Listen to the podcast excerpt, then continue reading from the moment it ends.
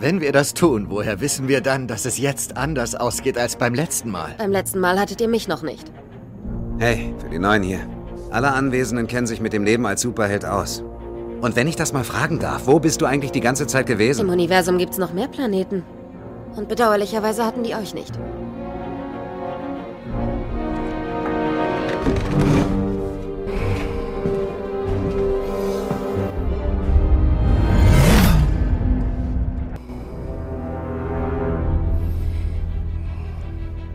Gefällt mir.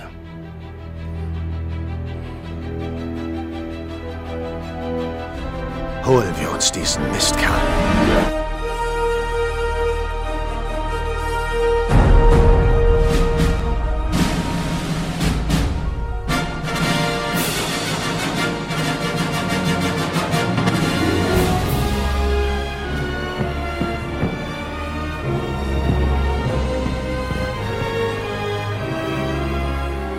Cinemotions, der Kinopodcast mit Stefan und Jens.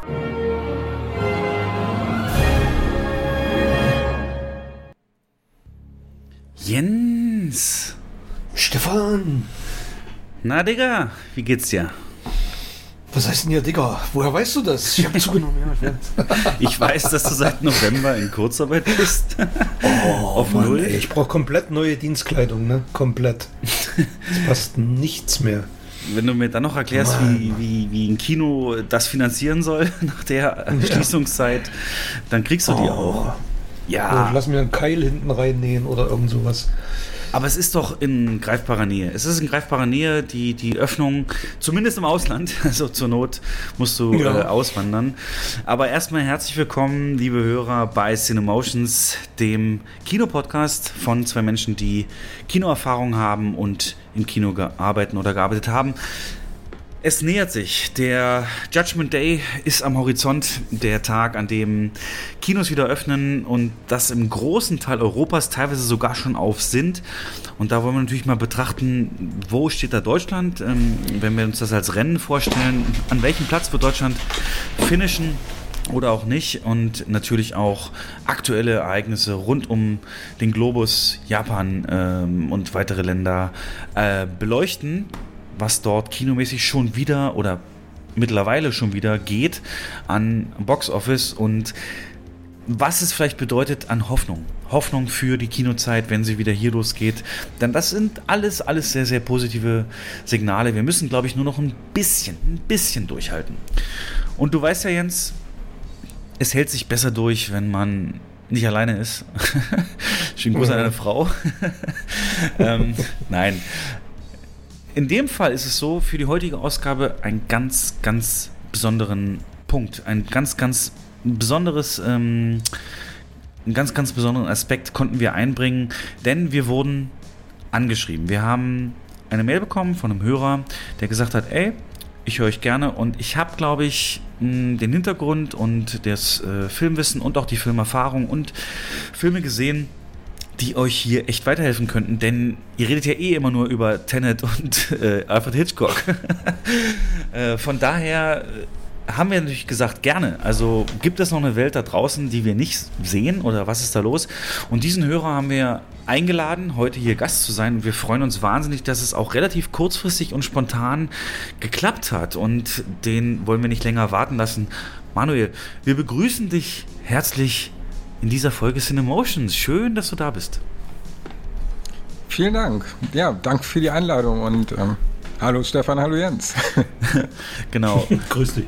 Das Ding ist, ich wusste gar nicht so richtig, wie ich dich ankündigen soll, denn äh, euer, äh, du bist nicht Podcast unerfahren. Du hast definitiv Podcast-Erfahrung und das auch zu einem Thema, das glaube ich millionenfach viele Leute ähm, interessiert. Weiß nicht, ob die Abrufzahlen auch so waren, aber ist es gerecht, wenn ich sage, du bist ähm, der einer der Podcaster vom Westworld Podcast in Deutschland oder ist das einfach schon zu lange her? Was meinst, was sagst du?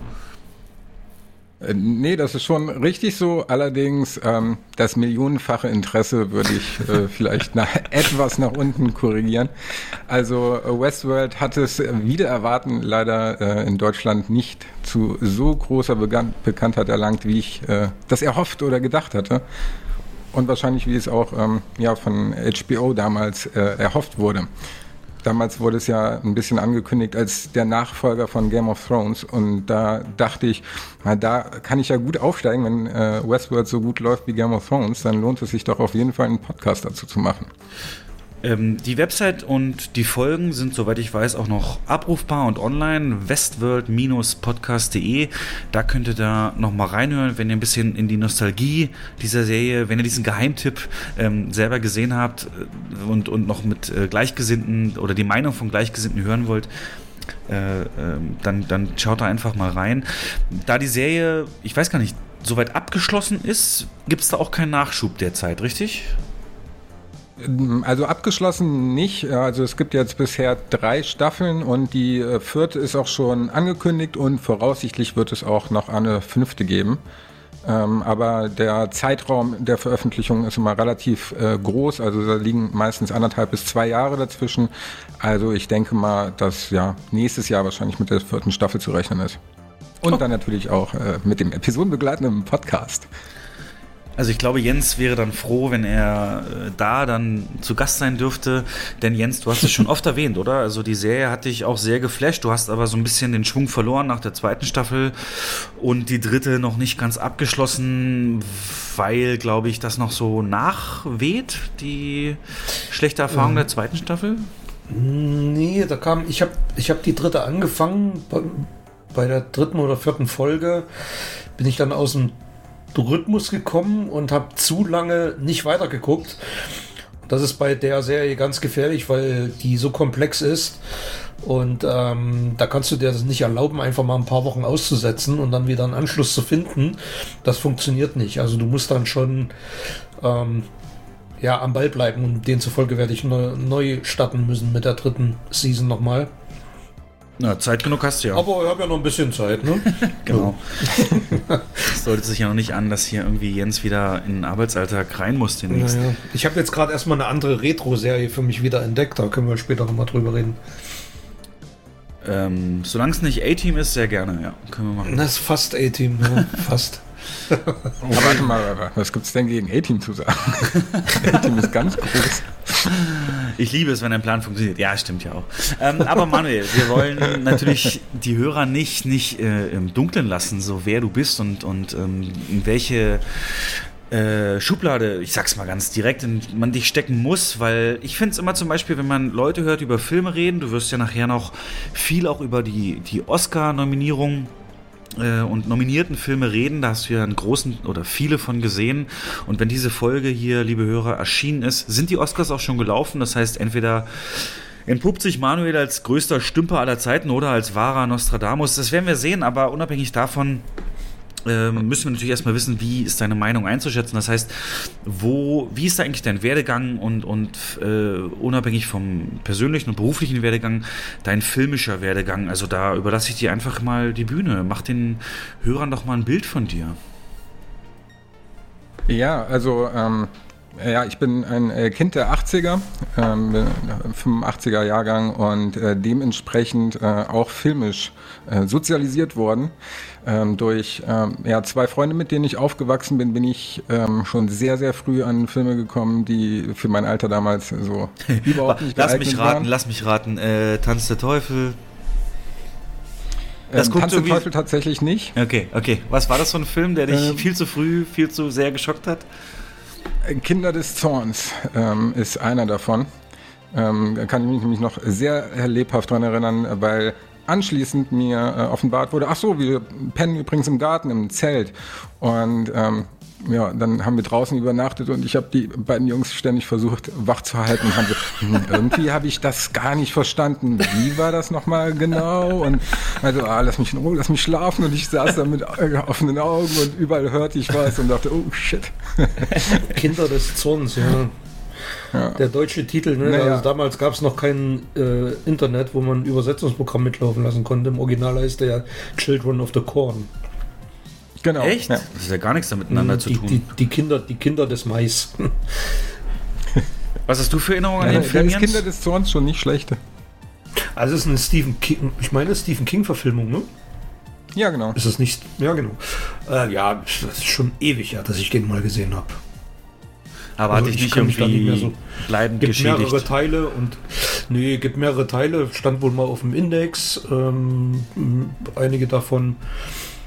Und ähm, mittlerweile, also wenn man es jetzt mit dem, mit dem zeitlichen Abstand nochmal guckt, das ist eher ein harmloses Filmchen. Ja, gut. nicht nur harmlos, sondern auch wirklich weird. Also die Ja, ähm. Special Effects Ja. sind äh, gruselig, Ja, die sind nicht gut gealtert. Ich habe den tatsächlich vor ein paar Jahren nochmal gesehen und da dachte ich, ei, okay, Hm. nicht gut gealtert. aber eine Erfahrung fürs Leben gemacht im Rahmen dieses Films und ja, erzähl weiter. Also diese viel zu frühen Filme hast du geguckt, bist trotzdem ein normaler Mensch geworden insoweit. Äh, aber was genau ist aus dir geworden, beziehungsweise wo bist du zu verorten und ja, wie ging das dann weiter? Genau, also ja, wie gesagt, äh, Kinoleidenschaft dann schon sehr früh entdeckt, beziehungsweise erst waren es die Filme als solche, bis ich dann ähm, als kleiner Lübcke mit ins Kino durfte. Ich habe nämlich jetzt mal nachgeschaut äh, gehabt. Mein erster Kinofilm war dann Free Willy. Nein. Was ein bisschen schade ist, weil äh, danach kamen Flintstones und König der Löwen. Ich habe gehofft, dass König der Löwen mein erster Film war, ähm, aber Free Willy war vorher.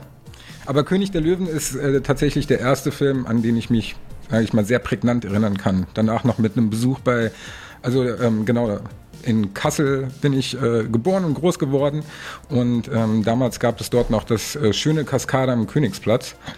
Und also mit den Wasserspielen ähm, vor jeder Vorstellung. Erzähl so. doch mal, was den, also äh, das Kaskade-Kino war weit über die Stadtgrenzen hinaus bekannt. Du hast es als einziger der Podcaster hier live gesehen. Ähm, von daher, das hat ja auch so eine kleine Reminiszenz bekommen im neu aufgebauten Kino hier in Kassel. Aber was genau lief denn da? War das einfach nur ein Wasserspiel mit Fontänen, die hoch runter und nach einem bestimmten Rhythmus abliefen? Weil aktuell in dem Neubau ist es so, dass auf diese Wand aus Wasser auch Bilder projiziert werden. War das damals schon der Fall oder was? Wie, wie lief das ab?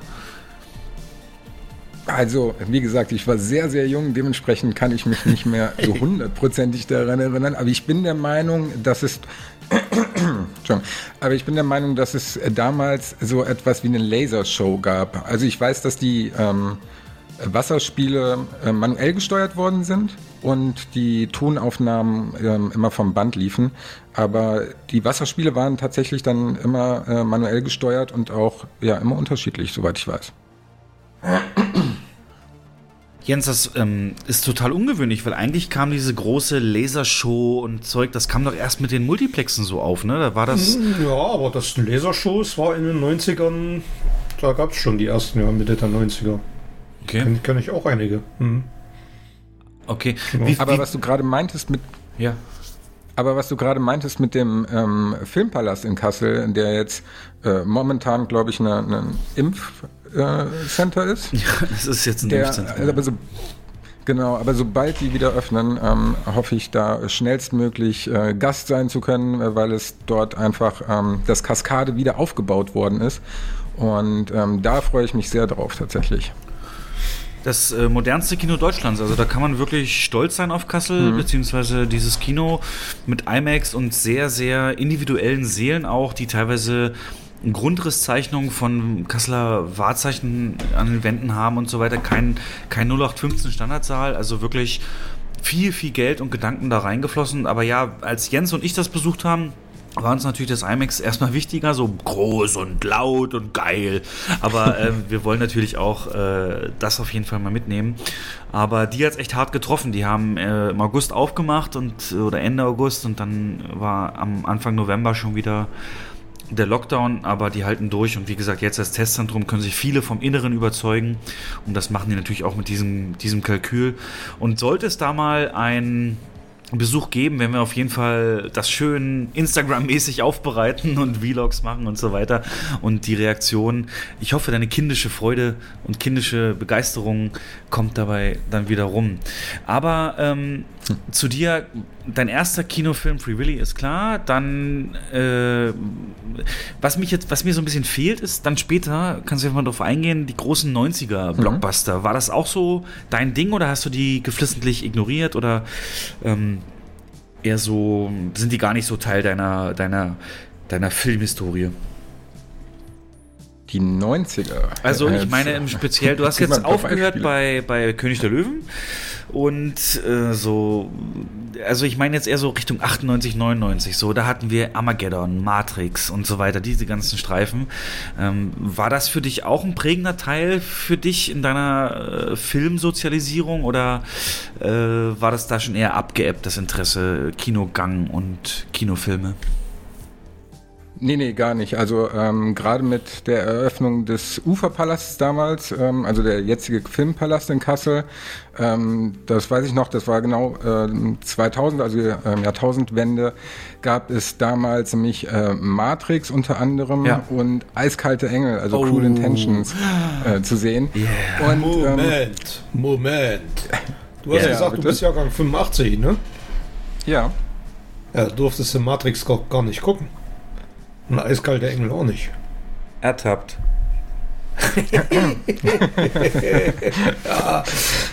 ja, Ja, was soll ich sagen? so ist das. es ist verjährt, es ist verjährt. nee, aber man kommt natürlich. Nein, aber auch, ähm, ich habe mich natürlich dann damals für Matrix entschieden, äh, wobei ich sagen muss, es war eine knappe Entscheidung. Aber ähm, ich bin im Nachhinein sehr, sehr froh, äh, Matrix da gesehen zu haben, weil mich der Film damals dermaßen geflasht hat. Und ähm, ja, danach war ich dann auch ähm, Stammgast eigentlich im Uferpalast. Also äh, mit einem Freund bin ich äh, häufig nach der Schule in ein, manchmal, beziehungsweise meistens sogar in zwei Filme dann gegangen. Weil das ganze Ding ist ja sehr groß und ähm, man kann sich da auch so äh, gut aufhalten. Das ist eines der größten Multiplexe Deutschlands, ja, tatsächlich. Ähm, das hat dich äh, geprägt. Ich, äh, es gibt ja in Kassel, also eine Kassel mittelgroße Stadt, 200.000 Einwohner, gibt es ja noch so zwei andere Kinos, wo man so sagt, hey, da könnte man auch hingehen. Äh, Gab es da jemals mit deinem Kumpel so die Entscheidung, lass uns mal das probieren oder eher das oder da, oder hast du dieses, diese Liebe für den Filmpalast äh, von also beibehalten? Also ich spreche speziell über das Kapitol-Kino, das ja nicht weit äh, weg ist vom Filmpalast. Äh, warst du da jemals? Ja, also ähm, da war ich dann später häufig, also als ich gar nicht mehr in Kassel gewohnt habe. Ähm, damals war aber ähm, meistens das Ufer oder äh, war der Uferpalast ähm, das Kino der Wahl. Ähm, später dann aber auch mehr das Kapitol tatsächlich, weil ähm, da dann auch ähm, ähm, ja, Restaurants mit äh, ähm, enthalten sind oder zumindest drumherum sind, da auch Bekannte von mir Betreiber sind und deswegen war dann dort eher so ähm, der Platz. Aber auch am, am Hauptbahnhof ist ein super schönes Kino. Ähm, früher gab es auch noch das Bambi, nein, Bali, das Bali-Kino. Ähm, Gibt's immer noch, Genau, ne? das sind dann aber mehr die Programmkino. Genau, das Bali gibt's immer noch. Das Bambi gibt's glaube ich, nicht mehr. Genau, René, das nicht mehr. Ja, das ist, hatten wir auch schon mal die ganze Diskussion, dass man so irgendwie startet in so Multiplexen und Action und dann irgendwann geht in die, also wie bei Büchern und Essen, dass man irgendwann auch seine Ansprüche steigert und dann das mehr zu genießen weiß, wenn es nicht dieses große Massen, Massenabfertigung ist. Ähm, das ist aber noch nicht alles. Du hast ja dein, dein Blickfeld deutlich erweitert ähm, und bist leider, muss man ja fast sagen, wobei ich weiß es nicht, ob leider, aber du bist nicht mehr in Kassel ansässig. Du hast, dich hat es irgendwann in die weite Welt verschlagen. Wie lief das? Ja, genau. Also ähm, nach Kassel bin ich dann erstmal ne, nach München fürs Studium. Und ähm, ja, da habe ich mal, äh, war ich damals eigentlich überwiegend im Cinema-Filmtheater, ja, in der äh, Max-Vorstadt ist das, glaube ich. Ähm, das war ein OV-Kino oder ist ein OV-Kino. Soweit ich das richtig in Erinnerung habe, zumindest liefen dort äh, viele OVs, also äh, Originalversionen. Und ähm, da war ich dann sehr, sehr häufig, hatte da in München aber auch ähm, mehrere Kinos, in die ich gegangen bin. Also das, da war ich dann nicht so festgelegt auf das äh, Cinema. Warte, Hier darf, darf ich mal kurz fragen, darf ich mal kurz fragen, OV-Kinos, ähm, findest du aus der Sicht von heute dieses Geschäftsmodell nachhaltig? Also glaubst du, dass, also dieses OV-Gucken ist ja so eine kleine, das ist ja wie so eine Spaltaxt. Also es gibt so Menschen, die sagen, ey, Hauptsache der Film ist gut. Und dann gibt es so Leute, wenn er nicht in OV ist, dann ist er scheiße. Ähm, wie ist denn da deine Einstellung zu? Also, wenn du heutzutage einen neuen Film guckst, ziehst du die englische Version vor und wartest dann vielleicht auch zwei, drei Tage, bis die läuft? Oder, oder ist dir das egal? Wie stehst denn du dazu? Ja, also ich bin, ähm, also hier in Hamburg gibt es ja das Savoy am Steindamm. Ja. Äh, das ist auch ein OV-Kino und das ist im Grunde genommen mehr oder weniger hier mein Stammkino geworden. Und ich gucke sehr, sehr gerne die Filme in Originalversion. Bin jetzt aber, also wenn äh, Freunde äh, nicht die Originalversion gucken wollen, bin ich aber, nein, dann gehe ich nicht da rein, komme ich nicht mit euch. Also, äh, also da habe ich jetzt auch natürlich kein Problem mit einem Film auf Deutsch zu gucken. Also es gibt ja auch einfach ähm, super synchronisierte Filme, das ist äh, gar nicht das Thema. Äh, von daher ähm, lieber OV, aber generell, wenn sie es anders ergeben sollte, dann halt auch die deutsche Synchro. Glaubst und, und gerade in München ja. sind OV-Kinos ja mehr als eine Nische, ne? Also da kenne ich mich auch ein bisschen aus. Ähm, da gibt es ja eine, also wirklich ein Riesenangebot an OV-Vorstellungen. Also meine Schwester wohnt da und wenn wir abends immer mal so eine Kinotour gemacht haben, äh, da war eigentlich teilweise sogar ein Problem, eine deutsche Fassung zu finden von einigen Filmen. Ja, echt? Aber also gerade wenn man so Klassiker gucken wollte, oder? Also was ist dieses, also das Thema OV, glaubst du, Kinos wären erfolgreicher, wenn sie mehr OVs zeigen würden? Ich meine damit auch die ganzen Standard-Multiplexe. Ähm, als, äh, also Jens und ich können uns ja daran erinnern, wir kriegen ja Kundenfeedback und äh, ich glaube so auf Platz 5, 6 der, der meisten Wünsche war oft mehr OVs. Ähm, ist das so ein Trend? Ist das einfach ähm, zeitgemäß. Du weißt ja vielleicht, Manuel, in, in, in vielen Nachbarländern, Holland und so weiter, zeigt man fast nichts synchronisiert, sondern immer Untertitel. Glaubst du, dass das, das ist eine Lücke in Deutschland? Da könnte, da sollte mehr draus gemacht werden? Also ich finde es total interessant, dass du als externer in Anführungszeichen so diese Meinung dazu gibst. Aber ja, was glaubst du? Also ist OV ein Markt, der stärker bespielt werden sollte? Oder sagst du, ey, im Moment Angebot ist genau richtig so, die Waage und ja. Also ehrlich gesagt äh, glaube ich, dass ihr da ähm, mehr oder bessere Einblicke habt. Ähm, ich ähm, bin aber der Meinung, dass generell OVs zumindest in den Großstädten ja auch viel gezeigt werden und ähm, ja, der Vergleich zu den Nachbarländern ist da natürlich auch ein bisschen, dass ähm, äh, gerade Film und Fernsehen hier einfach schon immer synchronisiert worden ist, was ja in Niederlanden oder Skandinavien auch nicht der Fall ist. Das heißt, äh, da ist eine ganz andere ähm, Sozialisierung des Englischen äh, schon von klein aufgegeben. Ähm, von daher bin ich mir nicht sicher, ob es äh, total erfolgsversprechend ist, wenn man ähm, jetzt total auf OV gehen sollte. Glaubst du denn, mal wirklich ganz ehrlich geantwortet, glaubst du, es geht etwas vom Spirit eines Films verloren, wenn es synchronisiert ist? Also die, die ganze Wucht, die ganze Energie, die ein Schauspieler da reinsteckt, glaubst du, die geht verloren durch eine Synchronstimme oder ist das mittlerweile so fortgeschritten, speziell in Deutschland, die Synchronisation, dass das nicht der Fall ist? Puh. Naja, also ähm, zum einen äh, finde ich, dass natürlich ähm, die Stimme eines Schauspielers ein Teil seines Schauspiels ist. Ja, genau. Das heißt, die, die, die Kunst des Schauspielers, ähm, äh, inklusive seiner Stimme, ja, die geht natürlich dann teilweise bei einer Synchro verloren. Andererseits gewinnt man natürlich die Kunst des Synchronisierens dazu. Das heißt, ähm, gute Synchronsprecher sind ja auch ähm, nicht umsonst so bekannt geworden, ähm, meinetwegen Bruce Willis oder Arnold Schwarzenegger. Ich glaube mhm. sogar die gleiche Synchronstimme. Die sind se selten ähm, nicht äh, sel selber Schauspieler, ne? Also die nee, richtig aber, guten ähm, Synchronsprecher sind meistens auch Schauspieler. Ah, ja, genau. Und von daher gewinnt man ja auch was dazu. Also es gibt einfach sehr, sehr viele Filme. Ich meine, das Paradebeispiel sind ja die, die ähm, Bud Spencer, Terence Hill Filme, mhm. die ohne die deutsche Synchro äh, nie so gut und so, so spaßig geworden wären. Aber ist das und, wirklich die Synchro ähm, oder ist es das ähm, Drehbuch? Also das, das, ähm, die Übersetzung? Also da wurde ja praktisch alles, also der Autor meine ich, ist der nicht eher dafür verantwortlich? Ja. Bei Bud Spencer. Der hat doch. Ja, mit Sicherheit zu einem mhm. großen Teil, aber das gehört ja auch mit äh, zur Synchronisation. Ja, definitiv. Und also beispielsweise ähm, Scrubs, äh, eine meiner äh, All-Time-Favorites, ist sowohl auf Deutsch als auch auf Englisch, äh, finde ich die Serie sehr, sehr gut. Und das ist ähm, doppelt gewonnen. Also äh, ich kann mir die Folgen doppelt angucken und habe teilweise Gags im Deutschen, die im Englischen nicht enthalten sind, weil sie halt anders funktionieren oder anders gesetzt worden sind. Und von daher ähm, kann man damit ja nur gewinnen.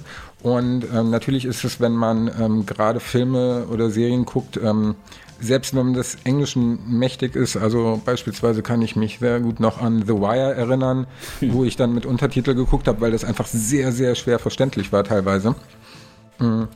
Aber ja, da ähm, tendiere ich dann trotzdem immer zur Originalversion, weil ich das ähm, ja besser finde, auch zum einen wegen ähm, der schauspielerischen Leistung dann oder beziehungsweise dem Teil der schauspielerischen Leistung und auch einfach der Nähe. Also zum Beispiel bei The Wire gehört der Slang einfach dazu und wenn der im Deutschen übersetzt ist, ähm, hat das Vor- und Nachteile, sage ich mal, ja. diplomatisch. Das ist ja eh ein Problem. Äh, also ganz kurz nochmal, weil du sagtest, wir haben da mehr Einblick. Äh, soweit es uns angeht und unsere Erfahrungen, Jens, ich weiß nicht, ob du mir da zustimmen würdest, aber ähm, Studentenstädte. Also das ist, da ist eine OV und viele OVs anbieten einfach einen Gewinn. Also das muss man da machen. Die Frage ist, wie sieht es aus in Städten, wo nicht so sehr Studenten überwiegen, ne? dass, dass du, ob du damit denselben Erfolg hast und nicht nur die in Anführungszeichen Hipster abholst. Von daher, das muss man, muss man dann sehen. Aber ich gebe dir völlig recht. Ähm, eins, was mir in letzter Zeit öfter mal durch den Kopf gegangen ist, ist zum Beispiel ähm, die Synchronisation von, also das, oh Gott, ich hoffe, oh Gott, oh Gott, ich hoffe, das muss jetzt politisch korrekt alles werden. Ähm, wenn du amerikanischen Film hast, die ähm, schwarzen Schauspieler, die farbigen Schauspieler, die haben immer so ein Singsang in der Stimme. Also, wenn du mal ein Interview mit Samuel Jackson gehört hast, weißt du genau, was ich meine. Und in Deutschen sind das eigentlich völlig akzentfreie Sprecher, meistens nur eine tiefere Stimme. Und das ist so ein Riesenthema, äh, weil da hörst du halt eine ganz andere Herkunft raus und diese, diese Sprachrhythmus und so weiter bei schwarzen Schauspielern. Ja, ist die Frage, ob das ähm, nicht noch mehr ausgearbeitet werden könnte. Aber hier kommt wieder mein Gaming. Ich weiß gar nicht, ob du, bist du Gamer? Ich weiß es gar nicht, aber auf jeden Fall auf mein Gaming-Erfahrung äh, raus man hatte mal den Versuch gehabt, in Deutschland auch im, im Spielbereich, im Gaming-Bereich, ganz markante Unterschiede in den Stimmen zu machen. Da gab es mal ein Rollenspiel, Baldur's Gate hieß das. Da hat man dann, äh, das war so ein Fantasy, Herr der Ringe-mäßiges Rollenspiel und da gab es dann halt Elfen auch und, und, und, und, Zwerge und so weiter. Und die Elfen natürlich Hochdeutsch und die Zwerge haben auf einmal gesächselt. Weißt du, da hat man so gesagt, so wie bei hier ähm, verrückte Reise im Flugzeug, so wo die bayerisch sprechen, so. Das ist so, das passt dann aber auch wieder nicht, weißt du? Und so, glaube ich, kann man es nie so wirklich übertragen. Und deswegen, um das mal kurz zu halten, mein Fazit, ähm, ihr sagt es schon, ich finde zum Beispiel Paradebeispiele wie der Sprecher von Arnold Schwarzenegger haben das bereichert. Ich bin mit Schwarzenegger-Filmen groß geworden auf Deutsch und als ich den zum ersten Mal Englisch gehört habe, war das eine Enttäuschung. also, das war nicht, ja. das war nicht das Gleiche einfach. Aber gut. Ja, fühle ich. Deswegen sind wir nicht hier. Ähm, Manuel, du hast schon den Namen gedroppt, du hast dann Hamburg gesagt. Seit mehreren Jahren, glaube ich, bist du jetzt in Hamburg. Ne? Was hat dich denn dahin verschlagen? Genau, seit knapp zehn Jahren bin ich jetzt in Hamburg. Hab, ähm, ja, was mich hierher verschlagen hat, ist eigentlich, ursprünglich hat ähm, äh, mein bester Freund hier gewohnt. Und da ich ihn häufig besuchen war und äh, mir Hamburg einfach als Stadt super gefällt, äh, gerade die Nähe zum Wasser ist sehr meins. Und ähm, deswegen bin ich dann ähm, ja quasi für den äh, Masterstudiengang äh, nach Hamburg gezogen und bin dann, ähm, das ja wie gesagt vor knapp zehn Jahren und durfte zum Glück damals dann noch äh, im Streits Filmtheater am Jungfernstieg äh, einige äh, Filme mir anschauen. Denn das war ein super schönes Kino, was auch äh, ein Foyer mit ähm, ja, Bar und kleinem Restaurant oder beziehungsweise wo man so Snacks essen konnte ähm, das war ein super schönes Kino und ähm, hat dann äh, leider auch zumachen müssen. Ähm, Und die ganzen Veranstaltungen, also Sneak Previews etc., die sind dann in das äh, vorhin erwähnte Savoy gewandert. Mhm. Ähm, also Savoy gehört äh, hier zu den Flabbe-Kinos, zu den ähm, ja, Premium-Kinos. Und ähm, da bin ich auch sehr großer Fan von. Also mittlerweile gibt es ja auch ähm, mittlerweile gibt es ja auch hier ähm, die Astor Film Lounge in der Hafen City und ähm, das Konzept dort einfach ähm, ja vor dem Film nochmal ähm, ja, sich Essen bestellen zu können, eine Kleinigkeit, so Snacks und ähm, leckere Drinks und dann schön in einem Ledersessel ähm, zu sitzen, die Beine hochzulegen. Das ist für mich ein ähm, sehr, sehr schönes Kinoerlebnis, was ich auch glaube, was ähm, Zukunft hat. Wow, wow, wow. So viele Themen. Ich muss auf ganz viel eingehen. Ich muss auf ganz viel eingehen, oder Jens, ich glaube, dich, dich interessiert es auch, aber okay, fangen wir mal mit dem Jungfernstieg-Kino an. Wie hieß das gleich? Streits Filmtheater. Filmtheater. Das war, wie viele Seele hatte das? Gott. Ich glänze mit Unwissen. War das, war das mehr so Arthouse-Kino? Okay, also schnell. es war kein Multiplex, korrekt? Ja, ein traditionelles Nein, Kino, ne? Ja. Traditionelles Kino, genau. okay. Ähm, das war dein erstes Stammkino in Hamburg, richtig? Ja, genau. Und du hast gerade gesagt, das hatte was Besonderes. Kann, kannst du das nochmal also, was genau? Puh, was genau? Also zum einen war es natürlich der Standort, also direkt am Jungfernstieg. Mhm. Ähm, vom Standort her halt wirklich super, weil man dort ähm, zum einen, wenn man halt ins Kino geht, ähm, schon mal an dem, äh, ja, am, am ähm, Jungfernstieg lang geht, ähm, da schon was trinken kann oder sich einfach an die Alster setzen kann. Und natürlich auch nach dem Film, äh, wenn man sich dann äh, irgendwie noch da hinsetzt und ja, dann den Film bequatscht. Und ansonsten war es, ich weiß nicht, ähm, ihr äh, könnt sonst also gerne mal googeln, Streits Filmtheater und ähm, die Front, ich weiß nicht, wie man das nennt, dort, wo der Name quasi draufsteht und die Lichter oben, also es ist, war von außen, war es auch einfach ein Kino wie ein klassisches Kino. So richtig noch mit, äh, wo, doch, doch, nee, wo die, wo die Filmtitel äh, Buchstabe für Buchstabe an so eine Leuchttafel angebracht wurden, sowas? Nee, das tatsächlich nicht, aber im Grunde genommen ohne die Tafel. Okay. Aber dafür viele Lichter. Okay. ähm, jetzt hast du vieles zusammengemischt. Ähm, warum musste das denn überhaupt schließen? Hat man da was gehört in der Hamburger Presse oder was war da der Grund? Oder ist es erst kurz zu wegen Corona? Ich habe da keinen Überblick. Nee, das, ähm, oh Gott, wann wurde das geschlossen? Das ich glaube so ne? 2011, 12, 13. Okay. Und warum? Also ich ähm, meine, jeder, immer wenn Jens und ich uns unterhalten so über Kinos und dann sagt jeder so, ja, diese Multiplexe und nur Geldmacherei und nur Schlange stehen und nur durchschleusen und, und Arthouse-Kinos und so lieb und so toll und die fragen auch, wie es mit dem Hund geht. Ähm, warum muss das dann zumachen? Also war das, war das ein, also normalerweise gerade solche kleinen Kinos, gerade an solchen Standorten sind oft kommunal gefördert. Also höre ich jetzt so ein bisschen raus, Hamburg hatte da nicht seine Finger im Spiel, irgendwie mit Förderungen. Hast du da zufällig mehr Einblicke, warum das zumachen musste?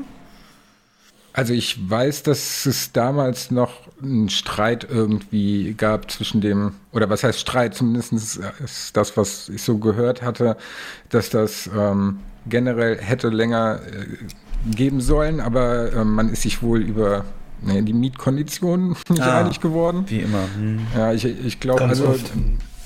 Die Räumlichkeiten äh, werden ja jetzt da ähm, eher für, für Ladengeschäfte. Ich weiß ehrlich gesagt nicht, was da äh, aktuell jetzt drin ist. Aber ähm, generell ging es da ja um Miete. Okay, und Savoy hat das so ein bisschen abgegriffen, sagst du? Also das Savoy ist sogar mir ein Begriff, das ähm, ist mir bekannt.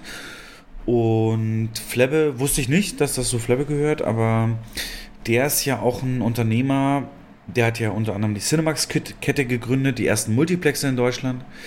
Ähm, mhm. Die Frage ist, sein Konzept ähm, auch dieses Hafen City-Ding mit diesem Garderobe und so theatermäßig und Lounge und Bar und so weiter. Äh, du weißt selber, Manuel, die größte Kritik, die größte Kritik an Kinos, die ich in meinen fünfeinhalb Jahren und Jens wahrscheinlich seit 20 Jahren mitkriegt, ist, ihr seid doch viel zu teuer. Und äh, das gilt doch auch, also ich war mal in Braunschweig in einem Flabby-Kino und auch da waren die Snackpreise genauso hoch, wie, so, wie du dir sie vorstellst in einem, äh, in einem Kino. Warum wird das so romantisch verklärt? Also warum wird das so, auch bei dir gerade? Ach, das ist so toll, sich da mal vorher hinsetzen. Weißt du, das ist halt kein Popcorn, okay, kein Nacho, das ist halt dann Wein und eine Erdnuss, aber auch eine Erdnusspackung für 3,50 ist halt ein Schweinepreis so. Also worüber sich alle aufregen. Weißt du, was ich meine? Warum, warum klappt es, wenn Flebbe das so aufbaut, dass ihr sagt, also ich sage jetzt ihr, ich bitte nicht böse verstehen, aber ähm, warum wird das so gelobt und gesagt, geil, das ist mal Kino, so wie es sein muss. Und, und, und wenn du in Multiplex gehst, wo es halt ein, alles gibt, außer diesen Barbereich, so nach Anführungszeichen, warum ist das dann so Teufel? Also, weißt du, was ich sagen will? Kannst du vielleicht mal von außen das sind so die, die, die elementaren Universalfragen von Kinobetreibern so.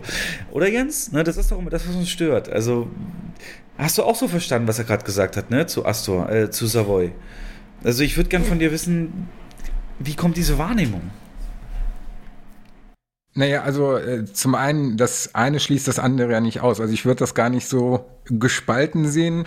Ähm, das sind ja einfach nur verschiedene Zielgruppen, die da bedient werden. Also äh, gerade in der Astor Film Lounge ähm, oder auch, ähm, ja, weiß nicht, in anderen Städten, die Astor-Kinos oder die Residenz oder so, das sind ja ähm, einfach Kinos für ja eine Zielgruppe mit einer hohen Preisbereitschaft. Und ähm, wenn man den, den Film oder den Kinoabend so als Event mit ähm, sieht, mit vorher ähm, was trinken, was essen oder danach halt äh, sich noch einen Drink an der Bar nehmen und ähm, dann noch länger über den Film quatschen. Also äh, das ist ähm, für mich macht das ein äh, Kinobesuch mit aus. Heißt aber nicht, dass ich auch nicht äh, in andere Kinos gehe. Also äh, ja, gerade irgendwie äh, Cinemax Dammtor ist ähm, auch ein super schönes Kino, äh, in dem ich auch äh, sehr häufig war. Oder auch hier das ähm, UCI mit, mit der IMAX-Leinwand beispielsweise. Also IMAX-Filme ähm, ja. gucke ich dann natürlich auf einer IMAX-Leinwand, wenn ich hier die Chance dazu habe. Ähm, genau deswegen, also das schließt sich ja ähm, nicht, erstens nicht komplett miteinander aus oder nicht aus ähm, sind aber einfach verschiedene Use Cases, wann ich was haben möchte. Okay, das heißt, du verurteilst aber es nicht. Ja, nee, Jens, bitte. Nee, gar nicht. Äh, nee, aber Nee, ich wollte nur nachhaken äh, oder, oder nachliegen, weil Stefan, denkst du nicht auch, dass, äh, wir hatten das Thema ja nun schon mehrfach, dass du in einem Umfeld, in dem du dich selber wohlfühlst, ähm, vielleicht bereit bist, mehr Geld auszugeben? Dass das das Konzept ist? Ja, hm.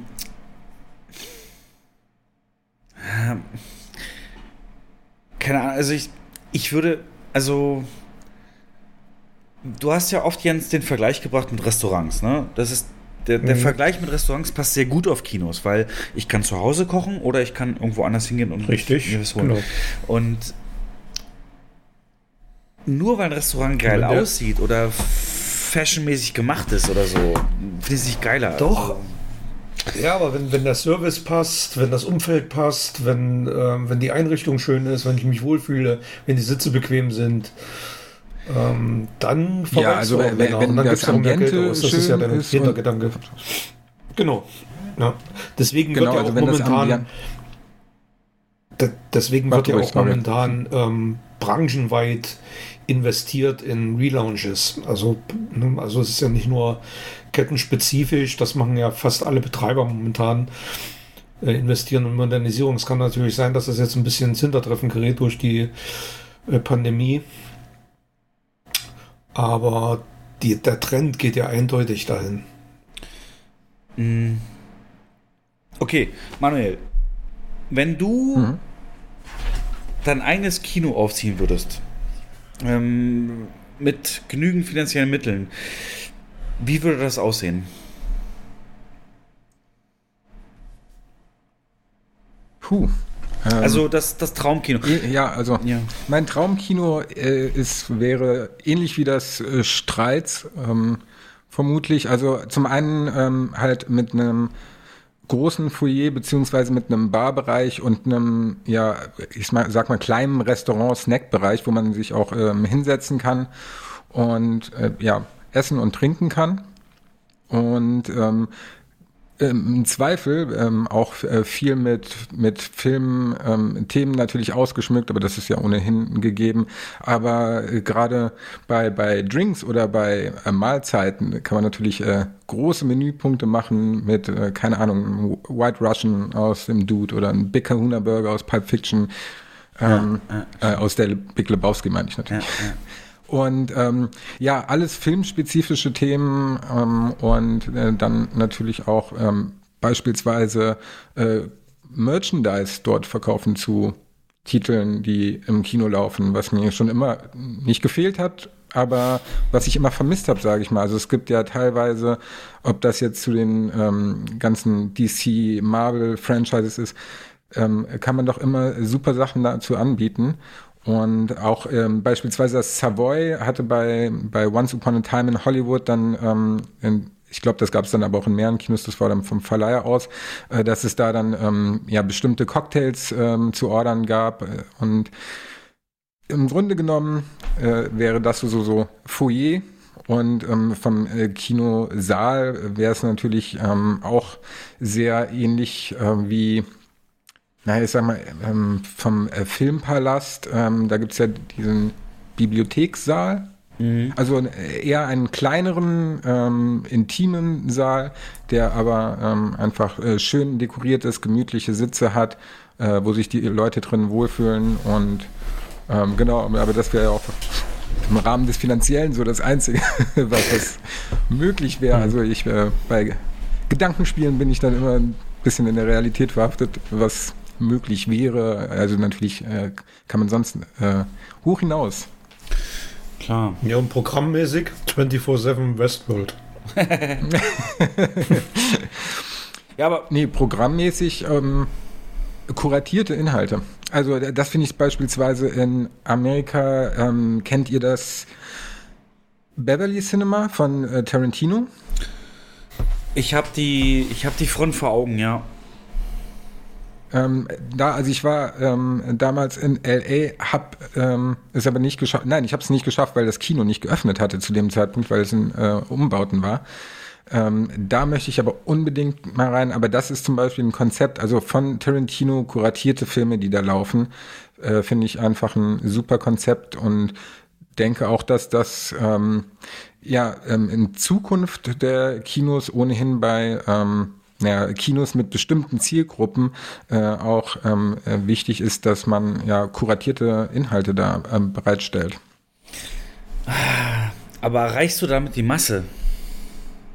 Also nein, nein. Das, äh, also da geht es ja auch um, wie gesagt, äh, Kinos mit bestimmter Zielgruppe, also Programmkinos ah, so, äh, oder einfach ähm, Kinos mit einer, ja, im Grunde genommen mit einer ähm, Community, die eine ähm, bestimmte Kundschaft an sich gebunden haben. Und also das ähm, Savoy beispielsweise, also gut, da habe ich jetzt kein Hintergrundwissen zu, aber aus meiner Wahrnehmung, und ich bin ähm, Pre-Pandemie äh, sehr häufig da gewesen, ist, sind das einfach ähm, ein Kreis an Leuten, die Savoy als Stammkino haben. Ja. Ja. Und ähm, sich da auch dementsprechend wohlfühlen. Also wenn ich in Savoy gehe, dann ähm, ja, da geht mir das Herz auf, da fühle ich mich wohl. Da, ich habe ähm, schon mal Silvester dort verbracht ähm, und da lief The Greatest Showman, vor zwei oder drei Jahren war das, glaube ich. Und ähm, das ist einfach, äh, wo man sich wohlfühlt, da ist man im Zweifel bereit, mehr Geld auszugeben und ähm, zum anderen natürlich immer wieder zu kommen. Und da ich ohnehin kein äh, großer äh, äh Verzehrer von Concessions bin, äh, ist das auch immer Weg. machbar. Brauchen ich nehme wir nicht. dann immer so ein, ein, Eis und ein Käffchen dazu und dann ähm, geht das meist. Du bist auch so, du bist auch so ein Typ, der bei 40 Grad draußen mit einem dicken Mantel kommt, wo die Dosen dann im Innenfutter versteckt sind, ne? Nee, nee, ich mag. Ja. also ich dachte, du wolltest gerade hinaus äh, im Sommer bei 40 Grad ins Kino, weil ich immer ja, noch nicht verstehe, ja, warum das so verpönt und, ist. Auf jeden Fall. Ähm, ja, gerade dann mit dicker Jacke, Kino. dass man schon die, die Chipstüten und die Getränkedosen drin verstecken kann. Nein, ja, nee, nee. ihm reicht ja ein Kaffee. Nein, macht doch keiner. Macht, macht doch keiner. Ja, also äh, ich würde mal behaupten, im Savoy ist die Rate von Leuten, die das machen, ähm, deutlich geringer als in Multiplexen, wo, ja, ja wie gesagt, die Zielgruppe kann ich mir vorstellen, halt ja. ja. Mit Sicherheit. Und äh, mit Chipstüten bin ich ohnehin teilweise empfindlicher, als ich, als ich das wollen würde. Gerade bei, bei ruhigen Filmen, ähm, oh. äh, ja, das ist ein schwieriges Thema bei mir. Da bin ich teilweise sehr empfindlich. Ja. Ähm, Was auch ein Grund ist ähm, für Stammkinos, wo ich weiß, okay, da ist das Klientel so, dass ich den Film ungestört gucken kann und ähm, beispielsweise ohne äh, Handy ähm, Richtig. etc. Genau. Störende Gäste im Saal. Riesenthema. Riesenthema. Jahrelang für uns auch. Ähm, Im Savoy gar nicht, oder was? Also, das, da, da sind alle erzogen? Ja, also okay. da habe ich eigentlich noch nie negative Erfahrungen gemacht. Aber ganz kurz, du meintest, äh, das ist jetzt schon ein bisschen way back, aber die ähm, Punkt von OVs, dass das an Nummer 6 stand, was hatte die denn sonst noch so für Feedback? Und gerade so die ersten Punkte würden mich interessieren. Der allererste, ah, da erzähle ich auch kein Geheimnis, das war immer Preis. Also, ne, wie kann man für einen halben Liter Wasser, Cola 4 Euro irgendwas äh, verlangen oder Eintritt und so weiter vielen Leuten ist halt nicht bewusst, wie Kinos sich finanzieren und wie die, wie die Kostenstrukturen aufgestellt sind. Ähm, Platz zwei war, oder teilweise jetzt zum Schluss auch Platz eins war eben Publikum, das, das, das andere Publikum. Also störende Gäste, nach Alkohol stinkende ja. Gäste, schmatzende Gäste, so diese Richtung, Handynutzer, Untertitelvorleser, alles so diese Schiene, die halt stört. ähm, das ist, war auch mein Steckenpferd. Und Jens, ich erwarte von dir, kann ich mal kurz off-topic, aber Jens, ich erwarte von dir, dass du das fortsetzt, ne? auch wenn ich nicht mehr in dem Kino bin, dass dieser Aspekt, äh, dass wir mal Leute reinschicken, auch während ein Film läuft und die dann mal gucken oder wir in der Projektion lang gehen, in die Seele reinschauen und gucken, ob da irgendwie schon von oben äh, Handylichter zu sehen sind, dass das weitergeführt wird, ne? weil ich glaube, oh. die erste Kinokette in Deutschland, die das als Image und Marke für sich etablieren kann, wird gewinnen. Die wird den Erfolg haben. Das wird sich rumsprechen. Ey, die achten da drauf, da kommt jemand rein und so weiter. Ähm, warum hast du jetzt so gestöhnt? Das unterbricht meinen epischen Monolog komplett. Nein. Ja, wieso? Du weißt doch, dass ich dann. Du, du weißt doch, dass ich dahingehend Fetischist bin. Genau was Bild- und Tonqualität angeht. Oh ja, richtig. Da, also Jens ist ja. wirklich jemand, der zieht nochmal die Schraube, die das Objektiv hält, ähm, eine Viertel äh, Millimeter nach links so und, und macht jetzt noch ein bisschen gerade und dass das auch ganz genau passt. Wir hatten nämlich jetzt, wo wir es gerade hatten, Kassel Filmpalast.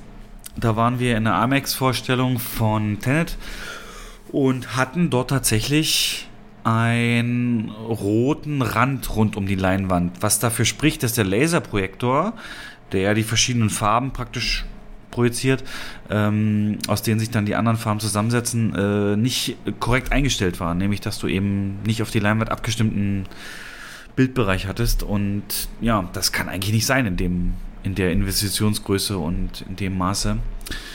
Ähm, aber wie kommen wir jetzt drauf? Äh, OV, Hilf mir mal kurz, Manuel. Was hast du gerade gesagt? Bild und Bild und Tonqualität hat, hat das. Ah. Ja, aber das liegt aber auch daran, dass die, das Kino Neubauten nicht mehr in ähm, Kaschierung investieren. Ne? Also da wird, da wird, da gibt es keine unterschiedlichen Bildformate mehr. Stimmt, das ist nur noch können. ein fester, fester Bildschirmbereich.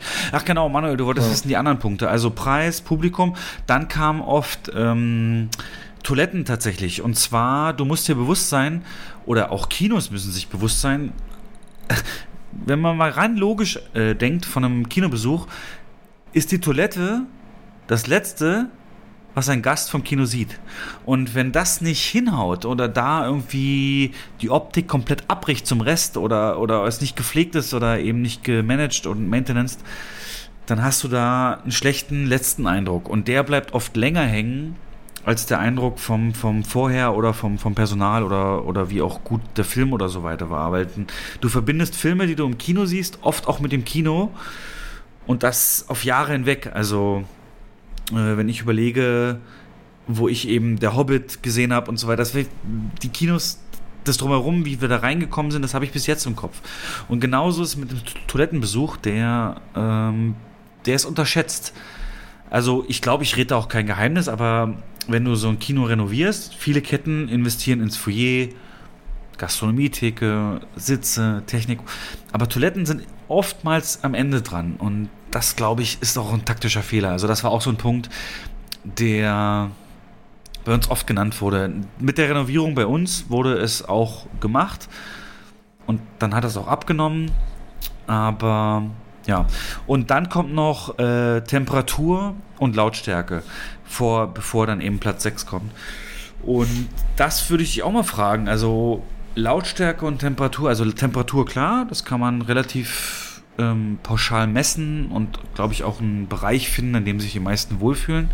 Aber Lautstärke, Anekdote, wenn wir neue Filme bekommen haben, habe ich immer gesagt, mach die mal ein bisschen, also Filme werden programmiert, du kriegst die Festplatte und musst dann eben anlegen, der soll zu der Uhrzeit abgespielt werden und vorher soll die Werbung laufen und dann und dann soll der Vorhang aufgehen und so weiter. Also wie so eine typische ähm, Filmschnittprogramm machst du da die Markierungen und zu der Zeit das, zu der Zeit das.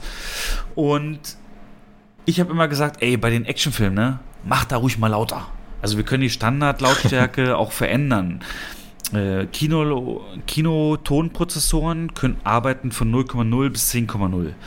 Und die Standardlautstärke, Jens, wenn ich mich nicht irre, ist immer 4,5, richtig? Ne, 4,0. 4,0 ist die Es Standard. ist aber, ja, es ist aber, ja, bei einem, ähm, wir haben eine Meyer Soundanlage im größten Saal und da ist der Standard eigentlich sogar 7,0. Das, das ist aber nicht machbar. Also da fliegen dir, Ohren weg. platzen dir die Trommelfälle dann.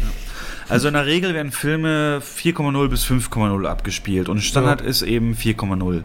Und ich habe gesagt, ey, wenn sowas kommt wie Star Wars, wenn sowas kommt wie Tenet, wenn sowas kommt, keine Ahnung, Transformers, programmiert mal von vornherein auf 4,5 oder sogar 5,0 im größten Saal. Ähm, ja, und äh, ich weiß nicht, ob die Beschwerden dann nur daran lagen, dass ich das so wollte, aber das war zumindest bei uns ein Thema, das ich nie so richtig Nee, einsehen schon- wollte. Aber, ich muss, aber warte mal, ganz kurz, Jens, ganz kurz zur Verteidigung Ja. muss ich sagen, ich war ja immer Riesenfan, habe ich ja gesagt, unsere Mitarbeiter während des Films reinzuschicken oder am Anfang des Films steht immer ein Mitarbeiter unten und guckt sich an Lautstärke, Bildschärfe, 3D, ja, nein und so weiter. Also all diese wichtigen Faktoren, Temperatur und wenn was nicht passt, soll das auch melden. Das Problem ist, die Mitarbeiter, die wir beschäftigen, sind oft ungelernte Studenten, die auch wenig Kino- und äh, Filmerfahrung haben und entsprechend wissen die auch nicht, ab wann es zu laut ist und so. Die stehen da halt kurz drin. Mm, Aber in der Regel, wenn es zu laut ist, sollen sie es melden. Und die meisten haben es auch gemacht und dann haben wir ja in der Folge Vorstellung das auch runterprogrammiert. Äh, aber ja, jetzt ins, was wolltest du sagen?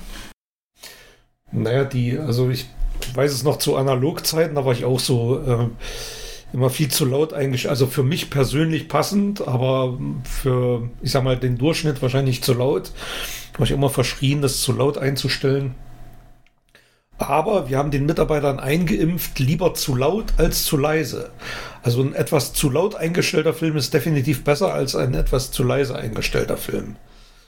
Das war so das Credo über locker 10, 15 Jahre hinweg. Hat sich dann ein bisschen geändert mit der Digitalisierung, weil man es dann viel besser abgleichen konnte. Aber weil du gerade ähm, vorhin Tenet genannt hast, es war so ein Paradebeispiel, der durch seine Abmischung auch so extrem laut in den Action-Szenen und extrem leise in den äh, Dialogszenen war. Da hat ja ähm, Christopher Nolan sogar Stellung dazu bezogen, Ja. dass es so einen riesen Shitstorm dazu gab. Und, Hast du den ähm, gesehen, Das ist halt OV wirklich ein schwieriger? Fall. Ähm, ja, den beispielsweise habe ich ähm, in OV und dann nochmal im IMAX gesehen. Zu der vorherigen Diskussion. Ja, Und OV. Bei dem haben wir halt auch runtergeregelt, den Ton. Ne? Ja. Also muss, da haben wir tatsächlich nach unten angepasst, weil das war selbst uns zu heftig dann. Genau, und OV Ja, also, merkst du es ähm, auch deutlich, Entschuldigung, äh, ganz kurz, die, die OV merkst du auch wirklich die Abmischung mit den Originaltonspuren, die ist auch krass anders, als wenn es deutsch synchronisiert ist. Ähm, die, die englischen Tonspuren hörst du wirklich fast kaum. Und diese Kritik kann ich komplett nachvollziehen.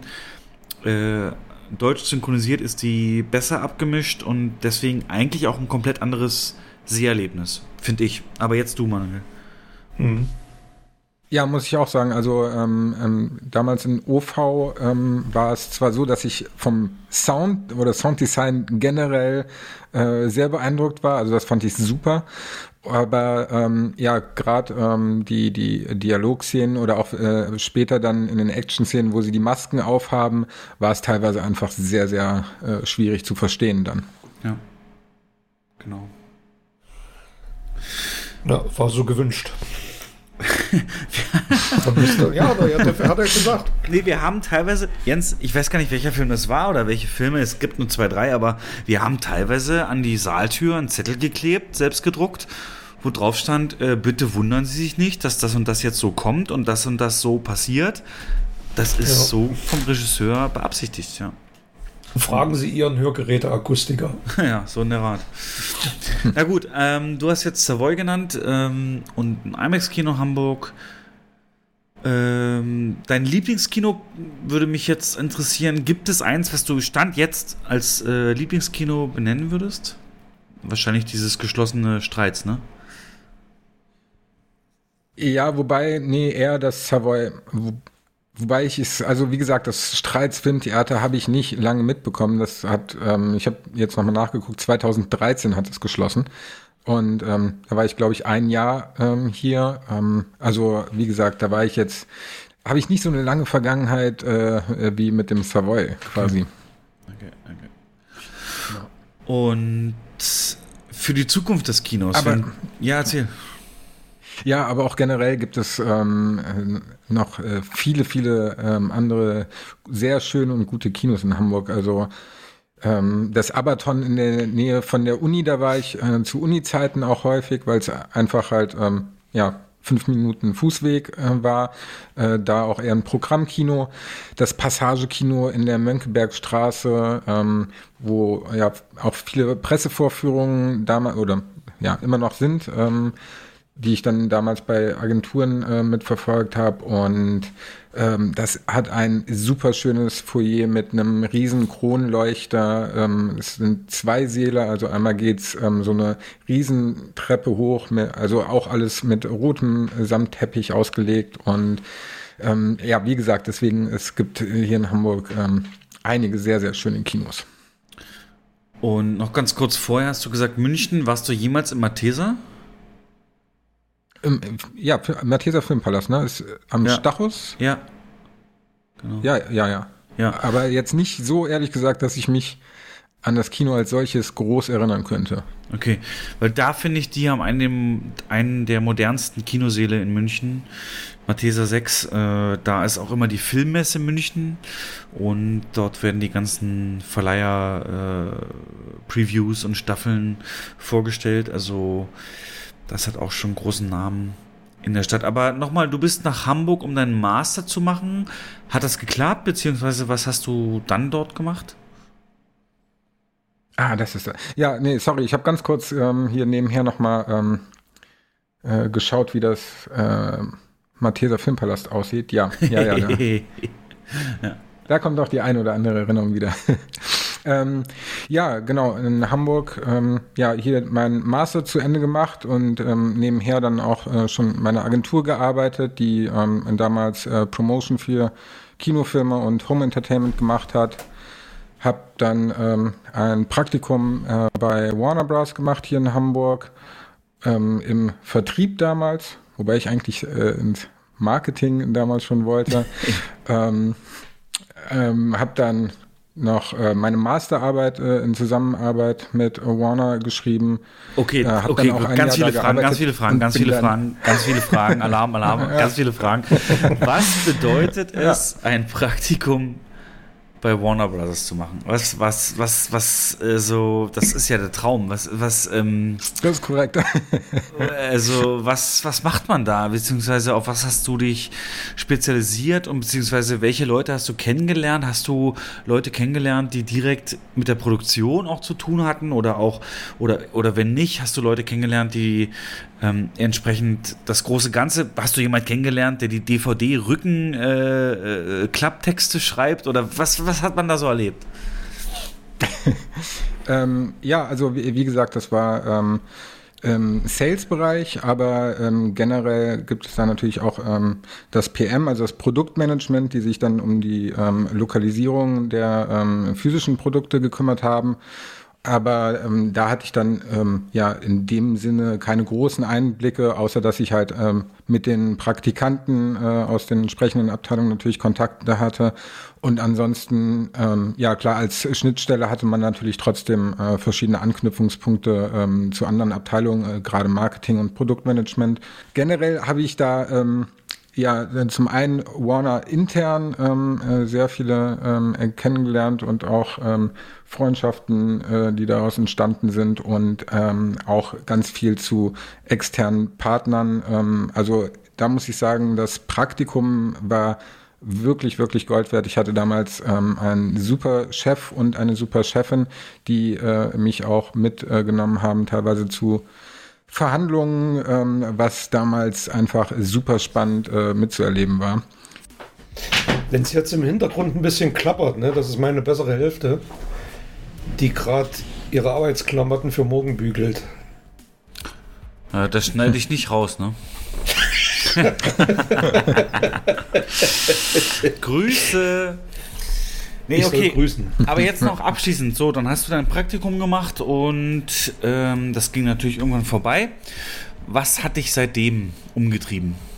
Genau, also wie gesagt, dann ähm, bei ähm, Studio Hamburg angefangen, erst als Produktmanager oder Junior Produktmanager, ähm, wo ich dann halt für ja, reguläre ähm, Blu-ray, DVD, Katalogveröffentlichungen zuständig war und ähm, bin dann in den Vertrieb gewechselt ähm, in, als Trade Marketing Manager, wobei ich dort dann auch ähm, viel als Produktmanager gearbeitet habe äh, und dann ja Collectors Editionen ähm, Kunden vorgeschlagen habe, äh, konzeptuiert habe und die dann ähm, umgesetzt habe. Genau und dann ähm, war ich bis 2019, also äh, kurz vor Pandemie, da. Ähm, habe dann ja aus äh, verschiedenen Gründen dort äh, gekündigt und ein Grund war ähm, von meiner damaligen Partnerin ein ähm, geschriebenes Theaterstück als Buch, als Kinderbuch zu adaptieren. Ähm, das habe ich dann quasi geschrieben und äh, plötzlich mal, oh, okay, die Pandemie fängt an. und ähm, da dachte ich, das ist aber ein super Zeitpunkt, äh, seinen Job zu kündigen und einfach mal ein Buch zu schreiben und sich um andere Sachen zu kümmern. Ähm, genau, aber dann habe ich ähm, das Jahr damit verbracht, das Buch zu schreiben. Ähm, ja, hatte so ein paar Fortbildungen, mich weitergebildet und äh, dann das Buch vermarktet und ähm, veröffentlicht. Das ähm, heißt auf genau, Basis eines Theaterstücks ein Roman sozusagen. Ähm, genau, dazu wollte ich jetzt gerade kommen. Ja, okay. ähm, ähm, und zwar handelt es sich um ein Kindertheaterstück, also ähm, ein Präventionstheaterstück zum Thema gesunde Ernährung. Und ähm, ach genau, es heißt Schneewittchen in der Zuckerfalle. Mhm wenig subtiler Titel. und man weiß direkt, woran man ist. Ja. Und ähm, genau dazu habe ich ein Kinderbuch geschrieben, äh, habe aber, also weil ich zeichnerisch oder künstlerisch so semi-begabt bin, ähm, mir da einen Illustrator zugeholt, der sich ähm, um die Illustrationen gekümmert hat. Und dann habe ich, ähm, ja, wie gesagt, mich um das Produktmanagement gekümmert, also, keine Ahnung, den, den ähm, Satz, den ähm, das Papier, ähm, komplett ähm, die Haptik des Buches, wo lasse ich drucken, wie viel lasse ich drucken, etc. Und ähm, dann auch die Vermarktung übernommen, also ja, online, offline, dann natürlich auch irgendwie Pressemitteilungen geschrieben und ähm, über Influencer ähm, versucht, noch mehr Reichweite zu generieren. Und das Ganze dann über eine Crowdfunding-Kampagne, gekickst, ja nicht gekickstartet, sondern ähm, gefundet. Also welche, welche Plattform? Über, ähm, Start Next, Start Next. Okay. Ja, über Start Next ähm, crowdfunded und ähm, dann anschließend über die Website nordlicht-theater-hamburg.de. Ähm, da gibt es dann äh, das Buch, das Kinderbuch für ähm, Kinder zwischen vier und sechs, so als Kern natürlich auch plus minus, je nachdem wie clever das Kind ist.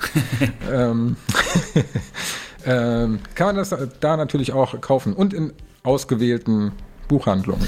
War das immer schon so ein Traum? In der Auswahl war ich da sehr, sehr anspruchsvoll. Was heißt das? Deswegen gibt es die nur in ganz wenigen. Ach so. Nein, es, ich ähm, konnte ja nicht äh, alle Ja. abfahren. Also die, ich bin da selbst hingefahren und äh, deswegen gibt es die hier in Hamburg äh, in einigen Buchhandlungen und in Kassel, also meine Heimat, noch ein paar. Äh, Und natürlich online, ne? Auch die, ähm, genau, online und auch auf der Seite stehen dann auch die Buchhandlungen, wo es verfügbar ist. Es drängt sich jetzt eine Frage auf. Ne? Es drängt sich eine Frage auf, die muss ich jetzt stellen. Und zwar, Oh wie schwer war es denn umzuschalten von dem ganzen Produktmanagement zu Alarmstufe Rot zu einem Kinderbuch. Also, worauf, das klingt jetzt polemisch, aber war das so die Takte, die du da nutzt für Marketing, für Management des Produkts und so weiter? Sind es im Kern dieselben, wo du sagst, die, die, die Anschlagstellen habe ich, nur eben eine andere Zielgruppe oder war das ein komplettes Umdenken? Ähm, ja, also von der Zielgruppe her ist es natürlich eine komplett andere Ja. gewesen, wobei man auch sagen muss, dass man natürlich bei ähm, Studio Hamburg, ähm, also wie gesagt, Alarmstufe Rot war jetzt einer von vielen Titeln, aber auch da hatte ich ähm, Sesamstraße oder Pokémon, also auch ähm, äh, Kinderthemen.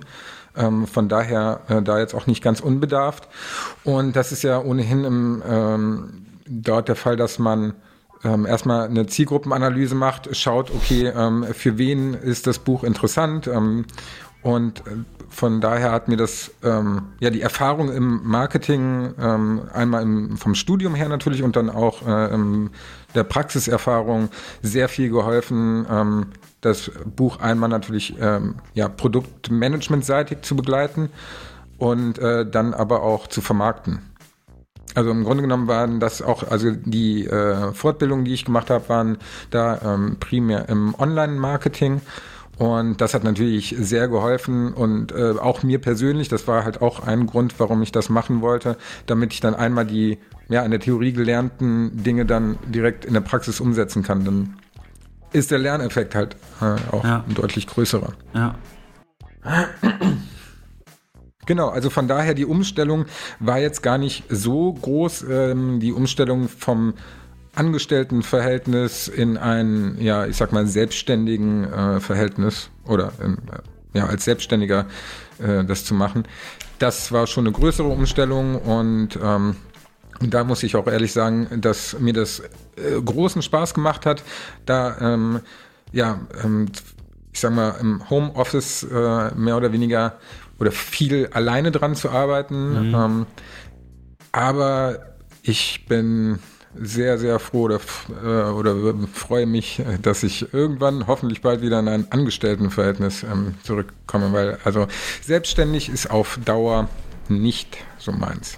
Aber so, äh, so oder so, ich finde wirklich das Thema des Buches und ähm, die Aufmachung und aber insbesondere das Thema, weißt du, selbst wenn du 10.000 Bücher druckst und nur 100 Eltern es kaufen, ich glaube, du hilfst damit, also es klingt jetzt total romantisch, aber ich glaube, du hilfst damit, ähm, also das Thema des Buches ist halt aktuell und äh, wenn sich nur von diesen 100 Eltern nur fünf Kinder zu Herzen nehmen, weißt du, dann hast du fünf Kindern geholfen. So. Und das ist halt das. Also ich habe gerade mal.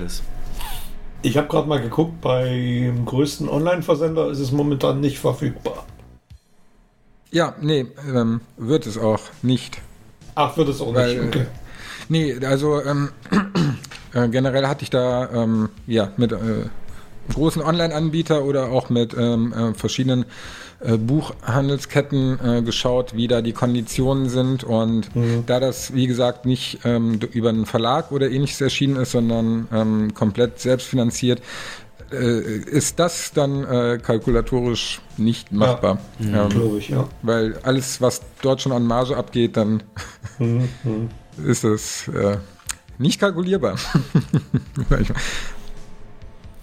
Aber ja, äh, vielen Dank. Ich bin äh, trotzdem froh, dass ich keine 10.000 produziert habe und dass mehr als 100 weggegangen sind. aber ähm, ja, also wie gesagt, da freue ich mich. Ähm, immer sehr ähm, über Feedback habe ich ähm, viel bekommen oder haben wir viel bekommen. Und das war teilweise echt äh, rührend, gerade weil man von Kindern natürlich wirklich das direkteste und ja. wahrste Feedback bekommt. Ja. Und bisher habe ich da ähm, äh, gerade von Kids ausnahmslos ähm, Gutes gehört und ähm, von daher bin ich sehr glücklich und sehr zufrieden damit. Jo. Wieder hin zum Kino? Nee, aber dann. Der Kinopodcast. Ja, zum Abschluss, dann steht dir äh, natürlich die Entscheidung frei, äh, weitere Adaptionen oder eigene Werke in der Richtung äh, zu realisieren. Ja, also ähm, generell das äh, Nordlichttheater ähm, ist, ähm, wird, besteht natürlich äh, und wird nach der Pandemie dann hoffentlich schnell wieder ähm, spielen können. Und ähm, da sind äh, dann auch weitere Stücke in Planung. Aber ich als ähm, Buchautor äh, gebe mich mit meinem Erstlingswerk, setze ich mich vermutlich in Ruhe. okay. Nee, also ähm, ich hoffe, dass ich ähm, eine, eine Zukunft irgendwo auch ähm, wieder in der Filmbranche finden werde. Und ja, wie gesagt, äh, als Buchautor nicht mehr. ja, aber gerade auch die Autoren- und Skriptseite ähm, eines, auch bei Filmen, ist natürlich von vielen unterschätzt und äh, jeder ja, Film. Schreibt doch mal ein paar vernünftige Drehbücher. Genau, wollte ich, da wollte ich hinaus, genau. Ja. Pitch mal ein paar Drehbücher an Netflix. Ich habe gehört, die wollen 17 Milliarden für Content rausballern nächstes Jahr. Ja, da können wir mal, da bleibt was übrig. Aber genau, Theater, ähm, Kindertheater, Lichtspieltheater, soweit ist das nicht auseinander. äh, Kinos. Damit ist Manuel, glaube ich, ausreichend vorgestellt und wir kommen in die News. Und da, äh, ja, frage ich dich mal, Jens, äh, gibt es irgendwas, was du aus der Kinobranche an News äh, bekannt zu geben hast? Oder wollen wir uns dem großen Elefanten im Raum widmen, den Oscars, die, wenn du diesen Podcast hörst, schon vorbei sein werden?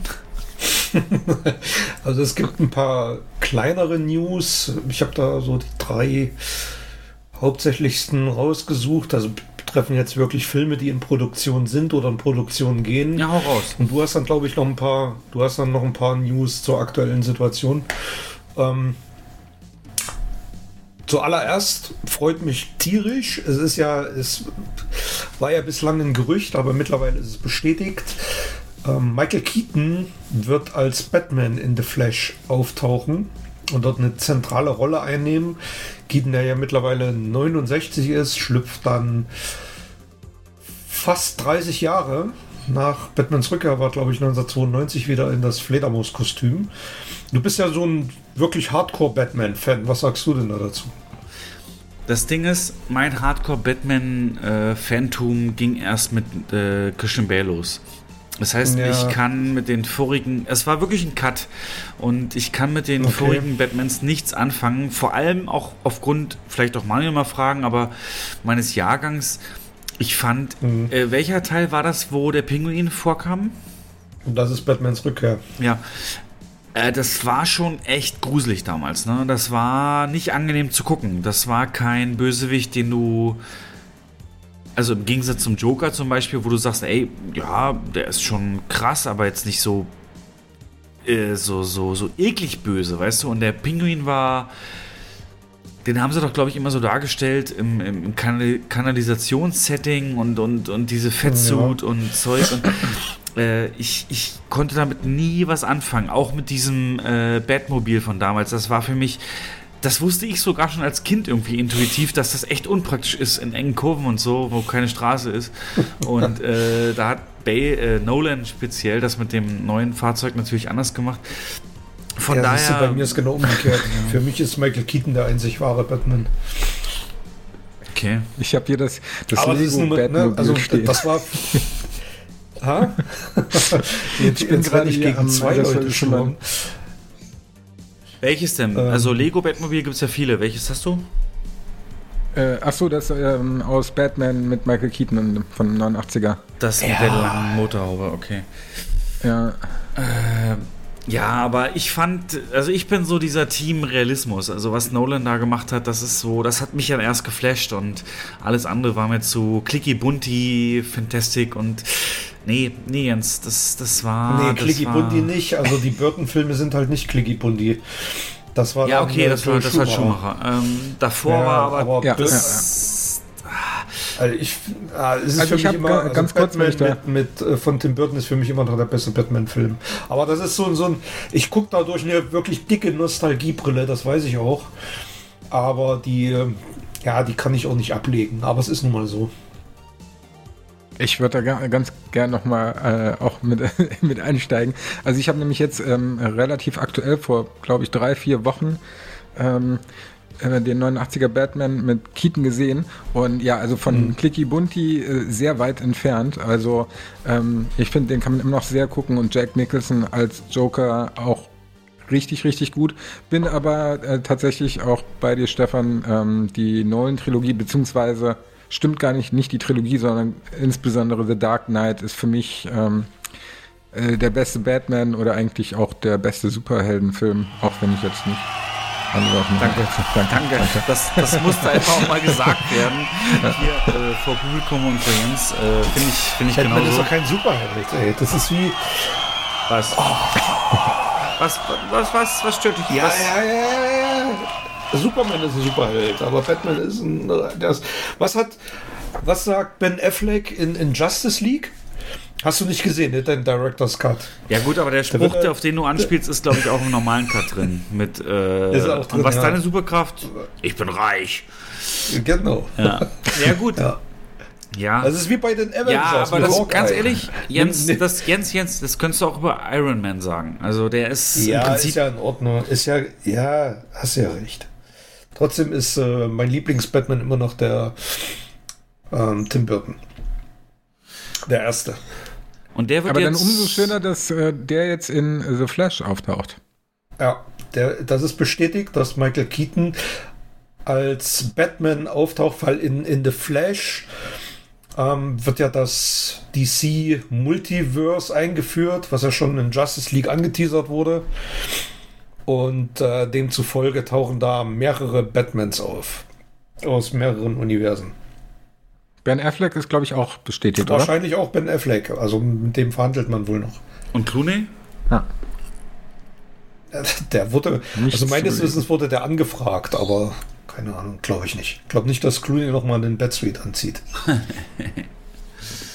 das war ja wohl der schlechteste Film aller Zeiten, der Clooney Batman. Okay, was ist noch? Ja, dann gibt's, wo wir schon im Multiversum sind, äh, beim Konkurrenten von DC, bei Marvel, gibt's das natürlich auch. Und da wird das Ganze in Spider-Man 3 thematisiert. Und zwar tauchen da, das ist nun auch mittlerweile bestätigt, Tobey Maguire und Andrew Garfield in ihren Spider-Man-Rollen wieder auf. Okay. Das hat der ähm, Alfred Molina gespoilert, der den Doc Ock spielt. Der spielt ihn da auch wieder, den mit den Tentakeln. Und ja, wie groß die Rollen sind, das steht da nicht, aber der Dreh hat ja noch nicht begonnen. Und das wird ja jetzt ganz spannend, ähm, weil äh, das sind äh, vielleicht passt auch passend zu den News, ähm, hat Disney ja jetzt ähm, einen Deal mit Sony abgeschlossen, ähm, dass die, Richtig, also genau. Sony hatte mit Netflix einen Deal geschlossen, dass ähm, die dort äh, nach Kinoauswertung ähm, ins Programm kommen und äh, Mhm. danach, nach dem exklusiven Fenster für Netflix, äh, dann zu Disney kommen und auch Library-Titel, also ähm, die Spider-Man-Titel, die unter Sony erschienen sind, sind dann quasi auch nicht nur offiziell ähm, im MCU zuzuordnen, sondern dann auch auf Disney Plus verfügbar, was ähm, ja Mhm. Das war für ja auch immer Marvel-Fans wieder- in dem Sinne riesig ist. Das war ja auch immer wieder so ein, ja, so ein wirklich Kampf mit, mit, mit richtig viel Geld, ob Spider- Spider-Man bei den Avengers überhaupt auftauchen kann, weil Sony die Rechte an der Figur hält. Und ähm, man hat sich dann immer irgendwie geeinigt und hat Disney anteilmäßig was bekommen. Und ja, Stefan, wir hatten das, glaube ich, mal richtig ausführlich in irgendeiner, in irgendeiner Folge behandelt. Ja. Ja, Ja. ich glaube, es geht um Einzelfilme und Filme, wo Spider-Man als Teil eines Teams auftritt. Ich glaube, da Richtig, darf genau, ja. Disney das machen und bei allen anderen nicht. Irgendwie so war das. Aber wie, also wenn ich das jetzt so höre, diese News, dann ist es ja klar, dass dieses ähm, der nächste Doctor Strange das auch öffnet. Ne? Das ist der Doctor Strange. ja. Der, der, genau, durch den, durch den Doctor Strange, der spielt da auch eine Rolle. Ähm, er ist halt der Auslöser dieses Multiversums, wie es bei DC ist es The Flash, hier ist es Doctor Strange. Und das, darf, äh, das führt dazu, dass die anderen Spider-Man-Darsteller wieder in ihren Rollen auftauchen. ja, geil. Und auch die Bösewichte. Zum Beispiel ist Jamie Foxx als, äh, was hat er für, einen- für einen Bösewichten gespielt? Elektro. Diesen Elektro, diesen Blitzfuzzi. Auch der ist bestätigt für Spider-Man 3. Okay. Also für alle, die da ein Gespür dafür haben wollen, wie das ungefähr werden könnte, kann ich nur empfehlen Spider-Man A New Universe oder wie hieß der? Into the Spider-Verse. Ähm, Into the Nee. Spider-Verse, ja. A New Universe. in Deutschland so, ja. Äh, Genau. das äh, stellt relativ gut dar, wie es vielleicht sein könnte und ähm, hat das, also so stelle ich mir es eigentlich auch vor in der Realverfilmung. Und Naja. ich, ja. Vielleicht sehen wir ja da auch in der realen Verfilmung ein Spider-Schwein, ne? Es- ey, ey, ey, komm, jetzt, jetzt hier dir mal Spider-Pig, Spider-Pig. Dönerwette. Ähm, kommt's vor oder nicht? Im Marvel. Nein, kommt nicht. Ich sag, es Nein. kommt vor. Doch. Und wenn es irgendwo Nein. an der Seite, äh, an der Wand hochläuft, im Neben Nebenframe, doch, machen das jetzt hier die Wette. Krass. Nee. Nee, aber was Marvel da aufbaut, äh, ist wirklich gigantisch und ich glaube, es wird so richtig Fahrt aufnehmen, auch erst durch die Loki-Serie, die demnächst kommt. Und ähm, WandaVision ist ja schon gelaufen, die so ein bisschen in die Richtung geteasert haben. Das wird alles noch sehr, sehr spannend. Ich fürchte nur, wer die Disney Plus-Serie nicht gesehen hat, wird eine Lücke haben und nicht ganz nachvollziehen können, was da abgeht. Jens, bist du mittlerweile bei äh, Winter Soldier, äh, Falcon und Winter Soldier dran? Ich habe doch kein Abo. Stimmt. Ähm, da wird zum Aber Beispiel elementare Sachen mit dem Schild von Captain America äh, erklärt. Und äh, jeder Casual Marvel-Gucker kennt halt nur die Szene aus Endgame. Yo, äh, Captain gibt sein Schild an, an Falcon, also an Sam. Das, da ist dann eine Lücke da, wenn der dann da auftauchen sollte. Das wird schwierig. Wie, äh, Manuel, generell Marvel Universe, wie stehst du dazu? Ähm, ja, verfolge ich und ähm, äh, finde es auch sehr gut in Strecken. Aber ja, wie, wie in jeder Filmreihe gibt's da äh, Hochs und Tiefs. Aber ähm, generell habe ich bisher so gut wie alles gesehen. Und ähm, ja, auch jetzt die Disney Plus Serien äh, WandaVision fand ich ähm, sehr gut. Ja. Hast du auch Und gesehen? Auch jetzt gesehen? ähm, The Falcon and the Winter Soldier. Ähm, äh, Freue ich mich tatsächlich äh, auf morgen, da äh, kommt das Finale. Und finde die Serie auch äh, richtig gut gemacht. Also ähm, zum einen vom Production Value, also vom Look and Feel ist es einfach äh, wie ein Kinofilm. Ja. Und ähm, von der Handlung her ähm, finde ich es sehr gut gemacht. Es ist, ähm, ja, ich sag mal, ähm, vom äh, politischen her oder vom, vom naja, es gibt keinen, keinen, äh, der ist der Böse, der Ja, ist der Gute, sondern richtig. es gibt einfach sehr viele äh, Schattierungen. Äh, man kann alle Motivationen mehr oder weniger nachvollziehen. Und ähm, ich glaube, dass es aber generell ähm, Disney zum einen so machen wird, dass natürlich die ähm, Kinofilme auch so verständlich sind. Und jetzt gerade, wo du drauf anspielst mit der Übergabe in ähm, Endgame, war- das Endgame? Ja. Ja, genau, Endgame. Ähm, ich vermute mal, dass es auch darauf hinauslaufen wird, ähm, dass ähm, äh, Falcon dann Captain America wird. Ja. N nicht verraten. Und Ja, somit gut, hätte man dann quasi das geschlossen, ohne die Serie gucken zu müssen. Okay. Aber, aber jetzt mal eine Frage an euch beide. Ähm, Stefan, wir hatten eine ziemlich lange Diskussion nach Endgame, wo wir beide derselben Meinung waren, dass wir doch stark Marvel gesättigt sind. Also wir hatten eigentlich keinen Bock mehr auf noch einen Film und auf, auf Black Widow wollten da wollten wir auch nicht so richtig anspringen. Und aber ist das jetzt, ist da mal diese, diese Sättigungsphase bei euch vorbei? Jens, Jens, Was denn? ich kann nur sagen, es ist komplett das Gegenteil geworden. Ich mittlerweile die Serien, also ich bin natürlich auch gehypt und ich lasse mich auch leicht durch Hype anstecken, aber sowohl bei WandaVision als auch jetzt bei Falcon, ähm, Jens, Jens und auch Manuel, bitte nicht verrückt, aber wenn das Marvel-Intro kommt, bevor dann die richtige Handlung los, da kommt immer ein Cold Open, dann kommt das Logo und dann geht die Serie los. Äh, ich krieg Gänsehaut wie am ersten Tag. Ich habe, also ich habe mittlerweile das Marvel äh, Studios äh, Thema als, als Klingelton, als SMS, als äh, Telefon, als äh, bei meiner Freundin als Telefon und alles. Ich habe alle angesteckt damit. Die haben sich noch derartig gesteigert, denn dieses Serienformat, Jens, wir hatten es auch schon mal, dass wir gesagt hatten, oder ich, Star Wars beispielsweise wäre als Serie so viel besser fortgeführt ähm, werden oder hätte so viel besser fortgeführt werden können. Ja, wir hatten drüber diskutiert. Hm.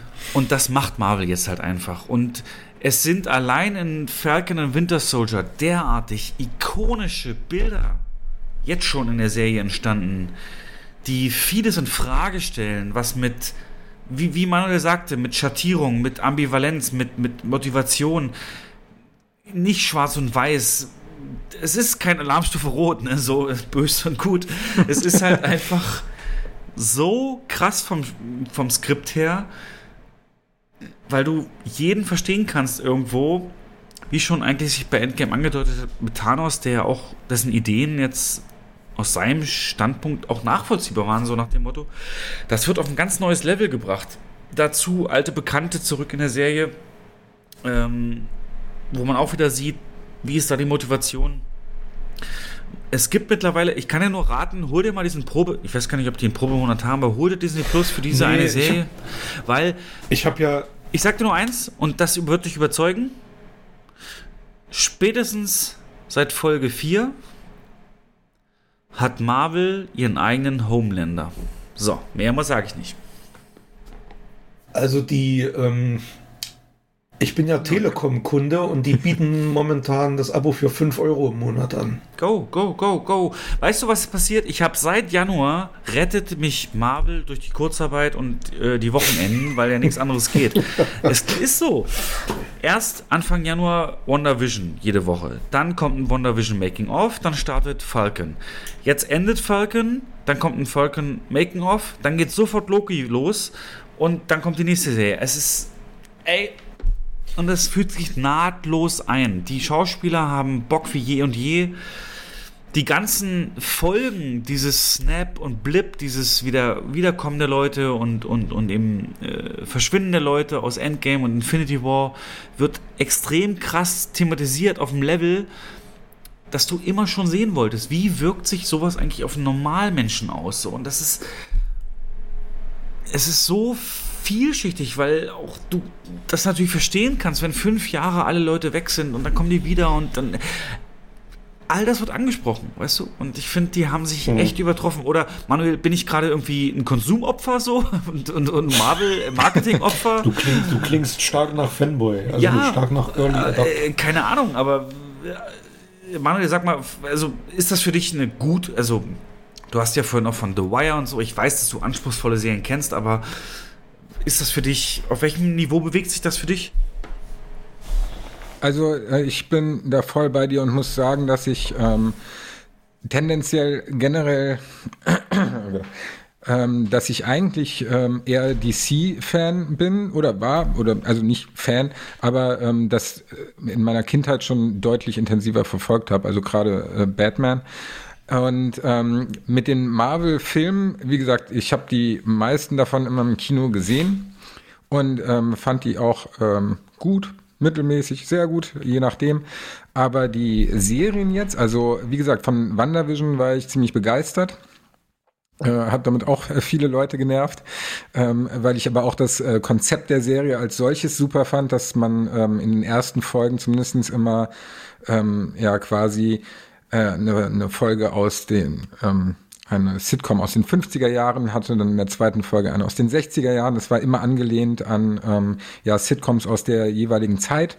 Das fand ich zum einen sehr spannend und dann ähm, später, wenn es ähm, das ein bisschen aufbricht, finde ich äh, super gemacht und ähm, die haben es geschafft, die Charaktere, die ich, wie gesagt, als Gucker der Filme einmal im Kino, dann aber eigentlich nicht nochmal, ähm, dass Charaktere, die für mich bis daher äh, oder bis dahin keine große Rolle gespielt haben Ja. und die ich auch nicht super spannend fand, in der Serie einfach extrem viel dazu gewonnen haben und ähm, ich mich jetzt auf jeden Fall freue, WandaVision äh, oder beziehungsweise Wanda und oder Vision in einem der kommenden Filme sehen werde und ähm, gucken, wie es dort dann weitergeht. Also ähm, das ist auf jeden Fall gut gemacht und ich glaube, durch die Qualität der Serie jetzt auch Falcon and the Winter Soldier, wenn ähm, das so beibehalten wird, dann ähm, glaube ich, dass ähm, Disney mit da sehr gut aufgestellt ist.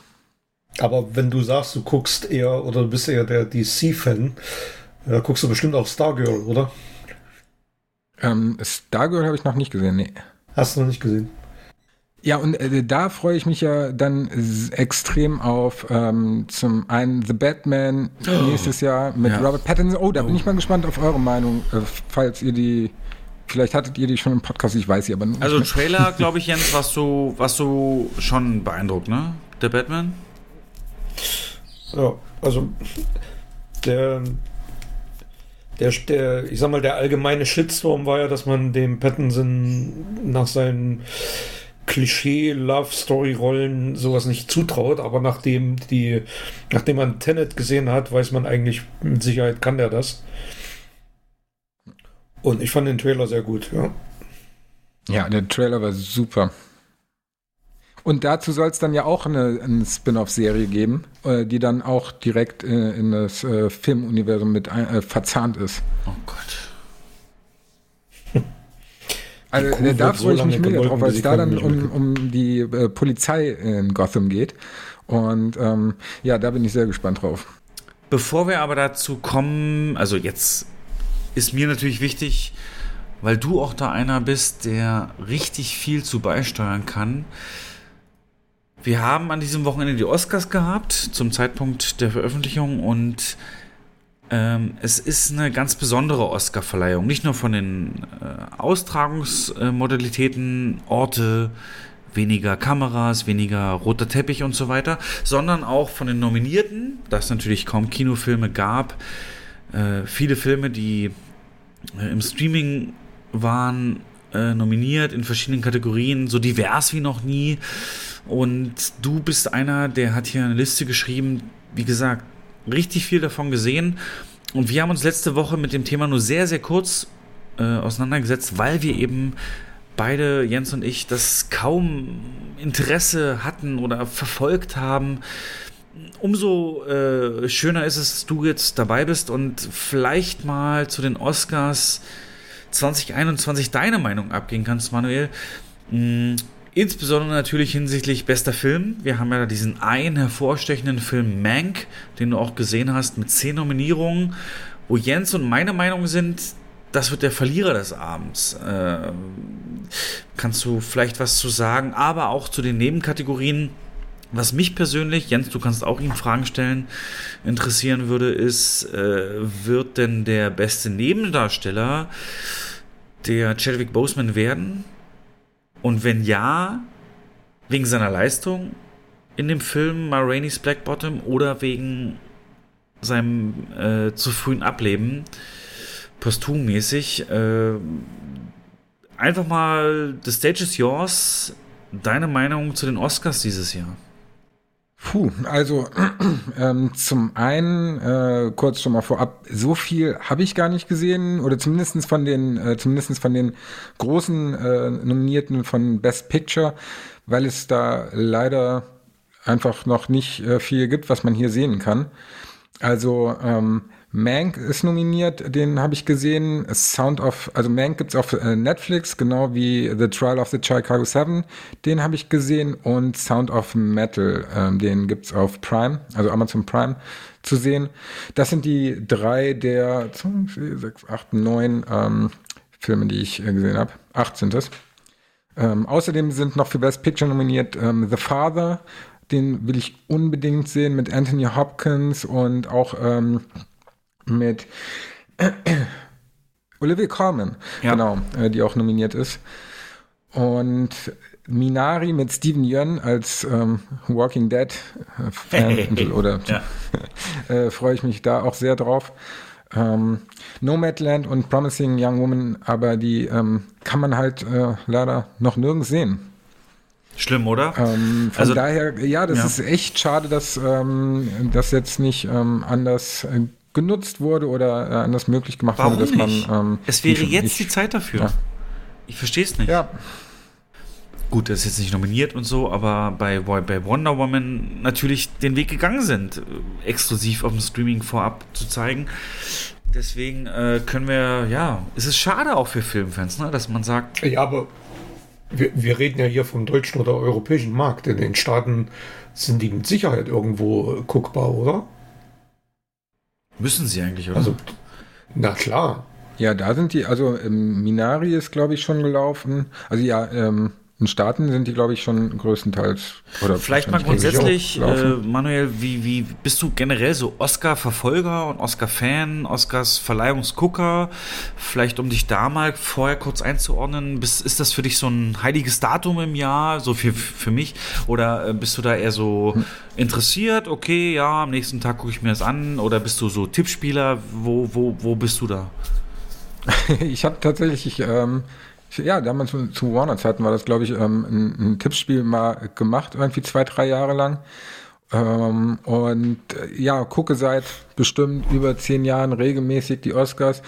Ihr habt ja auch mal ähm, hier zu Rocket Beans, zu Daniel Schröckert ähm, von Kino Plus äh, Kontakt gehabt. Also ähm, vermutlich ist euch ja auch ein Begriff, dass die ähm, meistens ein ja die Oscars live gucken. Ja. Und das Oscars. ist dann, genau, der Oscars. Und ähm, äh, seitdem die das veranstalten, äh, gucke ich es quasi immer mit ähm, Second Screen mit Rocket Beans. Und ansonsten habe ich sie davor auch immer versucht, live zu verfolgen. Aber ähm, nichtsdestotrotz ist, äh, ist ähm, ich sag mal, die äh, sind die Oscars eine, eine Veranstaltung, die ja, man, man zumindest immer kontrovers diskutieren kann, sagen wir es mal so. Aber warum? Aber für mich ist, ist die, ähm, ja, gleich dazu, ähm, aber generell ist für mich, was ich immer äh, daraus ziehe, gerade auf die Vorbereitung auf die Oscars, das ist eigentlich das, was mir ähm, den Spa äh, Spaß bereitet, dass ich da Filme kennenlerne, die ich, ähm, die ich sonst nicht ähm, geguckt hätte wahrscheinlich. Oder Das zumindest stimmt. viele davon. Und ähm, da sind immer viele, viele Filme dabei, ähm, die ich mindestens gut finde. Und ähm, äh, von daher ist das immer zumindest so, so eine, ein gewisses ähm, ähm, Ding, wo ich ähm, ja, mir die Filme daraus ziehe. Was war so ein Film, wo du sagen würdest, ohne die Oscars hätte ich den nie gesehen? Also, und der, der bis heute hängen geblieben ist?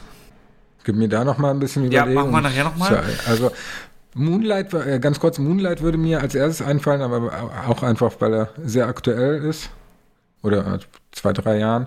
Ähm, aber den, ja, wobei den hätte ich vielleicht auch so. Ja, ähm, ich, ich schaue noch mal, Ja, ich recherchiere nee, mal kein zwischendurch Problem, kein Problem. und gebe dir Bescheid. Nee, weil ich finde, also es gab ja viele Kontroversen, wie gesagt, um die Oscars und ähm, es gab auch fragwürdige Entscheidungen. Also Gewinner, wo du sagtest, wie, wie, wie konnte der gewinnen? Warum, warum, warum jetzt der? Also es gab auch gerade in den 90ern Jahre, wo du sagtest, also David Fincher, ne, ist ja jetzt für Mank nominiert, aber weder Fight Club noch, was ist ein anderer großer Film? Ist das Sieben? Ist der von Ja. Fincher? Ja. Ja, sieben ist von Fincher. Genau, Sieben oder Fight Club, beide nicht äh, gewonnen. Und jetzt hat er die Chance, eine realistische Chance drauf. Und ähm, da fragt man sich manchmal auch, wie, warum und also welche Kriterien werden da angesetzt? Dann gab es die Kontroversen um die Zusammensetzung der Jury und die Kontroversen äh, um, um, um, um die, äh, ja, Oscar so nominierte. Oscar so, ja, ich wollte es nicht, ich wollte das jetzt nicht aufrollen, aber ja, äh, viel zu sehr politisch instrumentalisiert und von daher was sind die Oscars eigentlich? Also, Jens kann sich noch erinnern, ganz am Anfang, Folge 4, 5, wo wir Daniel Pog da hatten und seinen Kollegen. Wir haben überlegt, Wir hatten mal eine komplette Oscar-Folge gemacht, ne? ja, War das- wie, wie, wie können wir die Oscars retten? Vor zwei Jahren, glaube ich. Genau. Und am Ende kam es darauf hinaus, dass die Jury zu sehr mit sich selbst beschäftigt ist. Also, dass es die Jury anders zusammengesetzt werden müsste. Um, in unserer Meinung, um da ein Bild zu formen, was wirklich die Kunst und, und Kreativität ähm, abbildet, die Ja, die Filme und Da ausstrahlen. sind doch schon sehr viel, da spielt sehr viel Zeitgeist und, und so Politik eine Rolle, also politische Entscheidungen und ähm, politisch korrekte Entscheidungen vor allem auch. Tja, ja. und dieses Jahr ist es extrem. Also Mainstream findet ja hier bei den Oscars überhaupt nicht statt. Also bis auf die Nebenkategorien ist hier ja wirklich nur Arthouse vertreten. Und der Ist Trend ist aber schon ein paar schlecht? Jahre. Ja, Also ich finde, das ist ein Trend, den man schon ein paar Jahre lang bemerkt hat, dass, dass der Mainstream immer weniger wird. Bei, wenn ich da an die 90er denke ähm, und auch die 2000er, war sowas wie, wie Braveheart und Titanic und, und Herr der Ringe, Rückkehr des Königs, das waren so die riesen Oscar-Abräumer. Und Das ist komplett anders geworden die letzten Jahre. Glaubt ihr, Ich kann dir die Frage, ob gut oder schlecht, gar nicht beantworten. Ich weiß. Und die diesjährige Verleih, also das, was sie jetzt machen, hätte man die ausfallen lassen sollen? Mal die provokante These. Oder findet ihr es gut, dass die trotzdem stattfindet, obwohl es natürlich definitiv nicht mal im Ansatz das Publikumsinteresse wecken wird wie früher, weil eben nichts da ist und, und dieses, ja, dieses Mainstreamige komplett fehlt? Oder ist das gerade das, was die Oscars brauchten? Also ausfallen definitiv nicht, weil ich finde, es ist auch so ein, vielleicht so ein Signal, so ein Aufbruchssignal. Guckt hier, wir sind da, die Oscars sind da und ja, also die werden ja auch wahrgenommen von einem Großteil der Bevölkerung. Und vielleicht ist das, vielleicht trägt das ja auch wieder so ein bisschen zu einer Aufbruchsstimmung bei. dass Das Kino wieder ins Gedächtnis zurückgerückt wird. Also ich finde alle diese Filme total Aber- Depri. Ich finde, Aufbruchsstimmung das, muss... das, ist, diese, alle diese Filme sind depressiv, außer vielleicht... das ist Filmkunst. Soul. Filmkunst ist depressiv. Ja, okay. Ja. ja. Aber welchen Mainstream hätten sie denn auch als besten Film nominieren sollen? Du Es lief weißt, nix. was ich jetzt Ja. antworten muss. Ja. Jens, du weißt... Also Und- das Tenet, äh, Danke. Entschuldigung, nee, sag, aber Ja, äh, dass der nicht nominiert ja, ist, gut, äh, kann- aber verstehe ich. Tenet hat ja zwei. Nominierungen.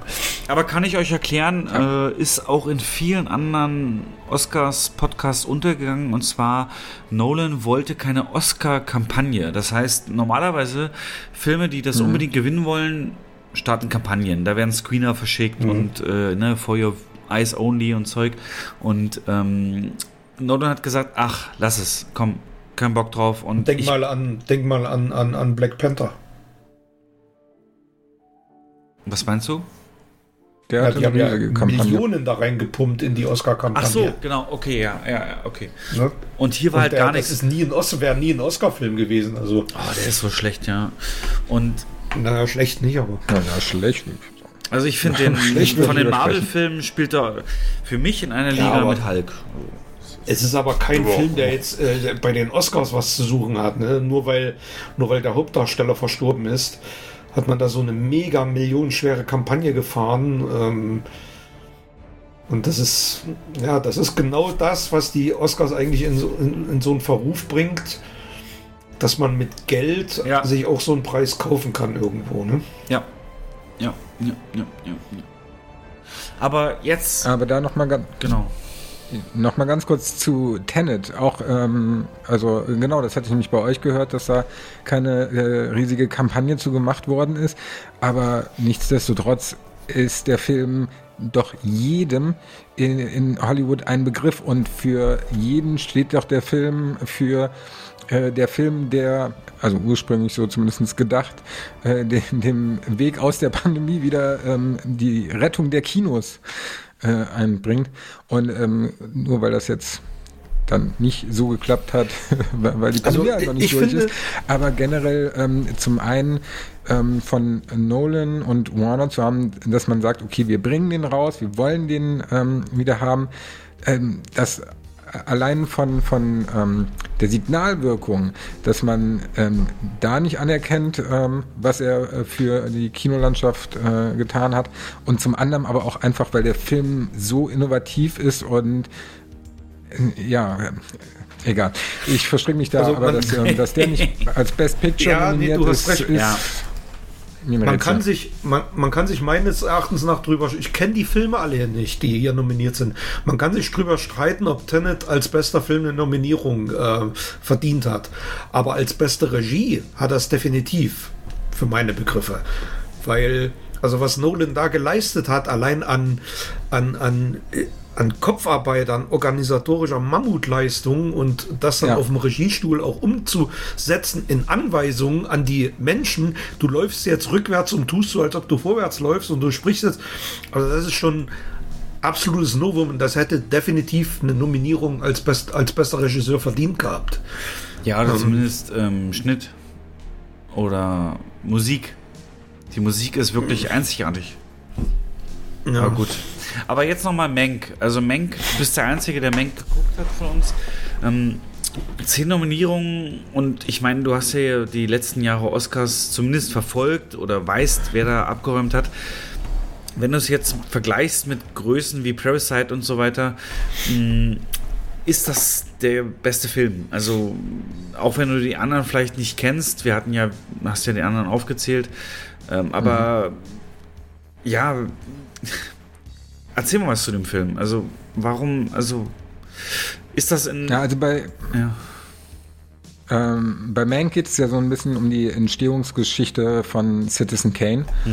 Und äh, für mich, sage ich mal, als, als äh, Film-, äh, Kinoliebhaber und auch ähm, mich schon immer für ähm, die Branche oder für Hollywood auch interessiert habe, äh, war das natürlich ein Genuss zu sehen. Also es sind äh, viele kleine Anspielungen oder Sachen. Also beispielsweise geht es irgendwann in einem äh, Pitch von einem ähm, Film, der dort gepitcht wird. Ähm, dann ist das, stellt sich raus als irgendwie Horrorfilm und dann, dann meint er, ah ja, geh mal zu Universal, damit die machen das und so.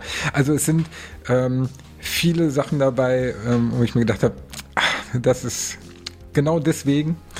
Aber ähm, Jetzt im Vergleich zu anderen Jahren ähm, finde ich das aber auch, äh, ja, es ist schwierig, man kann es ja nicht mit anderen Jahren vergleichen, aber jetzt im Vergleich zu den anderen Filmen, die ich gesehen habe, würde ich zumindest sagen, ist das schon einer der, mh, ja, gewinnen wird er nicht, äh, sage ich, äh, oder denke ich nicht, weil es ähm, eher Richtung äh, La La Land geht, wo auch so die Industrie und Hollywood und Ja. ähm, sich selbst feiern geht. Äh, und ähm, aber letzten Endes ähm, äh, wird er dann voraussichtlich nicht gewinnen, sondern einer der anderen ähm, Produktionen. Du sag mal, kann man, kann man den in irgendeiner Art und Weise mit dem ähm, Hitchcock, mit Anthony Hopkins vergleichen? Das ist ja, der ist ja ähnlich gelagert. Da geht es ja um den Dreh von Psycho und hier geht es um den Dreh von Citizen Kane. Ist das so, weil den habe ich gesehen, ist das so, geht das um dieselbe Richtung? Ich überlege gerade, ähm, ich glaube, ich habe Hitchcock nicht gesehen. Also geht es Ich, ich, ich duck mich schon im mal Prinzip weg. so hinter, wirklich Hintergrundinfos wie Hintergrundinfos, wie der Film entstanden ist, wie einzelne kultige Szenen entstanden sind und Nee, es geht mehr um die, den, ähm, die Entstehung des Drehbuchs. Okay. Ich frage mich Genau. aber, wie Fincher sowas, also das ist total untypischer Film für den, ne? Also Das stimmt, ja. bei Fincher Aber, kommt also, doch immer so, gesagt, so ich ein fand den, riesen den, Knall am den auf Ende. jeden Fall gut. Ja. Also äh, ähm, gerade ihr ähm, äh, guckt euch den auf jeden Fall mal an. Der lohnt sich. Inwiefern? Naja, also ihr seid ja auch ähm, Filmschaffende oder arbeitet oder habt äh, in der Branche gearbeitet und für ähm, ja, Menschen, die sich in der Industrie ein bisschen auskennen und auch ähm, ja, Hollywood ähm, also ob das jetzt Presse oder Branchennews sind, ähm, regelmäßig verf äh, verfolgt. Äh, für den sind einfach ganz viele, äh, ich sag mal, Easter Eggs dabei oder so, so Ah. kleine Sachen, ähm, wo, wo man sich einfach drüber freut. Und generell Stefan, da es musst du noch auch, Bildungslücke schließen Welche? und, und Bitte? Citizen Kane gucken. Nein.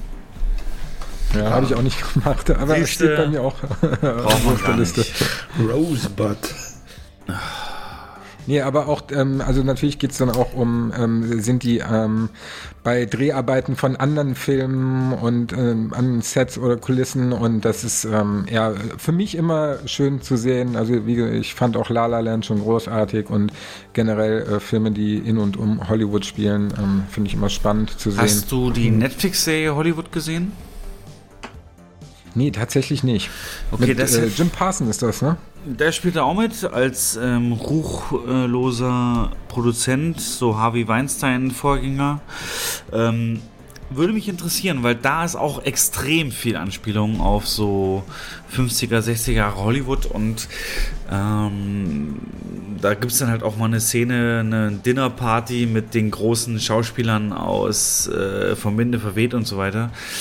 Äh, von daher, ja, schade, dass wir jetzt keinen Vergleich haben, aber wenn du schon sagst, er wird es wahrscheinlich nicht machen, welcher wird es dann machen? Also, was ist dein Tipp für einen besten Film? Wir haben ja, wie gesagt, The Father, Judas and the Black Messiah, dann diesen Mank, Minari, Nomadland. Hast ja alle aufgezählt. Was ist denn dann dein Tipp? Also, auch wenn du es vielleicht nicht gesehen Naja. hast, aber rein vom Hören sagen vielleicht. Ähm, nee, auch vom Hören sagen ähm, habe ich da äh, null Info, aber ähm, ja, könnte mir vorstellen, dass ähm, nee, also ähm, thematisch sind ja ja, nee. Also ich glaube äh, tatsächlich, dass Nomadland gewinnen wird, mal wieder. Ein Film mit äh, Francis McDormand. Es gibt nämlich ein Thema, was wir noch nicht so herausgehoben haben, aber man ist ja unglaublich stolz dieses Jahr drauf, wie divers alle Nominierten sind. Und das mag auch gut sein und ich finde das auch gut und öffnet auch äh, Chancen für nachkommende Künstler und Kreative. Aber der Name Chloe Zhao, ne? Chloe Zhao, äh, ich glaube, auf den hat sich Hollywood so ein bisschen eingeschossen. Und Das ist sie ja hat, eine Chinesin, glaube ich. Ne? Und Äh, ich glaube, es ist eine Chinesin. die hat halt auch Nomadland zu verantworten. Und ich glaube, es wird deswegen Nomadland. Maximal noch äh, Promising Young Woman, weil es halt auch so ein frauenzentrischer Film ist und äh, wir können alles erreichen. Und ich glaube, da dieses Thema so vorherrschend ist, divers und, und, und andere Blickwinkel und, und Minderheiten, ähm, Nomadland oder Promising Young Woman, glaube ich, wird es. Aber ich glaube noch eher Nomadland, weil mit Chloe Zhao so ein Newcomer bei Hollywood ist oder so, so ein Sternchen gerade aufgeht in Hollywood, die hochgelobt ist und der Film, ich hatte letztens einen Podcast gehört, die sagten, guck dir allein mal das Poster an von Nomadland. Allein das zeigt schon, wie fotografisch äh, äh, ähm, ikonisch es mit seinen Bildern umgeht und bla bla bla. Äh, ich habe ihn nicht gesehen, ich kann dazu nichts sagen. Wie gesagt, hören, sagen. Und ich glaube aber wegen diesem Namen, Chloe Zhao, weil sie den so pushen wollen, weil sie ihr ein Denkmal setzen wollen, weil das eine asiatische Frau ist. Ja, zwei Gruppen, die immer unterrepräsentiert waren, glaube ich, werden sie die belohnen, dass sie äh, diesen Film mit zu verantworten hat und was natürlich gut ist, denn der übernächste Marvel, der übernächste große Marvel-Film wird von ihr verantwortet, auch als Re Regisseurin und, oder Skript oder Drehbuch. Also auf jeden Fall eine große, wichtige Rolle. Ähm, die Eternals. Die neuen Bösewichte oder beziehungsweise die ähm, Einführung von Bösewichten, neuen Bösewichten ins Marvel-Universum über die Eternals äh, ist von Chloe Zhao. Und deswegen glaube ich schon, dass sie gewinnen wird, weil dieser Name einfach auch für Marvel, Disney so wichtig ist, äh, um diesen Film auch zu pushen. Und äh, wir wissen ja, die Oscar-Übertragung äh, findet von ABC statt, ein Sender, der äh, Disney gehört. kann ich mir vorstellen, dass der gewinnt. Aber wir reden hinterher nochmal, beziehungsweise, wenn ihr diesen Podcast hört, steht da schon fest, ob ich hier Scheiße gelabert habe oder nicht. Von daher ähm, ist es aber trotzdem mein Tipp. Und gerade weil du, Manuel, gesagt hast, Mank in deinen Augen eher nicht, ist das für mich gerade noch ein bisschen wahrscheinlicher geworden. Ja, das ist meine Meinung. Jens, was sagst du? Du, ich kann mir da keine Meinung bilden, weil ich keinen einzigen Film davon kenne. Okay. Ne? Also ich weiß auch, dass das eine, eine chinesische Regisseurin ist, aber zum Beispiel Minari ja auch. Ist, glaube ich, eine koreanische Regisseur. Nee, ist ein Regisseur. Das ist ja ein. Da, da hast du ja auch das Thema, was du gerade angesprochen hast. Ne? Aber ich kann mir da wirklich gar kein Urteil erlauben. Keine Ahnung. Ja, aber das ist tatsächlich, also wie gesagt, ich habe auch nur drei Filme davon gesehen und ähm, ja, mal gucken, wer gewinnt und dann äh, werde ich mir im Nachhinein auf jeden Fall die restlichen Filme noch anschauen. Äh, möchte aber da noch ähm, eine Empfehlung aussprechen äh, für einen der Best Pictures, die ich gesehen habe, Sound Ja. of Metal. Okay. Ähm, also den fand ich sehr, sehr gut, den Film. Ich glaube nicht, dass er ähm, den Oscar gewinnen wird. So gar nicht. Aber ähm, war ein großartiger Film ähm, über ja, ein Pärchen, beziehungsweise ähm, ja doch ein Pärchen, das sich dem der Heavy Metal Musik verschrieben hat und ähm, der Schlagzeuger ähm, bekommt dann ähm, ja, Gehörverlust oder hört halt nichts mehr und ähm, kommt dann in ähm, einen gehörlosen äh, Center und ähm, drogenabhängig und ähm, das Ganze, äh, was dann äh, passiert, möchte ich nicht spoilern, aber ähm, zum einen ähm, großartiger Film, äh, zum anderen ein ähm, super Schauspieler Reese oder Riz Ahmed, der auch in äh, einem der Spider-Man-Titel mitgespielt hat, aber äh, vor allen Dingen The Night Of, äh, falls ihr die Serie, eine Miniserie kennt. Vor allen Dingen in Rogue One. In Rogue One hat er den Piloten gespielt, Jens. Ach ja, stimmt, in von Rogue dem, One hat er auch, äh, ja. Ach hier, der, der Kamikaze-Typ. von dem, von diesem Sch- äh, Tentakelmonster da ausgesaugt wurde, ja. Stimmt, Okay, Rogue One ähm, dem Nee. Quatsch, wie Tentakelmonster. Naja, also dieser Rogue Typ, One doch nicht. der, der, der, der wird auch gefangen genommen und dann kommt da so ein Monster und da wird gesagt, oh, und wenn der dich berührt, dann ist dein ganzes Gehirn und wir können alle deine Gedanken dann kennen und ähm, der so ein bisschen dann so apathisch war und äh, als dann die anderen, seine Kollegen da eingesperrt wurden, neben ihm in der Zelle, haben sie ihn praktisch, ja, dabei wieder befreit. Also er ist auf jeden Fall Rogue One, daher kenne ich ihn. Aber in dem Film natürlich auch nicht gesehen, weil mich das halt 0,0 interessiert. Ne? Heavy Metal und äh, Musikfilme generell. Ich habe auch Whiplash. Whiplash, deswegen wird er auch nicht gewinnen. Whiplash, äh, sagt er was, Jens? Äh, hier mit Ja, ja, war ja- Jonah? Ja, Oder voriges Jahr, glaube ich. Noch, nee, äh, doch, Whiplash voriges ist- Jahr, ne? genau. Nee. Auch Musikthema und äh, das ist halt durch. Das äh, kann ich mir nicht vorstellen nach so kurzer? Zeit. Ich habe nicht gesehen, aber ich weiß, dass er mega gehypt so, wurde bei den ja. Oscars und ich habe mir, okay, ist total äh, äh, amateurhaft, aber die Endsequenz bei, bei YouTube reingezogen.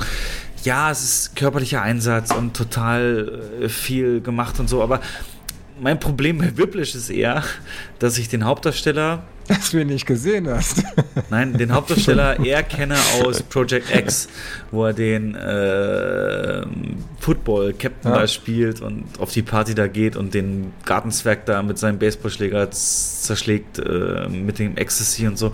Das ist halt immer das Problem. Schauspieler, die du in einem Film siehst, wo du zum ersten Mal siehst, da bleiben die irgendwie hängen. Und dann, Aber meinst du wirklich, Musikfilme funktionieren? Guck mal, La La Land hatte für 10 Ja. Sekunden den Oscar als bester, bester Film. und danach? Was kam danach? Ja, Aber ganz kurz, Jens, Weil- äh, du hast Whiplash gesehen? nee, habe ich auch nicht gesehen, aber La La Land. Ah, okay. Ja, ah, okay. Worauf wolltest du hinaus, Manuel? Also du sagst, er wird kriegen den äh, Leading Role Oscar, den, den Hauptdarsteller Oscar? Ähm, oder müsste ich nochmal gucken, wer noch Weil dabei Chadwick ist? Boseman Ähm, ist halt mit ihm, ne? Der Posthume möglicherweise. Anthony Hopkins ja, auch Anthony Father. Hopkins, ja. Gary Holden. Mm, Nee, ich äh, vermute nicht, aber auch wie gesagt, die äh, anderen, also ähm, Anthony Hopkins und Steven Yeun ähm, habe ich nicht gesehen. Ansonsten ähm, habe ich sie gesehen. Ja, Chadwick Boseman hat natürlich ähm, dadurch, dass es ein postum äh, verliehene Oscar werden würde, ähm, ja, weiß ich nicht, ob das ein Vorteil äh, ist, beziehungsweise oder die Wahrscheinlichkeit steigert, dass er gewinnt. Vermutlich. Das letzte Mal ja, war ja, ich äh, finde die, Ja, ich finde die Wahrscheinlichkeit extrem gesteigert, wenn das postum ist. Ja. Das aber er soll, wir, die haben immer gewonnen. Er soll mit Anthony Hopkins aber extreme Konkurrenz haben. Ne? Also der soll sich die Seele aus dem Leib spielen. Anthony Hopkins hat ja schon ein paar Oscars. Das, das fließt meistens auch mit ein in so eine Entscheidung. Du hast ja äh, Manuel Marainis Black Bottom auch gesehen. Ähm, ich habe nur Schlechtes von diesem Film gehört. Wirklich. Also durch die Bank. Ach, ehrlich? Ja. Also Kritiken habe ich gelesen. Ich habe ihn auch nicht gesehen, aber Kritiken gelesen und äh, YouTube-Reviews.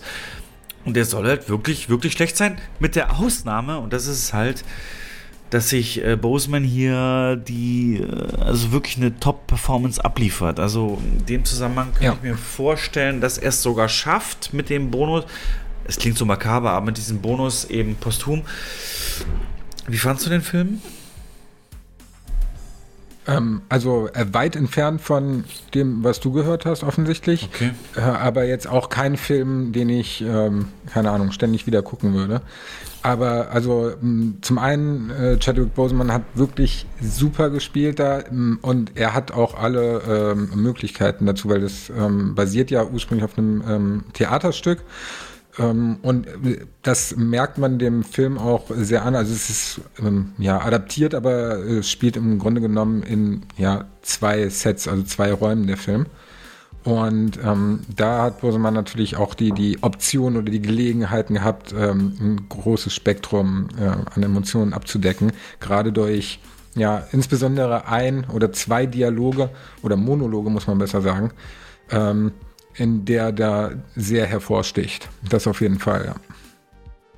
Also ähm, ich kann mir sehr gut vorstellen, äh, dass er da posthum den Oscar gewinnt und ähm, das auch äh, nicht unberechtigt. Wobei ich natürlich äh, Anthony Hopkins äh, und Steven Yeun nicht gesehen habe. Okay. Ja, die Kategorie, äh, die ich äh, boykottieren werde, ist Kamera. denn die muss eigentlich Tenet kriegen und warum da jemand wie News of the World, ich meine, das ist, hast du gesehen, Jens? Netflix, News of the World, den Tom Hanks Film? Nee. Hm, äh, es ist halt ein guter Western, ja, okay, aber keinesfalls Oscar-würdige Kamera, also das ist äh, lächerlich, äh, was da verpasst wird. Ansonsten wollte ich dich mal fragen, Manuel, Regisseur. Äh, ja. Ja, wenn ich, wenn wir schon bei News of the World sind, ähm, was hältst du denn davon? Also Best Supporting Actress oder, oder Best Actress in a Leading Role? Helena Zengel. Why not? Äh, warte mal, ich gucke gerade mal durch. Leading Role ist sie nicht nominiert.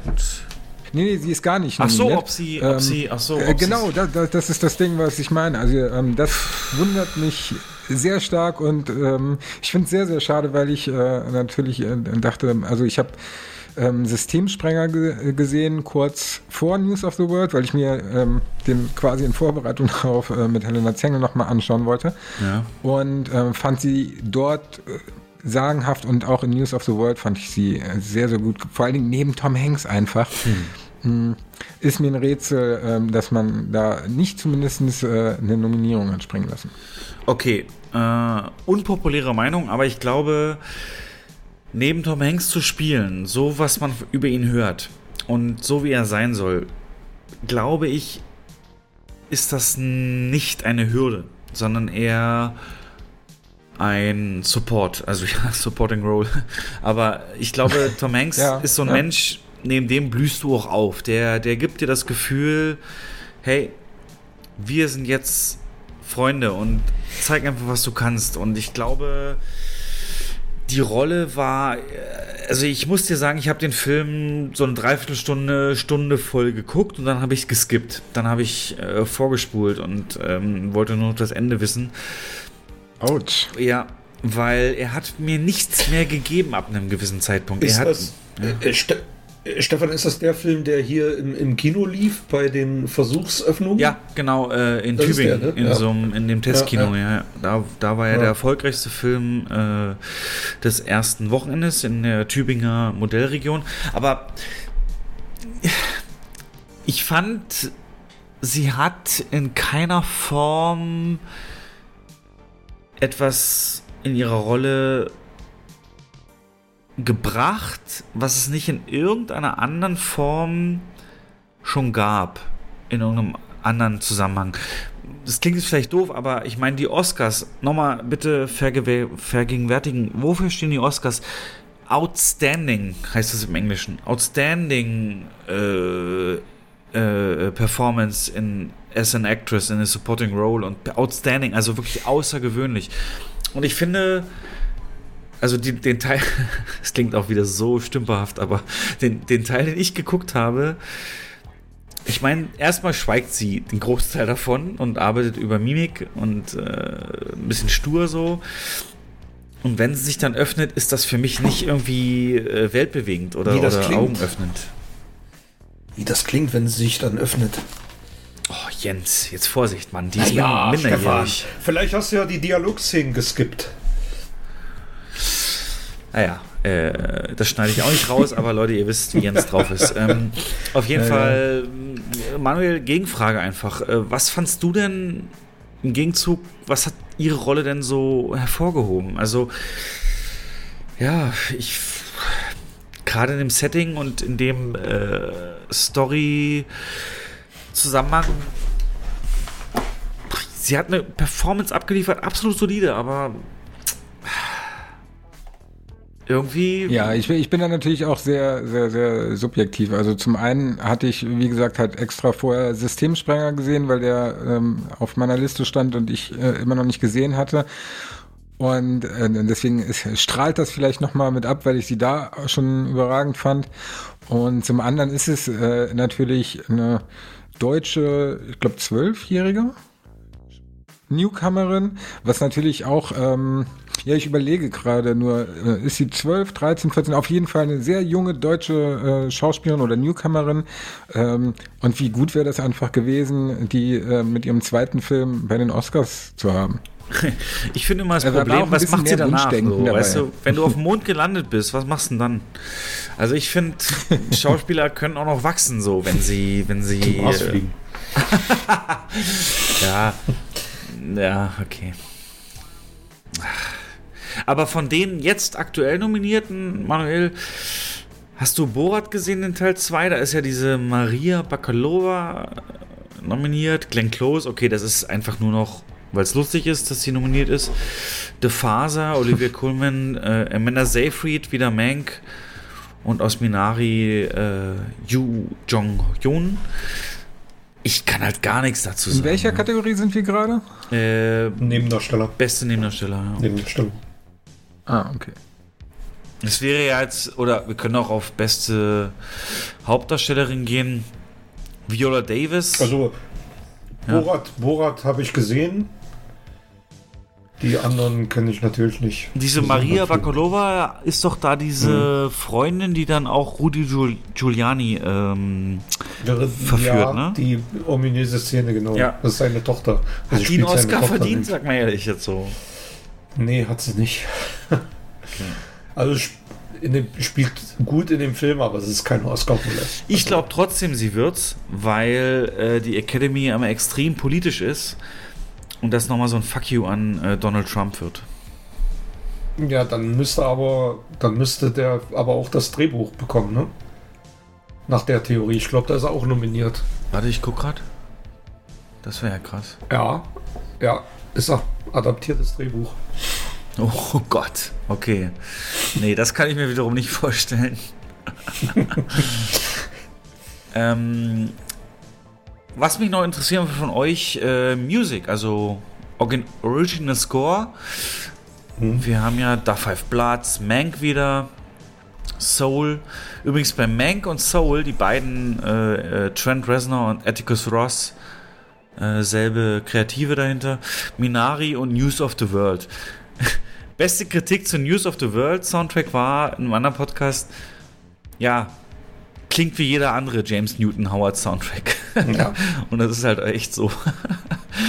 Und ganz ehrlich, ja. hier hätte Ludwig Göransson reingemusst. Tenet. Ja, ja.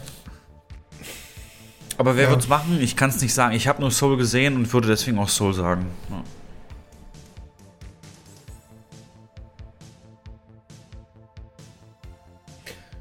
James Newton Howard ist so James Horner auf Sparflamme. Das ist, klingt alles. Ja, es klingt. Du erkennst ihn sofort, ne? Guck dir doch mal. Guck dir seine Filme an. Das ist. Okay. Das letzte, was ich von euch wissen will, bevor Manuel nochmal seine Meinung, weil du hast ja, ich habe jetzt viele Filme übersprungen, die du gesehen hast. Natürlich muss der, muss die Kategorie kommen, Visual Effects, also Spezialeffekte. Love and Monsters, Jens, den hast du gesehen, nominiert. Ja. The Midnight Sky, dieser, äh, ich glaube, George Clooney-Film, Mulan. Äh, The One and Only Ivan, dieser mit den sprechenden Tieren und Tenet. Gut, meine Antwort ist klar. Tenet muss es einfach sein. Aber seht ihr realistisch die Chance für irgendeinen anderen Film? Habt ihr einen anderen Film gesehen? Also and Monsters, Jens, du hast mir gesagt, die Effekte sind schon krass, aber Story scheiße. Aber hier geht es jetzt nur um die Effekte. Also ist das Oscar-würdig, was du gesehen hast? Mm, nein. Also okay. das Creature-Design fand ich sehr gelungen. Das war wirklich top. Aber die Umsetzung ist ähm, mittlerweile nichts Besonderes mehr. Also es ist, sind, sind halt Creatures, sind Monster, die äh, per CGI da auf der Leinwand sich tümmeln. Und ähm, gerade so das Drumherum, diese, die, die CGI-Landschaften sind teilweise schon als solche zu erkennen und das ähm, der ist gut gemacht, aber in den Oscars eigentlich deplatziert. Also gehört er nicht hin. Da ist Tenet schon ähm, der Top-Favorit, finde ich. Okay. Manuel, es bleibt Aber hast noch... du nicht Mulan gesehen? Ja. Hast du nicht Mulan gesehen? Nee. Stefan? Ach, Quatsch, ich guck mir den Mulan an. Bäh. Naja, das eigentlich. Ach. Nee, also ganz einfach, ähm, Kritiken. Also da bin ich echt so ein Opfer von den Kritiken. Und das ist der Hintergrund, dass sie gegen. Also, ich glaube, Jens, hast du ihn gesehen? Also ist ja auch egal, auf jeden nee. Fall der Film soll daran kranken, dass ähm, über den Verlauf der Story ein ähnliches Problem herrscht wie bei Star Wars, der, äh, den neuen Teilen, nämlich dass Mulan, dass die titelgebende Figur, von Anfang an im Prinzip alles kann, keinerlei Bogen hat im Sinne von, ich muss das lernen oder über, mich hinauswachsen oder ähnliches und dann am Ende eben den Sieg einfährt. Und das ist so eine Abwandlung gegenüber der Message von dem äh, Comicfilm. Du hast vorhin gesagt, Manuel, König der Löwen so, du bist also auch so Disney-Ära groß geworden und äh, das, das war, ist ein komplett anderer Film, der, der, der Comicfilm. Ne? Ich habe jetzt letztens Aladdin Aladdin geguckt, die Realverfilmung, die konnte das noch halbwegs einfangen, dieses ganze äh, Hin und Her und, und, und den Struggle da zum Erfolg und die Hindernisse und Hürden und, und Gegner. Aber bei Mulan also das soll nichts anderes sein als, als Ray aus Star Wars im Sinne von, ich kann halt alles. Hä? Hier ist der Millennium Falke. Wieso kann ich den nur fliegen? Hm, na egal, ich fliege ihn einfach.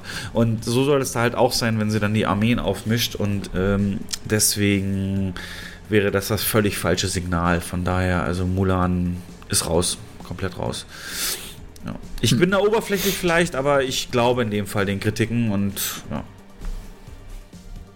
Ja, also äh, es ja, gut, von mir kommt jetzt auch keine dringende Empfehlung und guck es dir doch an. Also ich fand ihn okay, aber habe auch ähm, zum damaligen Mulan jetzt nicht wirklich eine Bindung.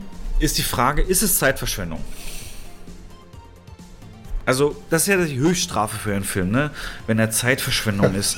ähm, also, wo du sagst, verschwendete Lebenszeit, so. Ist das, also, rein von dem, was ich an Kritiken gehört habe, fällt er in die Kategorie.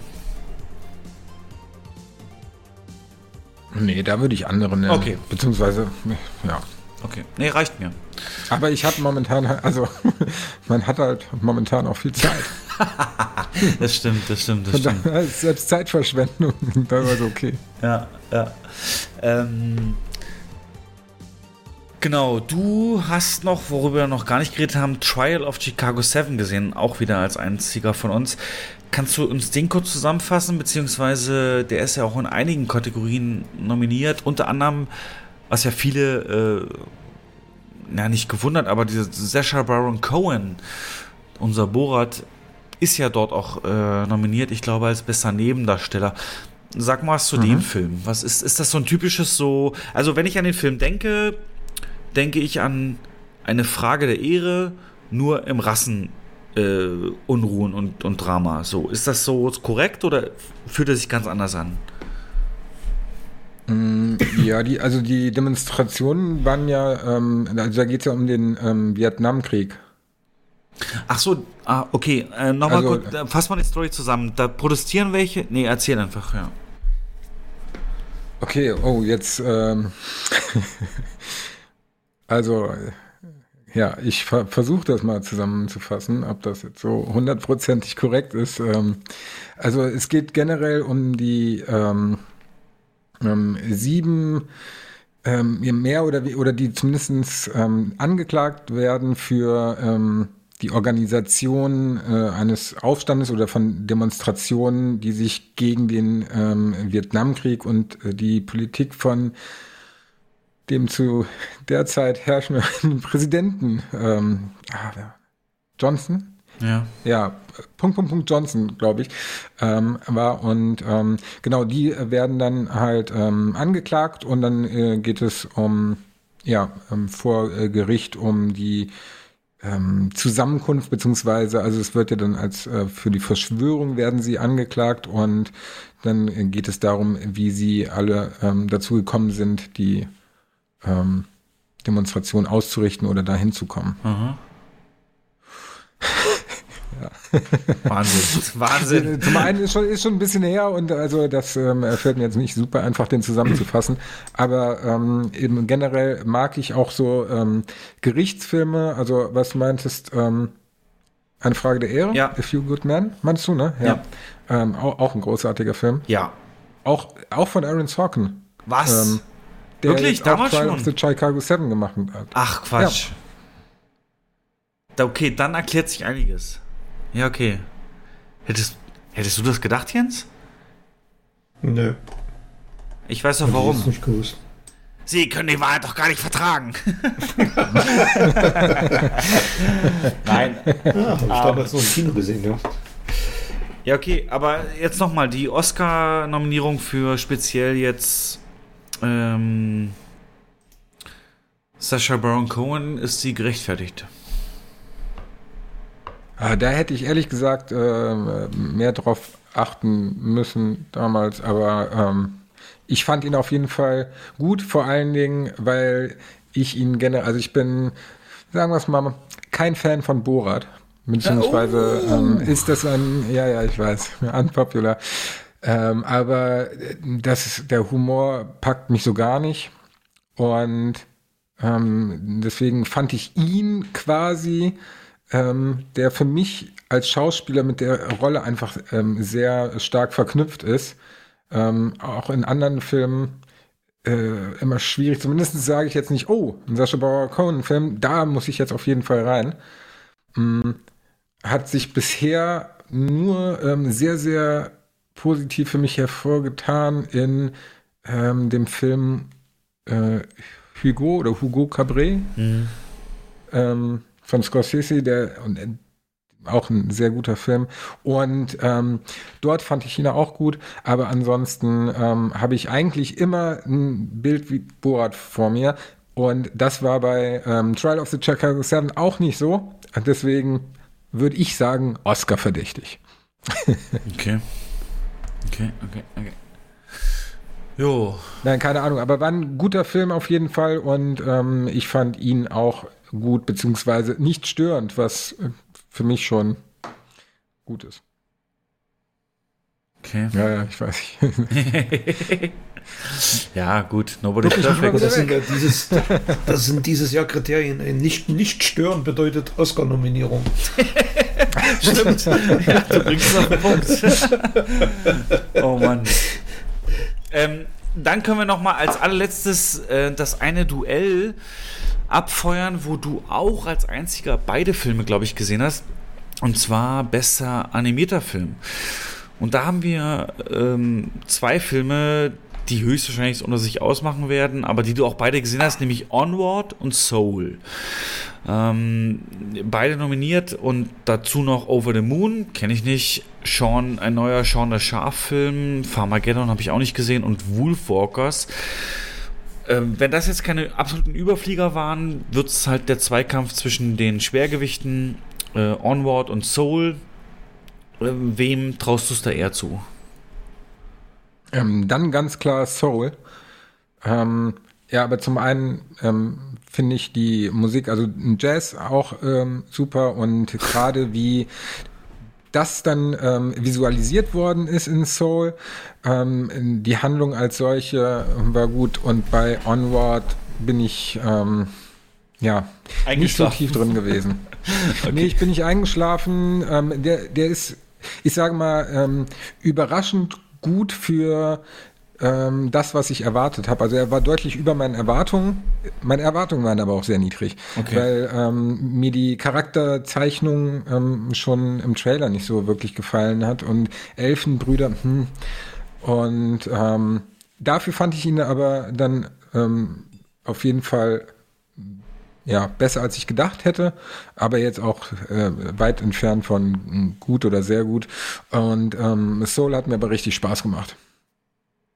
Aber, aber sagt mal schon das Schaf, UFO-Alarm, der lief doch, der lief doch never ever 2020 im Kino. Den hatten wir doch 2019 im Kino oder sogar 2018. Äh, 2019, glaube ich. Wieso ist denn der dann dieses Jahr nominiert? Das ist doch kein 20 Erscheinungsjahr 2019. Stimmt. In Deutschland am 26. September 2019 im Kino. Das verstehe ich nicht. Ich guck mal gerade ähm, US Release Date. In England am 18. Oktober 2019.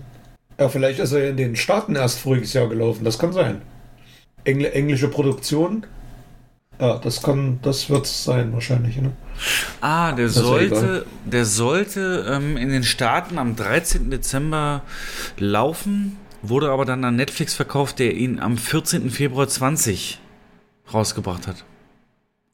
Das heißt, in Okay. Staaten lief er nie im, im, im äh, Kino, sondern nur auf Netflix. Und das innerhalb Okay. eben dieses Jahreszeitraums. Naja, gut. Na gut, na gut. Ja, abschließend äh, zu den Oscars. Ähm, seid ihr hyped? Seid ihr, habt ihr noch irgendwelche Bemerkungen? Gibt es da irgendwie. Gar nicht. Also ich gebe es zu. Äh, bei mir hält sich dieses Jahr extrem in Grenzen der Hype. Also dies Jahr kein, äh, kein Tippspiel gegeneinander, Jens? Mm, Ja, das, das macht nicht viel Sinn, weil ich die ganzen Filme nicht. Ich habe äh, zwei Filme davon gesehen. Ja, Oder stimmt. drei. Stimmt, stimmt, stimmt. Das Nächstes kannst du Jahr. auch auswürfeln. Ne? Ja. Nächstes Jahr wird umso besser. Gut.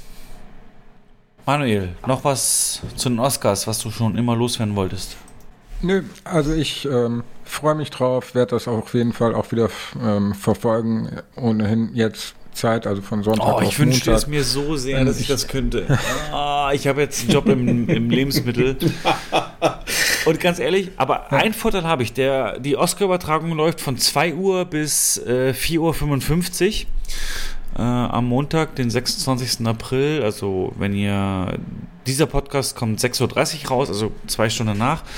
Und mein Wecker klingelt um 4.30 Uhr. Das heißt, ich werde noch eine halbe Stunde und höchstwahrscheinlich Best Picture gucken können.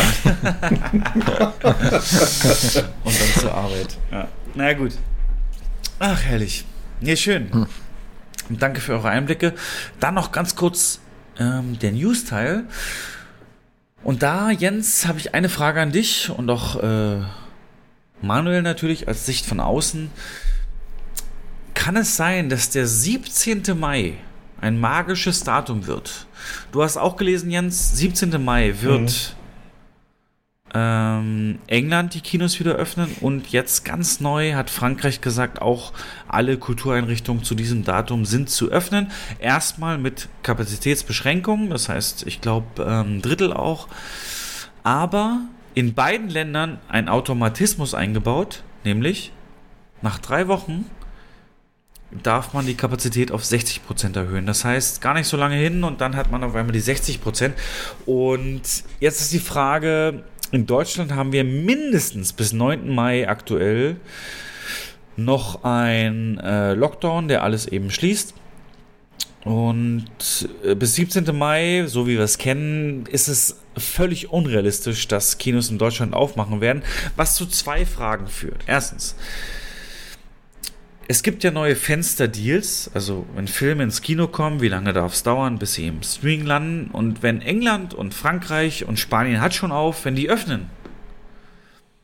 Und in diesen Ländern dieser Film schon zwei, drei, vier Wochen lief, dann dürfen die eigentlich äh, nach gewissen Verleiherdeals auch schon ins Streaming. Und Deutschland hat noch zu. Also wir werden eine Menge Filme verlieren, glaube ich, weil Deutschland noch nicht aufhat. Also zumindest die Mai-Filme.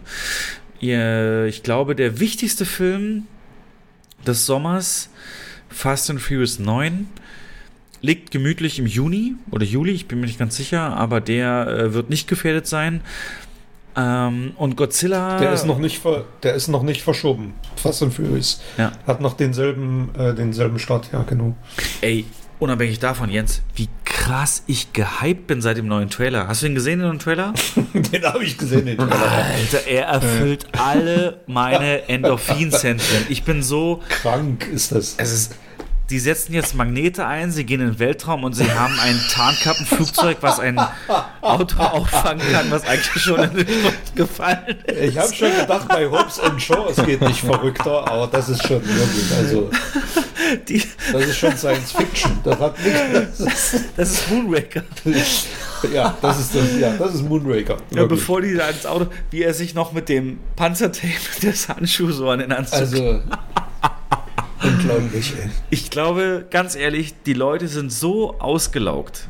Ich weiß nicht, Manuel, ja. was sagst du? Die Leute sind so ausgelaugt, die brauchen kein Arthouse, die brauchen kein äh, High Concept. Was die Leute brauchen, ist genau sowas. Und ich sage dir, erfolgreichster Film Groß des Jahres. Ja. Gut, Bond steht noch in, in der Frage, aber sonst würde ich sagen, dieser Film holt die Leute ins Kino zurück.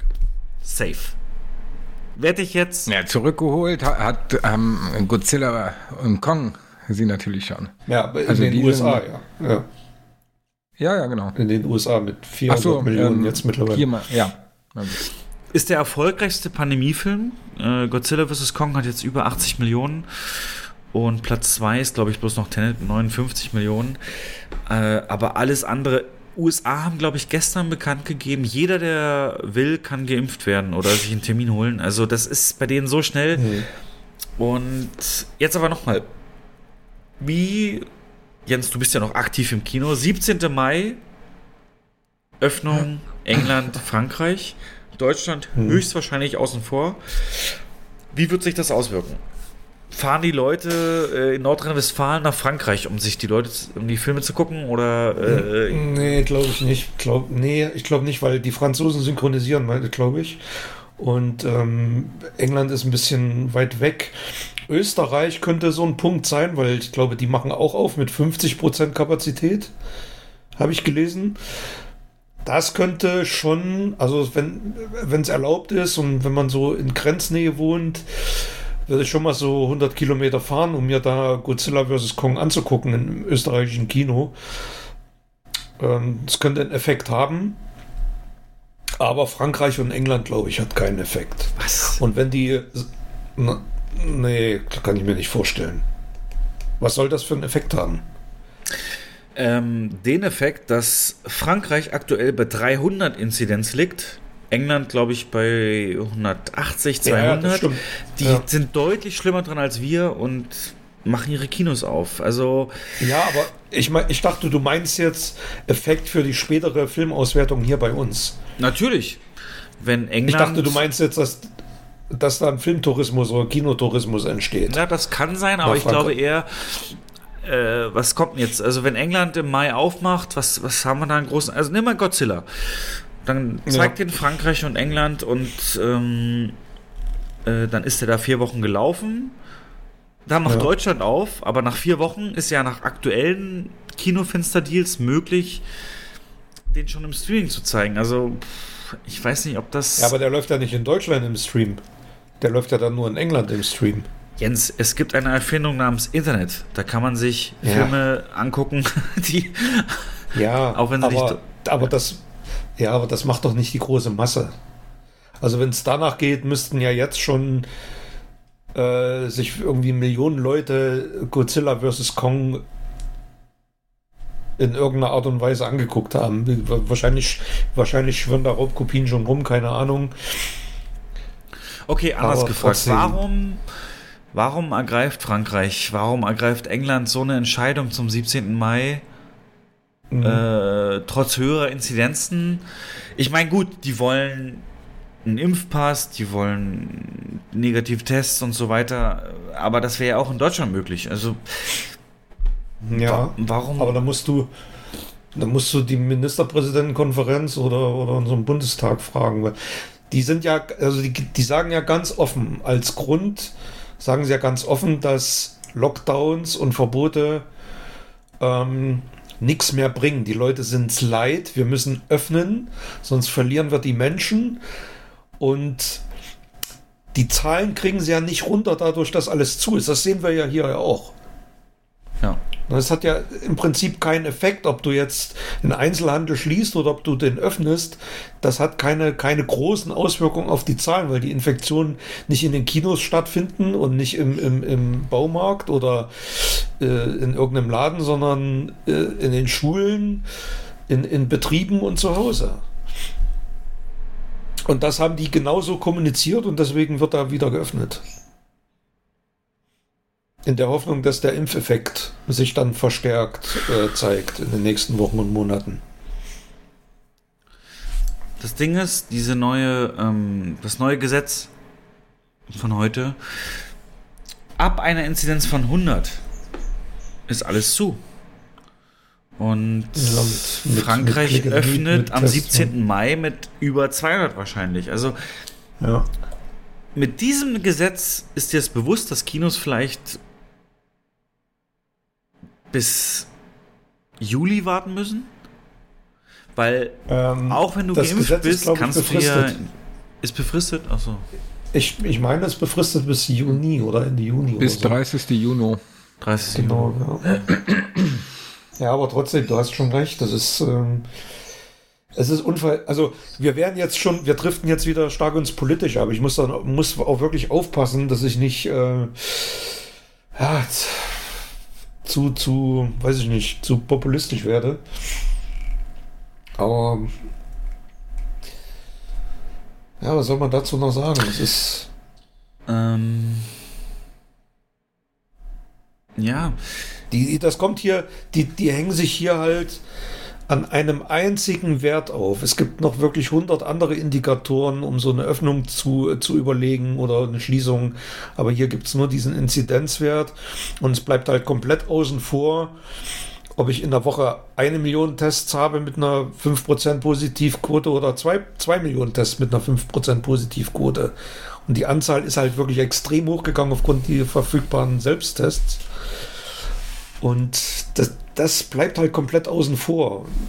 Und was mich halt Und so verwundert kommen- ist, du hast auf einer Seite komplett positive Signale. Das heißt, die Marketingmaschinerie für viele Filme läuft an.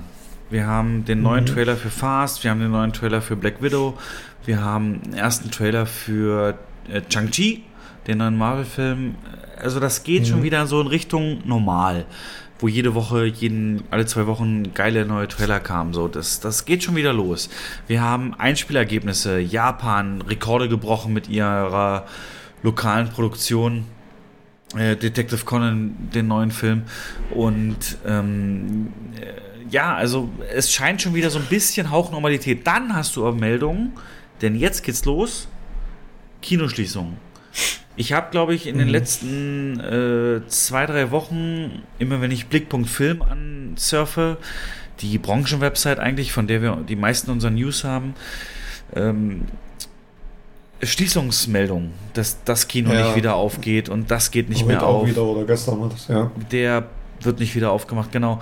Und es ist gerade so ein Scheideweg, ne? Die Welt scheint so ja. auf Normal-Business hinzulaufen und Deutschland scheint so auf Schließung und wie lange dauert es noch hinzulaufen. Also das ist total konträr. Also warum?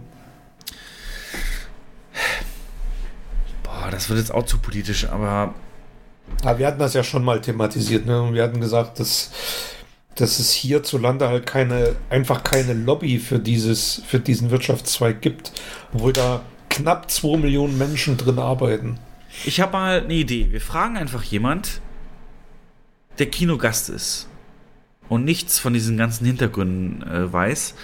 Manuel, schön, dass du da bist. Ja, ähm, nee, ganz Hi, ehrlich, Pandemie, du als normaler Kinogänger, ähm, hast du dich, du warst ja im letzten Sommer logischerweise im Kino bei Tenet und so weiter, hast du dich sicher mhm. gefühlt oder würdest du in irgendeiner Form sagen, es gibt einen berechtigten Grund, oder ich will dich jetzt auch nicht in eine politische Ecke oder dass du dich politisch äußerst, will ich gar nicht, aber du als Gast, ähm, wenn du im Kino gesessen hast oder jetzt sitzen würdest, ähm, hättest du ein gutes Gefühl, beziehungsweise wenn jemand im Saal hustet, hättest du ein schlechtes Gefühl. Also wie krass ist es bei dir ausgeprägt?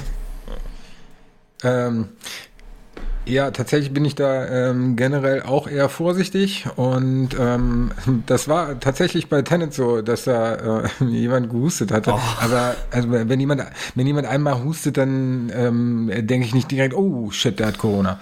Sondern, also man kann ja aus verschiedensten Gründen, gerade im Kino mit Popcorn und allem, ja. äh, mal husten. Also das war jetzt nicht das Problem. Ähm, außerdem ähm, ja, wie gesagt, ich bin natürlich Gast, aber verfolge ähm, das ja auch sehr und ähm, gerade in Kinos, zumindest das, was ich bisher gelesen habe, ähm, was Jens auch vorhin meinte, ähm, dass da vielleicht keine nachgewiesene oder nur minimales Risiko besteht, ähm, dadurch auch, dass die, die meisten Kinos ja ähm, diese Luftumwälzungs große Lüftungsanlagen, ähm, ja ja, also dass die Luft umgewälzt wird ähm, oder erneuert wird, ähm, dass ja, das Risiko ja. da ohnehin gar nicht so groß ist. Äh, von daher ähm, fühle ich mich in Kinos relativ safe. Muss aber auch sagen, dass ähm, ja ich natürlich, ähm, wenn ich ins Kino gehe, beziehungsweise Kino wäre jetzt aufgrund meiner Leidenschaft einfach das erste, wo ich wieder hingehen würde. Dafür würde ich aber andere Sachen vielleicht eher noch meiden. Ähm, ja, genau. Oh Mann. Ja. Ist nicht hab, einfach, aber jetzt, jetzt mit, Mitte Juni, Juli, ähm, zu spät. Äh, wenn dann die äh, Kinos aufmachen. Zu spät. Ja. Ich habe letztens eine interessante Diskussion also, gesehen. Also ja. ich meine, dass früher natürlich immer äh, besser wäre in dem Fall. Ähm, aber äh, was meint ihr, zu spät? Juni. Juno wäre zu spät. Aber Jens, du wolltest was sagen? Naja, ich wollte nur, es ist zwar ein Ticken off-topic, aber ich habe eine interessante Diskussion gesehen bei, bei Lanz. Da war es ein Virologe und da ging es halt auch um, um solche Risiken. Und äh, die meinten halt, dass die, die, die Gefahr der Aerosole bestehen nicht beim Sprechen oder beim Husten, sondern einfach durchs Atmen. Und dann meint er aber im zweiten Satz, weil die sitzen ja auch im Abstand, ja? die sitzen im 2 Meter Abstand, hat keiner eine Maske auf. Und er sagte, hier in diesem Studio könnte uns gar nichts passieren, weil der Raum ist groß genug. die ankommende Menge bei jeder Person wäre so gering, dass es nicht, dass es nicht zu einer Infektion kommt. Und da dachte ich mir, hey Leute, warum sind Kinos noch zu? Nach so einem Satz von einem Virologen. Ein Kino ist doch viel größer als so ein Fernsehstudio. Ja? Da ging es um Wohnzimmer und um Küchen und um Kinderzimmer. Und die, und die haben das halt verglichen mit zu Hause und sagten, ja, hier das Studio ist so groß, hier kann nichts passieren. Und äh, das, das habe ich nicht verstanden, warum man dann äh, Großveranstaltungen in noch größeren oder Veranstaltungen in größeren Räumen immer noch nicht zulässt mit diesem Wissen. Ja, die altbekannte Und das Diskussion. besagen ja auch, ja, und das besagen ja auch wirklich alle Studien, die mittlerweile veröffentlicht wurden, dass das Risiko in, in einem Kino oder in einem Theater so extrem gering ist, ähm, um, um wirklich das zehnfache oder zwanzigfache geringer als im Büro oder sonst wo. Und das haben ja auch die Zahlen eindrucksvoll gezeigt vom vorigen Jahr, ne? als, als offen war noch. Das Hauptproblem ist, äh, da gibt es Ebenen und es gibt Ebenen. So, und dann ist halt Kultur ganz unten. Und äh, Kultur ist ganz unten, ja. Naja, also ich bin, ich bin ja auch jemand, der, ähm, ich sag mal, überproportional häufig ins Kino geht. Und ähm, ja, wie gesagt, Kino wäre die erste Freizeitgestaltung, ähm, die ich wieder angehen würde in geschlossenen Räumen. Aber ähm, generell ist es ja auch, dass die Kinos mit der ähm, restlichen Kulturbranche ja, ich sag mal, in einen Topf geworfen wird. So fühlt sich das zumindest für mich an. Und, ähm, Und- äh, von daher, ja, ich bin ähm, gespannt, äh, wann das äh, alles wieder losgeht. Gib und, doch mal äh, einen Tipp Ja, ja äh, ich glaube, ähm, dass das tendenziell eher Richtung Juni, Juli sein wird. okay. Jens, du wolltest noch was sagen? Ähm, nee, ich wollte nur, ich hab's, nee, ich hab's nicht vergessen.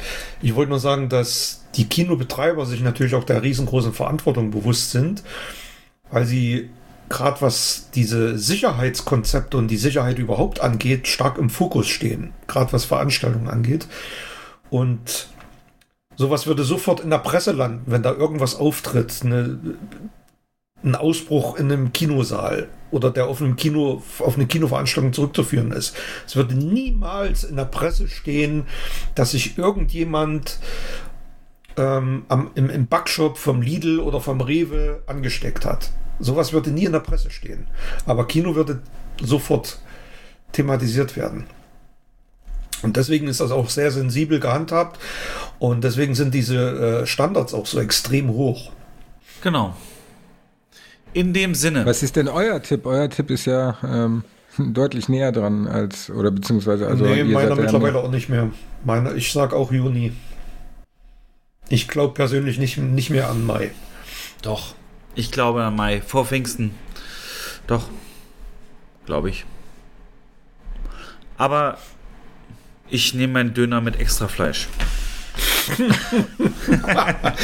Und ohne Kraut. ohne Kraut und ohne Brot.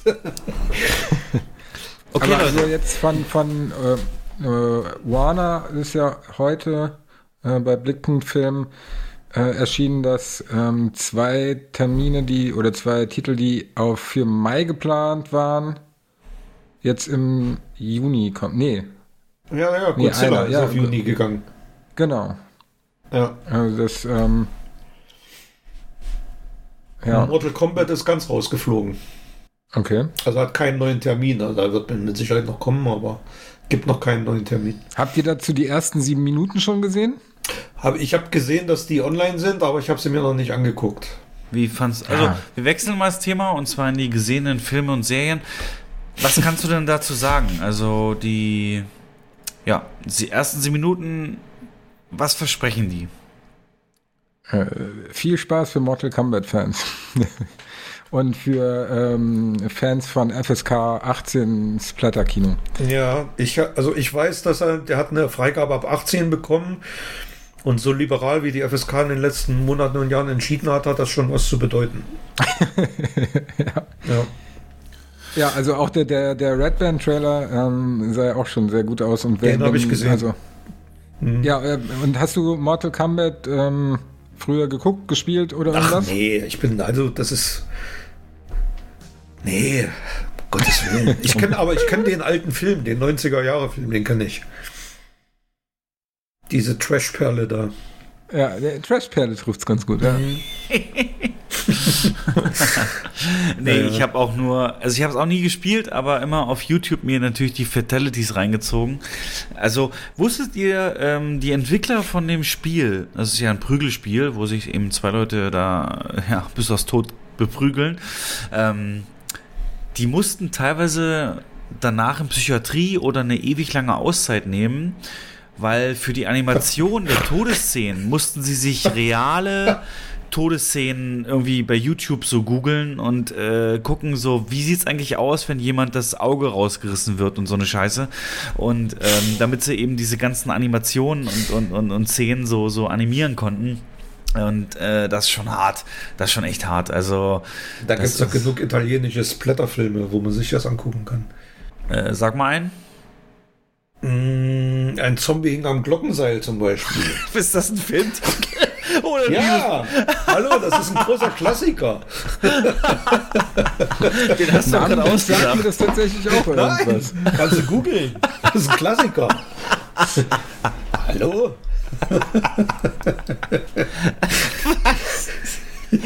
Tut mir- Sorry, Leute. Ja, Ich gibt, kann das nicht ernst nehmen. geh rein und google. Mach. Ah, Mach ich gleich. Ja, mach wirklich. Okay. Und ich google nebenbei mal ein Zombie. Ein Zombie, was? Ein Zombie hängt Ein ein. Zombie hing am Glockenseil. Manuel, das ist der Scherz von ihm, oder kennst du den? Ich namentlich sagte mir was, ich habe ihn auch schon gegoogelt. Ähm, Und?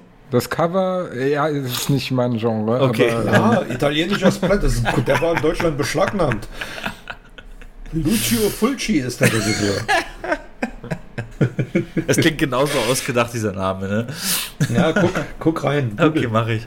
Nee, aber dann Jens oder Manuel, einen von euren Sachen als Highlight bitte besprechen und dann shoot it, wer will. Ja, dann, Manuel, fa äh, fang du an. Genau, äh, ähm, ja, ich kann ja ganz kurz, hatte ich ja vorhin äh, schon mal angerissen. Ähm, Leon, der Profi, habe ich äh, jetzt nochmal gesehen.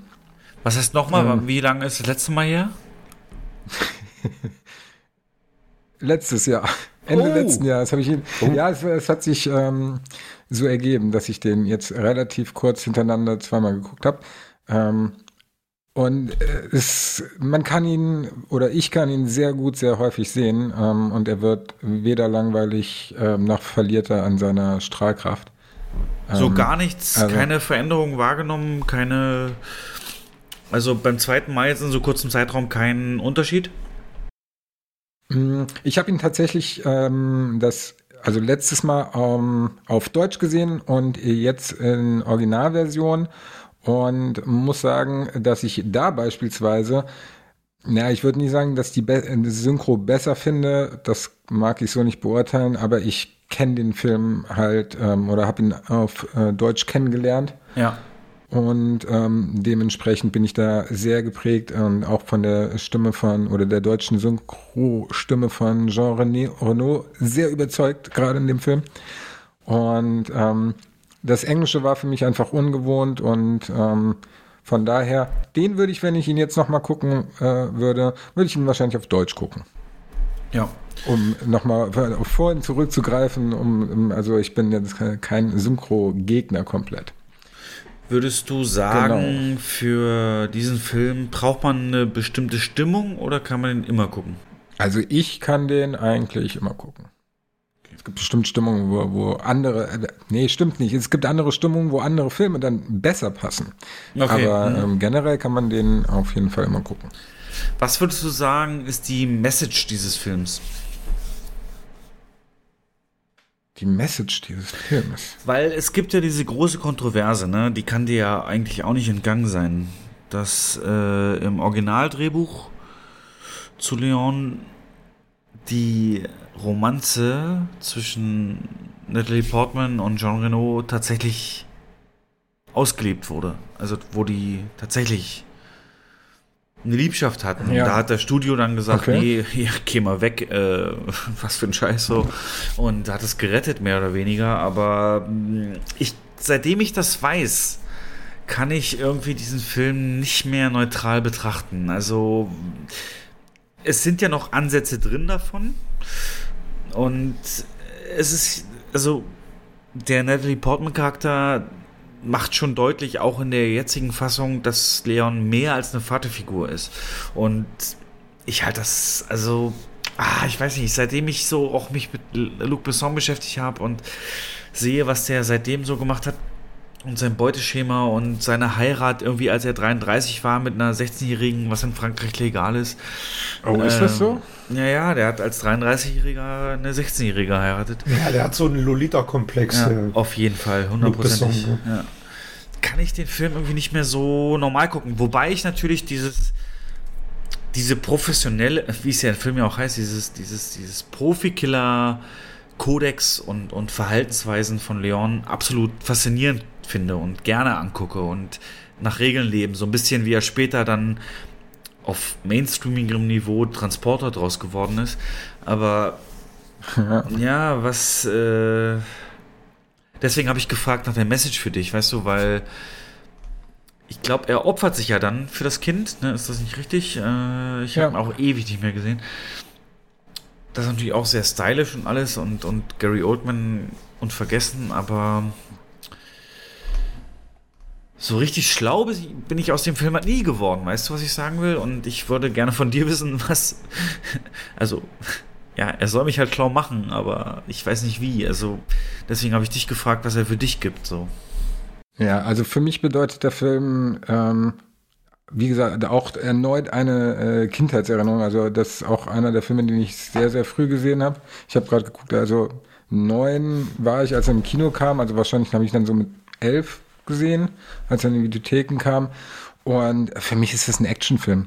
Und ähm, aber vor, vor dem Hintergrund, das ist, ähm, äh, ist mir jetzt beim quasi ersten Mal Wiedersehen ähm, deutlich bewusster geworden äh, und muss sagen, dass ich es mir da ein bisschen leicht gemacht habe, weil für mich Leon auch ich weiß nicht, ob das ähm, äh, so, also ich habe keine großen Hintergrundinfos zu dem Film. Es gibt ja verschiedene Schnittfassungen auch, das weiß ich noch, aber wo die im Detail anders sind, äh, weiß ja, ich auch nicht. Der Director's Cut ähm, ist die, die empfehlenswerte Fassung. Was ist da ähm, der größte Unterschied? Die ist ah, ich habe den auch ewig nicht gesehen, aber die ist deutlich länger, die Charaktere sind besser ausgearbeitet und also geht mehr in die Tiefe. Aber, aber die, genau die Unterschiede weiß ich jetzt auch nicht mehr. Hm.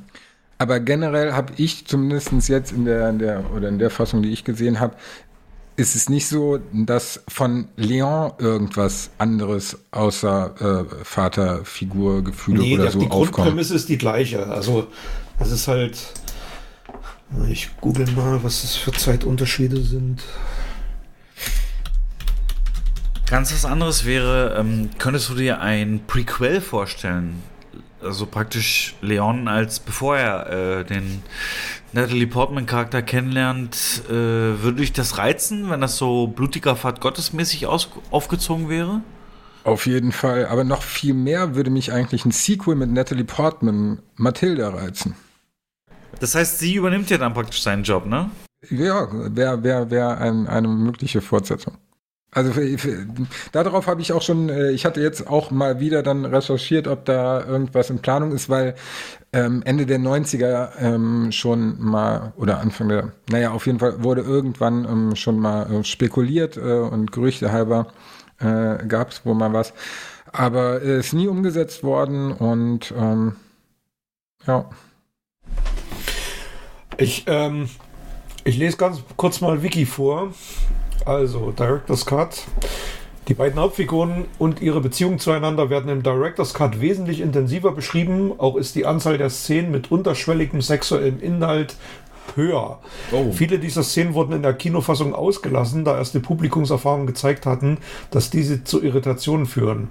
In der Kinoversion fehlt be beispielsweise auch eine zu Ausbildungszwecken vorgenommene Scheinhinrichtung durch die Zwölfjährige. Selbst der Director's Cut enthält nicht alle Szenen, da der Film ursprünglich rund 150 Minuten umfasste. 150? Ja, also die ist, also Director's Cut ist, äh, also wenn man Fan des Films ist, deutlich vorzuziehen. Hast du den in deiner Sammlung? nicht gesehen. Nee, ich nicht. Habe ich nicht. Ah, hier, ich sehe es gerade. 22 Minuten länger. Grad. 22 Minuten. Ja. Ja, okay. Halleluja. Aber der ist frei erhältlich und Ja, ja, klar. bestellbar. Hat dieselbe Altersfrequenz ab 16. Ne? Ja. Ja, aber ansonsten ähm, dann mal von, von äh, Gary Oldman da als ähm, böser Cop auch überragend. Also ähm, schauspielerisch vom, ist so eine Type, ähm, fand ich damals auch richtig, richtig erschreckend. Zum einen, weil es natürlich ähm, äh, ein Polizist ist ähm, und das als elf- oder zwölfjähriger äh, dann zu sehen, what? Wer macht das? Okay. ähm, oh, wie, weil er einfach crazy ist und ähm, dann hat er auch noch irgendwelche Tabletten oder Drogen, die er einnimmt und allein schon die Art und Weise, wie er sie einnimmt äh, und dann immer äh, irgendwie klassische Musik hört, während er ähm, da wirklich brutalst das ähm, Haus von ähm, oder die Wohnung von Matilda stürmt und das war für mich halt damals so krass erschreckend. Ähm, da wird ja die äh, Familie dann hingerichtet unter anderem auch einfach ein, ein keine Ahnung, vierjähriger, ähm, was man nicht explizit sieht, aber das, die Vorstellung reicht schon oder macht es im Zweifel noch schlimmer. Ähm, und das war für mich damals so schockierend. Ähm, aber dann auch ähm, mit Leon und der, der, ähm, der italienische, keine Ahnung, Mafia-Boss, auf jeden Fall, ähm, zu dem er immer hingeht und dann irgendwann Mathilda mit am Tisch sitzt und äh, sie dann auch die Mütze und die Brille aufhat und dann auch eine Milch bekommt. Viele schöne Szenen und ähm, das Ende auch echt, echt gut mit der ähm, Stürmung des Hauses quasi, äh, wo sich Leon verschanzt. Also ja, ähm, für mich ein, ein guter Actionfilm. Jetzt, jetzt ich ähm, muss mich da jetzt mal informieren und hoffe nicht, dass das mir das den Film ein bisschen kaputt macht. Ja. Hast du denn Luc Bessons weitere Werke geguckt oder verfolgt? Also gut, fünfte Element ist klar. Hier hat übrigens Gary Oldman natürlich eine noch extrovertiertere Rolle. Eigentlich eine Weiterentwicklung aus seiner ähm, Leon-Rolle. Und dann aber speziell, äh, wie hieß er jetzt? Valerian. Hast du den vielleicht gesehen? Oder Anna? Ähm, nee, weder noch. Ich gucke auch gerade, ich habe Lucy noch gesehen, aber Ja. den fand ich, wow, erschreckend schlecht. Ja, auf jeden Das Ähm. Ende war so mies, Mann. Ey. Der war, war das der Scarlett Johansson-Film? Ja. Lucy, ja. Und Nee, aber bei, bei, bei, ganz kurz, bei, bei Valerian als auch bei Anna setzt sich das fort, dass er eben Hauptdarstellerin castet, die dieses super dünne, modelartige Blondine in einer Powerfrauenrolle äh, Image ähm, pflegen. Und das ist schon zu durchgängig, dieses Thema bei ihm. Und beim fünften Element doch auch. Ja, Sieht da war es halt Mila. Jovovich, genau, ja. Also Ja. das ist, wenn man es einmal weiß, schwierig, obwohl ich Anna nach wie vor einen richtig geilen Spionage-Thriller mit Twist halte, ja. Aber gut, da muss man dann, es ist im Prinzip wie bei Tom Cruise. Du musst über seinen Scientology hinwegsehen und, und dann kannst du auch seine Filme genießen. Auch ja, wenn ich, bei, bei, bei ja. manchen Sachen ist das schwieriger als bei anderen. Für mich zumindest. Du meinst jetzt äh, Religion gegenüber Sexismus, so, mein, oder was meinst du?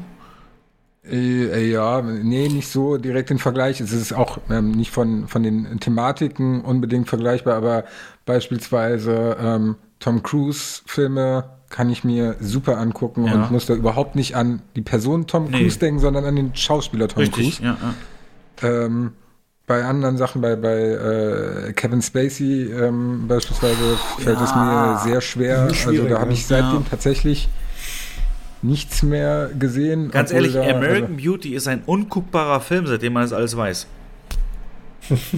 Stimmt, das äh, stimmt. Ja, dann komme ich noch mal zu, ähm, äh, ganz bef kurz bevor ich Gerne. zu Jens abgebe, noch äh, schnell zu The Mole, Undercover in, in Nordkorea. Oder der Maulwurf, Undercover in Nordkorea.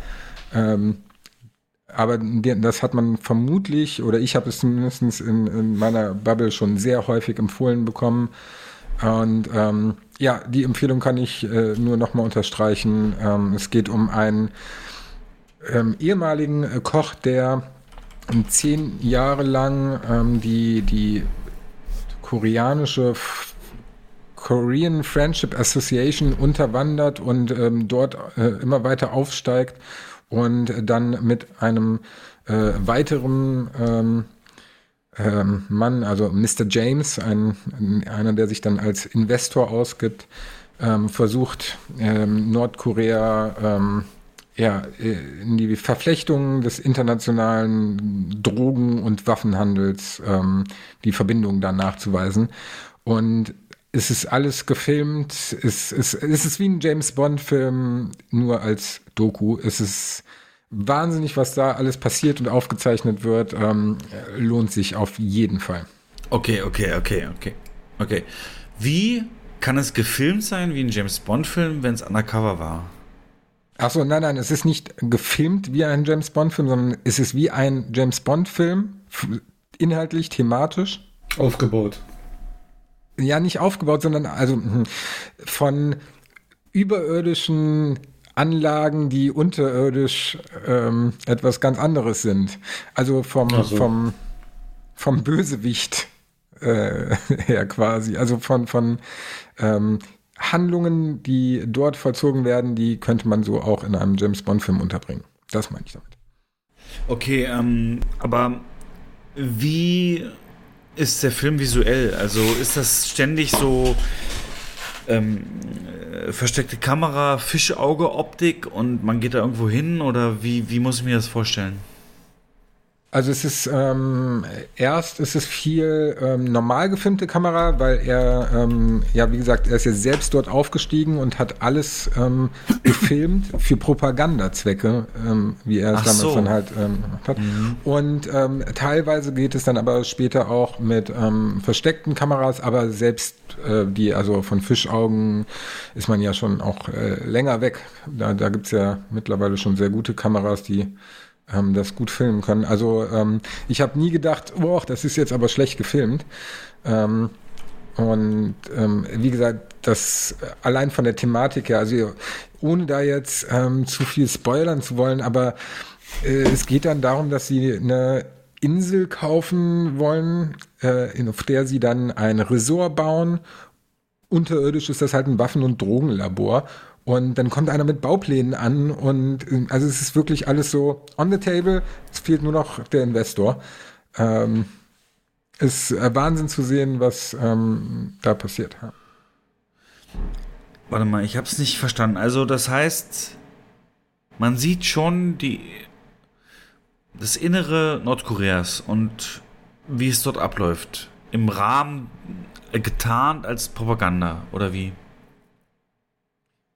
Ja, es sind da äh, ja auch Gespräche in Nordkorea, ja. Also okay. Ähm, ja.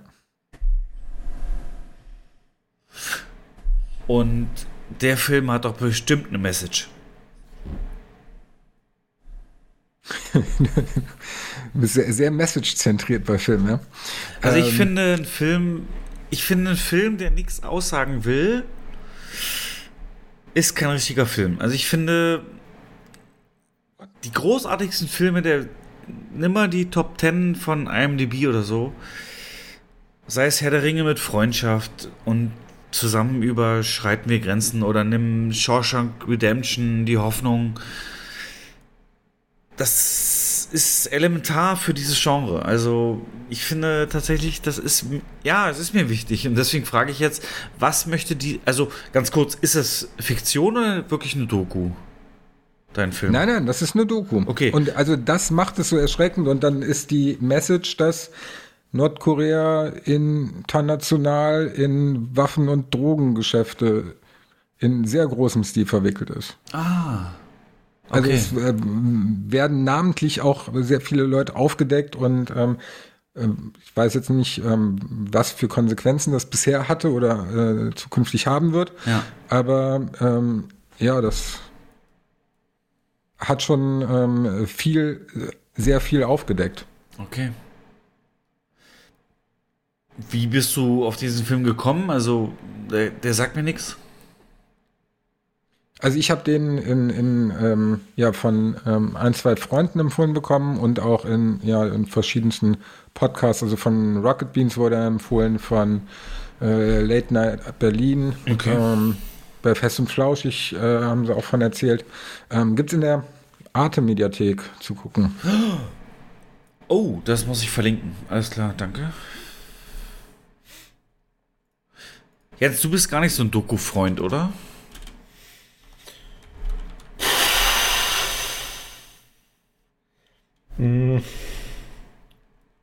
So Semi-Dokus, ja, aber nee, so, ja, eigentlich nicht, hast schon recht. Weil dich das so traurig macht, ne? Weil du immer denkst, Ich mag ah, das, ich, ich mag das, ich mag das immer, wenn, also ich mag das lieber, wenn man so ein äh, Doku-Thema mh, als Spielfilm aufbreitet, so, so wie zum Beispiel Tschernobyl oder so. das ja. finde ja. Dann, dann gucke ich das gerne. Okay. Und was hast du denn geguckt?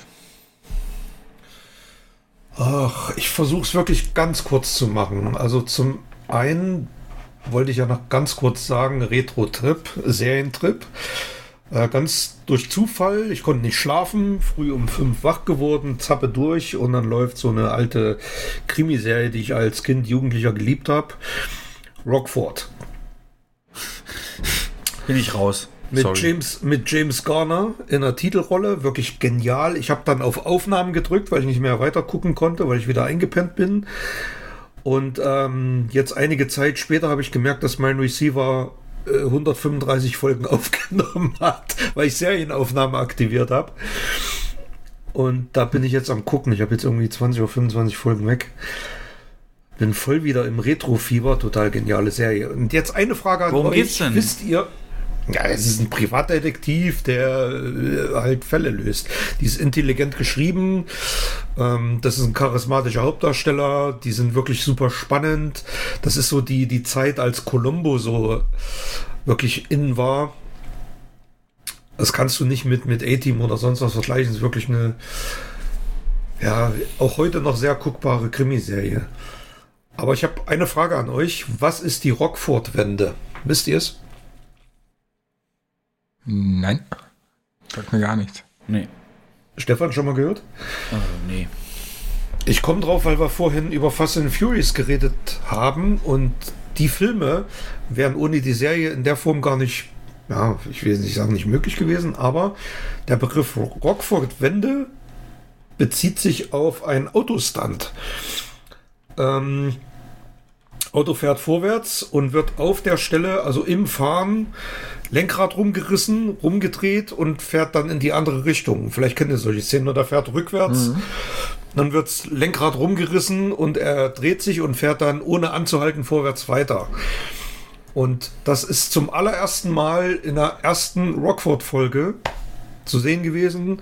James Garner hat die Stunts selber gemacht, ist in die Filmgeschichte eingegangen als Rockford-Wende und wird heute noch in Filmen so genannt, wenn der Stunt durchgeführt wird. Ach, witzig. Das ist natürlich, ähm, also Also ich, nur als Hintergrundinfo. ja, aber für die Serie stelle ich mir das schwierig vor, wenn Warum? das in der ersten Folge vorkommt. Wie wollen sie sich jemals steigern, so, weißt? Naja, das ist ja nun nicht, äh, das, das ist ja nun nicht Sinn und Zweck der Serie, äh, Stunts zu steigern. Da geht es so. ja wirklich um, um Krimi-Handlungen. Es ist ja keine Action-Serie, es ist ja eine Thriller-Serie, Krimiserie. Aber der Begriff ist heute in der Filmindustrie noch gang und gäbe. Wenn dieser Stunt in irgendeinem Film ausgeführt wird, wird er auch Rockford-Wende genannt. Okay. Ja. Was noch? Ich bin euch noch zwei, oder ich bin dir noch zwei Bewertungen schuldig vom letzten Mal. Und zwar Prinz aus Zamunda 2 habe ich mir angeguckt. Kann ich nur abraten. Ähm, wirklich schlechte Fortsetzung. Hat von mir eine 3 von 10 bekommen. Und dann hatten wir kurz angeteasert das letzte Mal Wonder Woman 84 habe ich auch gesehen. Ebenfalls 3 von 10. Nach dem großartigen ersten Wonder Woman ist das ein extrem großer Rückschritt. Und ähm, macht keinen Spaß, den Film zu gucken. Der ist einfach nur dämlich von vorn bis hinten. Hast du den gesehen, Manuel? Ja. Gehst du mit? Drei von zehn? Ja, nee, drei von zehn nicht, aber ähm, er hat gegenüber des ersten Teils stark nachgelassen. muss Wie ich auch sagen. die Frage, immer wenn ich das bei, bei Instagram oder so sehe, die Frage, die ich mir stelle, ist, vielleicht kann einer von euch sie beantworten. Hinter diesem Projekt WW84 stehen im Prinzip dieselben Leute wie hinter Wonder Woman 1. Das heißt, an welcher Stelle ist was passiert, dass die Qualität so abfallen konnte? Die, also ich habe da auch recherchiert und ich meine, man hat Patty Jenkins viel mehr Verantwortung gegeben. Ähm, also die hat wohl große Mitspracherechte beim Drehbuch auch gehabt. Und das, meine ich, wirkt sich hauptsächlich auf diesen Film aus. Ich kann mir nicht vorstellen, ja, also Das ist doch die von Raum, ne? Von Room, die Regisseurin, richtig? Der Oscar. glaube ja. das weiß ich jetzt gar nicht. Auf alle Fälle hat sie auch den ersten Wonder Woman inszeniert. Aber nicht so viel Drehbuchverantwortung gehabt, ja. Das weiß ich. Mhm. Ja. Weil wir müssen vorsichtig sein, Jens, mit sowas. Das klingt so ein bisschen nach Frauenbashing, weißt du? Und das Frauen Nee, gar nicht, überhaupt nicht. Ich, also deswegen fand ich den ersten, den ersten Teil ja auch super, weil der jung und frisch war und eine starke Frauenrolle ähm, auch gezeigt hat. Und aber die, diesen, also sie macht halt im zweiten Teil wirklich diesen extremen Fehler, ähm, gerade diese Frauenrolle zum Klischee verkommen zu lassen. Und die Gegenspielerin, die von Kristen Wick gespielt wird, die widerspricht wirklich di- dieser ganzen Intention, starke Frauenrollen zu zeigen, weil das ist ein extremer Rückschritt. Die wird dann nur noch als, ja, als äh, kampfhungriges, sexhungriges Biest gezeigt, was, äh, was irgendwie stärkeren Frauen nacheifert, was größer, schneller weiter werden will, was besser aussehen will. Und das widerspricht ja eigentlich diesem Frauenbild, was man etablieren will. Also es geht genau in die andere Richtung. Also genau das, was kritisiert wird von, ähm, ja, von Leuten, die eher äh, stärkere Frauen in Filmen sehen wollen. Genau das passiert hier. Ja, habe ich auch gehört. Und äh, sogar bis in die Richtung, dass, dass der Film männerfeindlich sein soll. Also, dass er Ist da er auch. Ja, ist er auch. Ja, eben ihren, ihren Geliebten da wiederkriegt, indem da so ein anderer besessen wird, der Körper. Also männerfeindlich ist vielleicht so hochgegriffen, aber äh, fragwürdig. Also, also ich habe mir hier ein paar Notizen gemacht, also es sind viele Klischees drin und einige fragwürdige Drehbuchentscheidungen. Wer segnet sowas ab? Ich meine, das Drehbuch steht vorher fest so, das kann man sich durchlesen. Und ich frage mich immer, wer sagt, ey, coole Idee. Ich bin, ich bin fest davon überzeugt, wenn diesen Film, so wie er jetzt, so wie er jetzt dasteht, also so wie man ihn jetzt sich anschauen kann, von einem Mann inszeniert worden wäre, hätte es einen mega riesen Shitstorm gegeben. Einen riesen Shitstorm. Wie die Kristen Wick dargestellt wird, ähm, dieses, dieses, alles. Also das, das wäre, das hätte Wellen geschlagen, glaube ich. Gut. Also, die Chance auf Wonder Woman 3 ist jetzt gesunken oder ist das nötig storymäßig fürs DC-Universe oder Also Wonder der Woman Film 3 war komplett schon- unnötig. ist bestätigt, den- Manuel? Äh, Also, ich Ich, glaube, ich meine auch, aber, aber der Film, den kannst du eigentlich komplett ausblenden. Den brauchst du, der ist für nichts wichtig, weder für, für vorherige Sachen noch für nachfolgende. Der ist einfach, ja, unnötig, kann man sagen. Okay. Was? Ähm, dann habe ich gesehen Love and Monsters, Netflix-Film. Momentan geht er momentan ein bisschen durch die Decke, Top 1. Und äh, wir hatten ja vorhin kurz drüber gesprochen, die Effekte sind Oscar nominiert. Und es geht, also die Prämisse des Films wird direkt ähm, im Vorspann schon erklärt. Ähm, erinnert sehr stark an Zombieland, wenn ihr den kennt.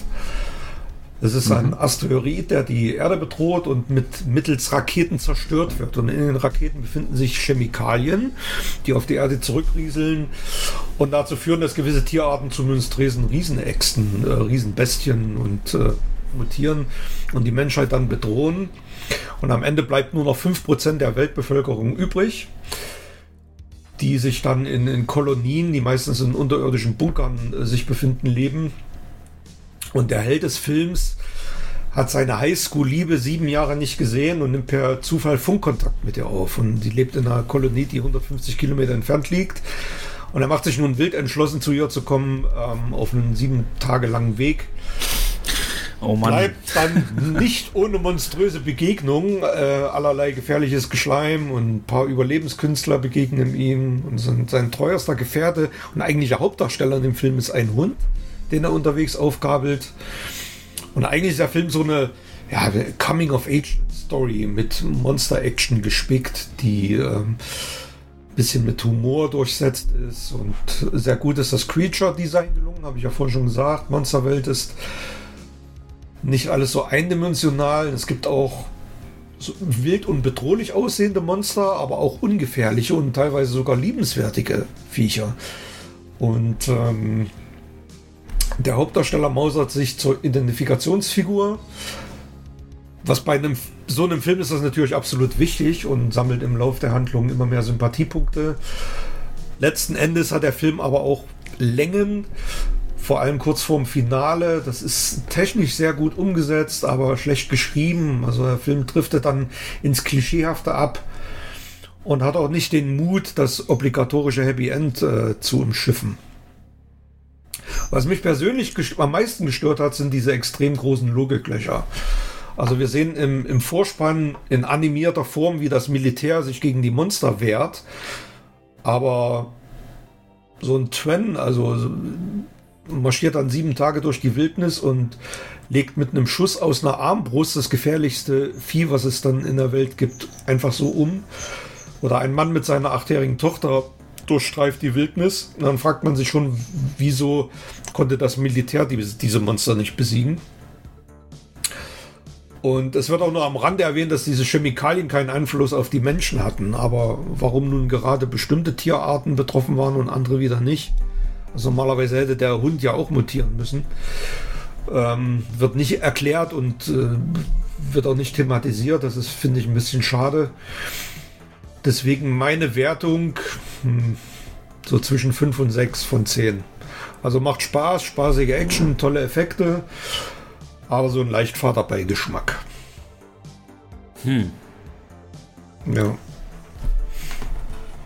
Aber hätte Potenzial für 8 von 10. Er hätte Potenzial für 8 von 10 mit einem besseren Drehbuch gehabt, ja. Warum macht Netflix das? Warum ballern die Millionen sowas? Ne? Ich meine, ja, die haben. Da, da gibt es ja schon wieder ich habe auch, ne, ich habe Meldungen gelesen, da schreiben, die meisten schreiben, Netflix sollte einfach mal in bessere Drehbücher investieren. Was viele gar nicht wissen, das ist gar kein Netflix-Film. Also sie haben den Film ja nur eingekauft, weil er nicht ins Kino gekommen ist. Der sollte ja ins Kino gehen und Netflix hat sich die Rechte dann geholt und hat ihn im Stream ausgewertet. Aber Netflix hat den Film nicht produziert. Welcher Verleih? Äh, boah, frag mich jetzt nicht. Okay. Verleih wird mal. Kann ich mal schnell gucken. Ja, nee, ist nicht so wichtig. Ähm, na gut, du hattest wieder ein bisschen Creatures und ein bisschen Feature. ja, genau, deswegen habe ich den geguckt, da hatte ich Bock zu gehabt. Ähm, warte, warte, warte. Steht hier nicht. Ist egal. Ja. Jo. Ja, und dann ähm, Paramount. Paramount hat ihn gedreht. Ah, okay. Und dann habe ich mir nochmal Deepwater Horizon angeguckt. Kennt ihr den? Marky Mark? Nicht gesehen. Mhm, genau. Habe ich auch nicht gesehen, aber ich glaube, das ist so ein Film, wo du genau weißt, was passiert bis zum Ende. Ist so ein, ist so ein, ja, ist so ein Titanic-Effekt, ne? Du weißt genau, was passiert, aber der Weg dahin ist das Spannende. Deswegen kann ich dir den Film wirklich nur empfehlen. Und der ist visuell und auch akustisch ein absolutes Highlight. Dreh deine Anlage komplett auf und lass es krachen. Also es ist extrem genial, was da für ein Feuerwerk an Effekten und ähm, äh, akustischen Highlights abgefeuert wird. Mich hat er absolut begeistert. Ich fand ihn klasse. Ein extrem steiler Stand Spannungsaufbau. Und die, ähm, die Katastrophe, die eigentliche Katastrophe ist am Ende dann wirklich hervorragend umgesetzt. Und dann habe ich mich gefragt, warum, warum wird so ein Film nicht mal Oscar nominiert für Effekte? Du siehst immer nur Filme mit Monstern oder mit irgendwelchen besonderen Gimmicks, aber ein Film, der so eine Katastrophe realistisch darstellt, hm, hat es viel mehr verdient. Und aber schon realistisch so und, und das Ah, ist. ja. Es gibt aber auch, es gibt auch am Ende dann so eine Zusammenfassung, was aus den ähm, Figuren im, im Real Life geworden ist. Und ähm, das basiert alles auf wahren Begebenheiten. Also es ist komplett alles genauso abgelaufen. Klar, es ist, einige Sachen sind wahrscheinlich ein bisschen Hollywood-mäßig dramatisiert worden und äh, aufgearbeitet, aber der Grundablauf war exakt so, wie es der Film darstellt. aber Marky Mark würde so eine Rolle doch nie annehmen, wenn er nicht irgendwie einen Helden spielen kann. Ja, er spielt ja auch einen Helden, Ah, aber, okay. aber keinen. aber genau das ist, äh, genau den Fehler vermeidet der Film, dass es so, so ein paar Helden-Pathos-Dings wird. ist es überhaupt gar nicht. Kein, kein Heldengetue, keine Parolen. Ähm, aber wirklich eine sehr eindringliche, extreme, realistische Darstellung der Katastrophe. Ja, das waren so meine Filme. Gut, Was hast du denn gesehen? ja, dann noch kurz meins. Ähm, was wir jetzt nicht ausführlich machen, aber vielleicht in der nächsten Folge, äh, wenn du wieder dabei sein magst, Falcon and the Winter Soldier, dann wird ja nächst, äh, also zum Aufnahmetag heute am Donnerstag, wird morgen das Finale erscheinen und wie gesagt, komplett geflasht, was Marvel da auf die Beine stellt. Ich habe einen Rewatch gehabt von Brügge Sehen und Sterben. Wer den noch nicht kennt, eine sehr schwarzhumorige Serie über zwei Auftragskiller, die sich in Brügge in Belgien verstecken müssen, weil äh, ja der letzte Auftrag von denen oder schiefgegangen ist, weil einer von ihnen aus Versehen ein Kind erschossen hat und ähm, in dem Form, ja, Brügge eben ein kleiner, unscheinbarer Ort in Belgien. Ihr Boss sagt, geht dahin, weil ich war da mal als Kind, der Ort ist cool. Und der eine, der das Kind aus Versehen erschossen hat, macht sich natürlich ständig Sorgen, so, warum, ach, scheiße, und hat so, also Colin Farrell spielt den, ähm, macht sich Sorgen und, und warum sind wir hier? Und der andere, von äh, Brandon Gleason gespielt, der etwas erfahrenere Killer versucht, die Zeit zu nutzen und die Stadt zu erkunden und das beides so ein bisschen im äh, Kontrast macht hier das den Mix aus. War übrigens der Grund, also den Rewatch, ich habe den damals in der Sneak Preview gesehen. Der ist, glaube ich, von boah, 2008, 2009, irgendwie sowas. Und war damals auch Anlass dafür, dass ich mit meiner damaligen Freundin nach Brügge gefahren bin und dort mir das alles auch angeguckt habe, die Schauplätze und die Stadt. Und das ist wirklich, es gibt einen Satz in dem Film. Brügge ist so die mittelalterlichste Stadt Belgiens und das ist auch so, das ist wirklich wie eine andere, wie eine Zeitreise. Nur, dass du moderne Geschäfte hast, also was ist Geschäfte, aber in den alten Gemäuern eben Läden drin, die moderne belgische Waffeln verkaufen und die sind halt so lecker. Und deswegen äh, immer eine Empfehlung. Sehr, wie gesagt, schwarzer Humor. Äh, Nebenrolle, kleine Nebenrolle als der Boss von den beiden äh, spielt hier der Schauspieler von Voldemort in Harry Potter. Wie heißt er gleich? Na, wer weiß es? Voldemort, Harry Potter. Alan Äh, äh, äh, äh, ähm, na, hier der neue M von James Bond. Oh, Dein Ernst jetzt, Jens? Ist Na das klar. dein Ernst? natürlich ist er das. Natürlich ist er Ja, jetzt will ich das. es auch wissen. Komm. Ich weiß nicht, wie man ihn ausspricht. Ralph Fiennes. Ralph Fiennes, genau. Und äh, ein ganz toll, also wer so auf Filme in Richtung Snatch mag, aber ruhiger und mit düsterem, was heißt düster, Äh, mit so fast schon Film-Noir-artigen äh, Elementen, das ist hier genau richtig. Es gibt auch sehr wirre Sequenzen. Äh, Clemence Poesie spielt auch mit, äh, die in Harry Potter auch mitgespielt hat. Als Fleur und jetzt auch in Tenet als die Wissenschaftlerin. Also viele bekannte Gesichter äh, in einem Film, der in einem Standort spielt oder in einem Setting halt, das komplett unverbraucht ist. Also wirklich, wirklich toll. Ähm, dann noch kurz, Irre sind männlich, Irre sind männlich. So, ähm, eine Komödie aus Deutschland mit Fari Yadim in der Hauptrolle und den mag ich ja und liebe ich ja seit Jerks. Ich habe, also Jerks ist so Oh ja. mit, mit äh, nach Stromberg so die beste äh, Situationscomedy, die es nur geben kann. Äh, deutsche Comedy wirklich auf ganz tollem Niveau, ganz weg von diesem Stand-ups, wie man sie kennt, Caroline Kebekus und so weiter. Und er spielt hier im Prinzip die Rolle aus Jerks, also ein Menschen, der irgendwie aufgrund dessen, dass er eine Mutter hat, die Therapeutin ist, irgendwie Bindungsängste hat oder eben auch nicht Bindungsängste und seine, dann, dann Eifersucht auch Anfälle bekommt, wenn es um seine Freundin geht und dann, dann irgendwann mit seinem besten Freund Milan Peschel äh, beschließt, äh, einfach aus Frust oder aus Trauer, weil seine Freundin sich von ihm getrennt hat, auf äh, Therapieseminare innerhalb von Deutschland zu gehen und da Frauen abzuschleppen. Also so ein bisschen so ein deutscher American Pie gemixt mit Jerks, gemixt mit, ähm, ja, was würde man sagen, so Therapie, Humor und äh, so, so, äh, hier, der Jack Nicholson-Film. Äh, so in der Richtung, also genau diesen Humorlevel. Und da ist mir klar geworden, Fari Yadim kann nur eine Rolle, nämlich sich selbst. Und er ist eigentlich der aus Jerks. Und Fun Fact, ich habe es dir schon mal erzählt, Jens, vielleicht Manuel für dich.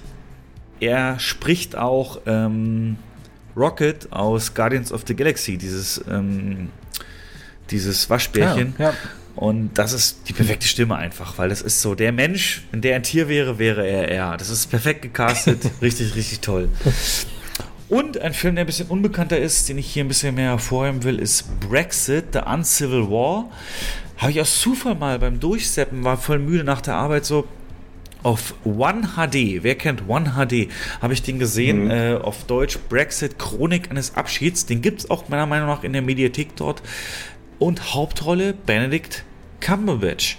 Ähm, Geschichte halt klar, im Jahr 2016 sagten die Briten Ja zum Brexit. Wie es dazu kommen konnte, Politstratege Dominic Cummings meinte, die Antwort zu kennen. Als Leiter der Ja-Kampagne setzt er auf neue Methoden der Wahlbeeinflussung. Und da geht es dann halt um Netflix-Nutzung und Cambridge Analytica und, und, und Wählerdaten und hier das und das. Also dieses ganze moderne Wahlkampf-Beeinflussungstools wo es auch viele Skandale in letzter Zeit drum gab. Richtig krass gecastet, also die Doppelgänger, die Schauspieler von Boris Johnson, die damals schon eine Rolle spielen, von den ganzen damaligen britischen Politikern, perfekt gecastet und aufgezogen, wirklich wie ein House of Cards.